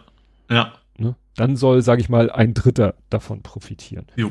Aber wie kaputt muss ein, muss ein Versanddienstleister sein? Ja. Haben die jetzt irgendwo beim Fegen i- im Lager das Paket entdeckt? So, huch, okay, stellen wir mal zu. Weil es ist definitiv auch das Paket gewesen, weil auf dem Versandetikett stand das Datum 25.09. Hm. So als wahrscheinlich avisiertes Zustelldatum. Ich reg mich nicht auf. Gut, hast du noch was? Äh, ich habe diverse Dinge am Fahrrad gemacht, aber auch nur ganz kurz. Ähm, erstens hat mein Fahrrad jetzt eine Uhr. Ah ja, eine, eine, ganz, ein, eine Beipunkt Schulz Uhr. Ähm, ich glaube nicht, dass es eine bekannte Marke ist. Also ich kenne es kann zumindest vorher nicht. Ähm, das ist eigentlich für den, was der ist das der Vorbau ist es nicht? Also Stem heißt es, nee, eben oder nicht? Also normalerweise an dem Gelenk quasi, an dem der Vorbau befestigt ist. Dafür ist das Ding eigentlich gedacht. Ähm, und zwar ist der Grund ganz tatsächlich erstens für meine längere Tour und ich habe es eben, ich habe ja meine, meine Smartwatch normalerweise um als Armbanduhr und erstens werde ich bei meinen längeren Touren das Ding nicht mitschleppen wollen, weil ich muss ja auch einmal die Woche so grob aufladen. Also grob einmal die Woche. Aufladen muss ich es nicht grob. Ganz fein. Ähm, und zweitens, also ich habe das schon öfter gehabt, dass während, während der Fahrt, wenn ich Fahrrad fahre, dann ist ja die Hand so ein bisschen angewinkelt. Ich komme ständig auf diesen Knopf von der Uhr. Mhm. Und da passieren alle möglichen Dinge, die ich nicht wollte. Und ich kann alles es dann machen. Dinge. Nur, nur die Uhrzeit nicht ablesen. Deswegen ist es, habe ich mir gedacht, okay, besorg dir mal so ein Ding, was direkt am Fahrrad angebaut ist. Ähm, ist jetzt dran. Und ich habe, ja, wie letztes Mal angekündigt, jetzt die Kette gewechselt. Zum allerersten Mal in meinem Leben. Ähm, Hast du das auf die Kette bekommen? Habe ich auf die Kette bekommen, ja. Ähm, erstmal habe hab ich zum ersten Mal überhaupt eine alte Kette zerstört, weil du musst ja die Niete da irgendwie rauskriegen. Dafür Aus, einen Kettenrausschieber oder wie das Ding heißt. Ja, genau, so ein, so ein Nietenklemmer, wie auch immer das Ding heißt. Genau, hat dann auch, du musst echt eine Menge Kraft aufwenden. Das äh, ist auch kein Wunder, ne? Niete irgendwo rauszudrücken, dass das nicht irgendwie mit einmal gegenpusten geht, ist ja auch kein Wunder. Ähm, das, die neue Kette hat so, einen, so einen Schnellverschluss, sage ich mal. Dafür habe ich mir so eine super Zange besorgt. Hm. So eine Original Shimano Zange. Und am Ende war das so eine Frickelei, das war ging viel einfacher ohne Werkzeug. und zwar habe ich dann auch mir in, bei YouTube angeschaut. Also mit der Zange musst du halt zwischen die Kettenglieder irgendwie reinkommen und das ist so eng, dass, und dann drückst du halt zusammen oder auseinander, ne, dass das sich, was du aber viel besser machen kannst, ist, du gehst einfach, dass die Kette im oberen Teil ist, ne, und dann hältst du das, das Rad einfach fest und drückst einmal kräftig auf die Pedale und damit zieht sich das lang und dann sitzt das mm. bombenfest. Also Ach, genau, ja, was die Zange auch mm. machen sollte. Ich weiß nicht, warum man diese blöde Zange hat. das war viel fummeliger und hat irgendwie beim vierten Versuch und jedes Mal fliegen diese komischen Verbindungsstücke natürlich quer durch die Keller und du musst erstmal wiederfinden. Ähm, und wie gesagt, nachher ging es ohne Werkzeug viel, viel einfacher und äh, jetzt sitzt super drauf. Ähm, ich habe es trotzdem geschafft, also nachdem ich drauf war, habe ich dann erstmal geguckt, schaltet er noch und habe dann mein Hinterrad nochmal ausgebaut und geguckt, jetzt, jetzt hast du eine schöne saubere Kette, jetzt kannst du ja die Indoor-Saison eröffnen. Also dafür muss ich ja mein Rückgrat mein Rückgrat. Nee, mein Rückgrat möchte ich bitte nicht ausbauen. Mein Hinterrad vom Fahrrad wollte ich ausbauen. Muss ich dafür ausbauen, äh, pack das dann auf den Trainer, der seine eigene Kassette quasi hat. Ähm, und obwohl die Kette nagelneu ist und ich alles voll sauer gemacht habe, habe ich hinterher die Hände eingesaut wie nicht was. Wo der Dreck herkommt, ich verstehe das nicht. Ich habe alles sauber gemacht, was man sauber machen konnte. Die Kette ist nagelneu. Äh, übrigens eine goldene Kette jetzt. Mm. so bling bling. Noch. Ähm, Wobei der Grund war tatsächlich, also nicht, die Farbe war mir relativ unwichtig, aber es war die einzige Kette, die es gab, die es nur in einer Länge gab. Hm. Die ganzen anderen Ketten, diese, also die sind alle für so elf Gang, ne? Ähm, standen immer so drei verschiedene Längen und ich wusste nicht, welche Länge ich brauche. Ich dachte, nimm mal den, den es in einer Größe gibt, dann wird das schon stimmen. Da musst du nicht noch irgendwas kürzen oder sowas. Und passte auch. Also ich habe da die richtige Entscheidung getroffen. Die passte exakt äh, drauf. Ist genauso lang wie die alte, ähm, die vorher dran war. Ja, und jetzt habe ich das Fahrrad wieder drin, bin wieder am Strava machen, äh, am Strava nicht, am Zwiften. Hab schon gemerkt, dass meine FTP weit nach unten gegangen ist. Also FTP ist ja diese, ne, diese Fitness-Level-Indikator. Äh, also ich habe mich, während ich in echt fahre, doch deutlich verschlechtert gegenüber, während ich innen fahre. Hm. Was mich aber auch nicht wundert, weil wenn ich tatsächlich draußen, ich ist weniger auf, ich möchte jetzt durchpowern, sondern ich habe ja relativ gemütliche Touren. Also lang, aber eben nicht, nicht auf Anschlag, gerade weil sie so lang sind. Da fährst du ja nicht auf 180 Puls die ganze Zeit. Ähm, genau, aber jetzt bin ich wieder beim Zwiften, ähm, werde jetzt wahrscheinlich bis März oder so, wann auch immer das ist, in Dorf wieder fahren. Bin ich hoffentlich fit genug für das, was dann kommt. Ja. Das erstmal Oles Fahrradbasteleien erstmal vorbei. wahrscheinlich bis zum März oder so. Ja. Kannst du nicht beim Fahrradfahren spielen? Nee, ne? Das ginge bestimmt auch irgendwie, aber warum will ich ja nicht? Also macht er tatsächlich Bock. Also tatsächlich in diesen virtuellen Welten die Ach, ja, stimmt, das ist ja schon ganz, ganz, stimmt, du ist schon ganz, ganz interessant. Also ich habe, ich mache schon, dass ich den Ton nicht mehr höre. Ich höre mal Musik dabei. Ähm, aber ansonsten, ich könnte theoretisch auch Netflix anmachen, ne? Und, Mhm. äh, und so weiter und so fort. Bloß dann, weil das simuliert ja tatsächlich auch Berge und sowas, dann würde ich plötzlich mitten im Film, würde es plötzlich schwerer werden und man leichter und ich wüsste nicht warum. Ah, ja. Deswegen ist das dann schon irgendwie besser, wenn du wirklich die Landschaft siehst, die da um So unvorbereitet. Ja, genau. Gut. Kommen wir dann zu vor 70 Folgen. Mhm. Vor 70 Folgen Blathering 234, 234, vom 14.06.22. Wir sind im Juni 22 mit dem Titel Unsere Spottpreisbremse. Wir reden über eine Preisbremse, die ihren Namen nicht verdient, über Menschen in Autos, in Zügen, auf Bahnsteigen und auf Fahrrädern, haben traurige Tiergeschichten aus Hamburg, berichten über die Hamburger Plattenverschiebung, haben uns fast alles vom Summer Game Fest angeschaut, geben 100.000 Euro für DLCs aus und drehen eine Fortsetzung von Ant-Man. Ah, guck mal, damals hatten wir noch äh, Causa Ronaldo, da habe ich ja irgendwann mal Ah, ja. aufgegeben. Interessant ist, ich brauche ja nicht mehr äh, was anklicken mit Tweets von mir, die habe ich ja alle gelöscht. Das ist dann nun mal so. Vetteler Fischgaststätte bleibt, hatten wir damals. Und ein Radler wurde gerettet, der ist unter den LKW gekommen Ich hatte gerade kurz äh, Getränk. Nee, nicht das Getränk. Tödlicher Rempler, gefährliche Hunde. USB-C soll kommen. Ach so, ja, EU beschließt einheitlichen Ladestandard. Boah, das ist ja jetzt, eigentlich ist es ja, Ja, jetzt. Längs, ja. Kult war nicht geplant. Das war das Buch von Peter Illmann, hatte ich besprochen. Xbox, Diablo, Kenobi, stimmt, die Serie Kenobi haben wir geguckt, die Serie Mrs. Marvel, Wednesday. Hast du Wednesday geguckt? Äh, ich Bei wollte es vielleicht gucken oder so, aber Ja. oder habe ich die erste Folge? Also ja, also ich es war auf meinem Zettel, aber ich habe es nicht wirklich weitergeschaut. Ja. Trainingsbeginn, stimmt, aber Saisonauftakt. Witzigerweise hatte ich da auch einen Lieferant-DPD. ne? Wie das nun mal so ist. Stabiler Rahmen. Was ist das? Äh, ach so, ja, da hattest du dein äh, Solarpanel auf dem Lastenrad irgendwie anders befestigt, Ah. Mhm. dass es nicht so wappelt. Ach stimmt, das war voll so wabbelig, genau. Ja. Screenshots per Fax. Ich habe, ja, ja, wir haben wohl einen Screenshot Shot per Fax bekommen, das würde mich nicht wundern. End Attack haben wir geguckt und Fliegender Wechsel und Blatt vor 70 Folgen. Ach so, nee, eine Sache war mir noch aufgefallen. Hier war das Thema ähm, äh, brennendes WTF und zwar war das die Meldung, dass in Schweiz bei so einem komischen Brauch wurde äh, ne, also da wird immer irgendwie eine Figur gebastelt, die irgendwas symbolisiert und die wird dann im Rahmen, also äh, Burning Man mäßig. Burning Man mäßig.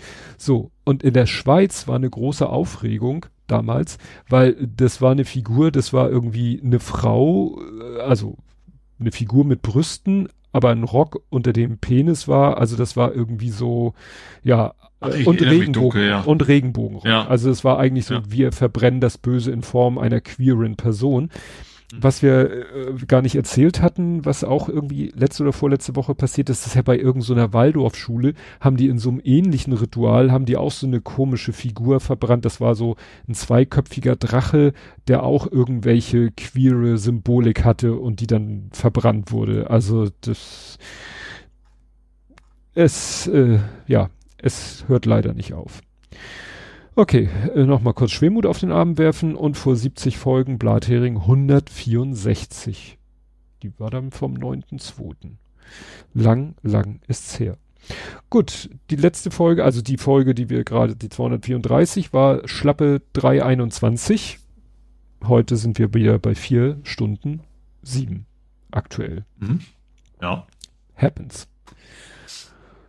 Gut, ja, dann wollen wir hier auch nicht länger uns verquatschen. Wir sprechen, sehen, hören uns in einer Woche wieder. Vielleicht in einer Woche. Wer weiß es selber noch nicht. Ach so, Ist du ja hast noch nicht- Brückentag und so. Ach ja, Bin, stimmt. bei- bin bei Mutti wahrscheinlich, aber weiß ich noch nicht genau. Ja. Also es könnte sein, dass wir so verschieben, wie auch immer. Ihr werdet's gewahr, wir werden's Genau. auf den, auf dem einen Kanal, den wir noch haben, ankündigen.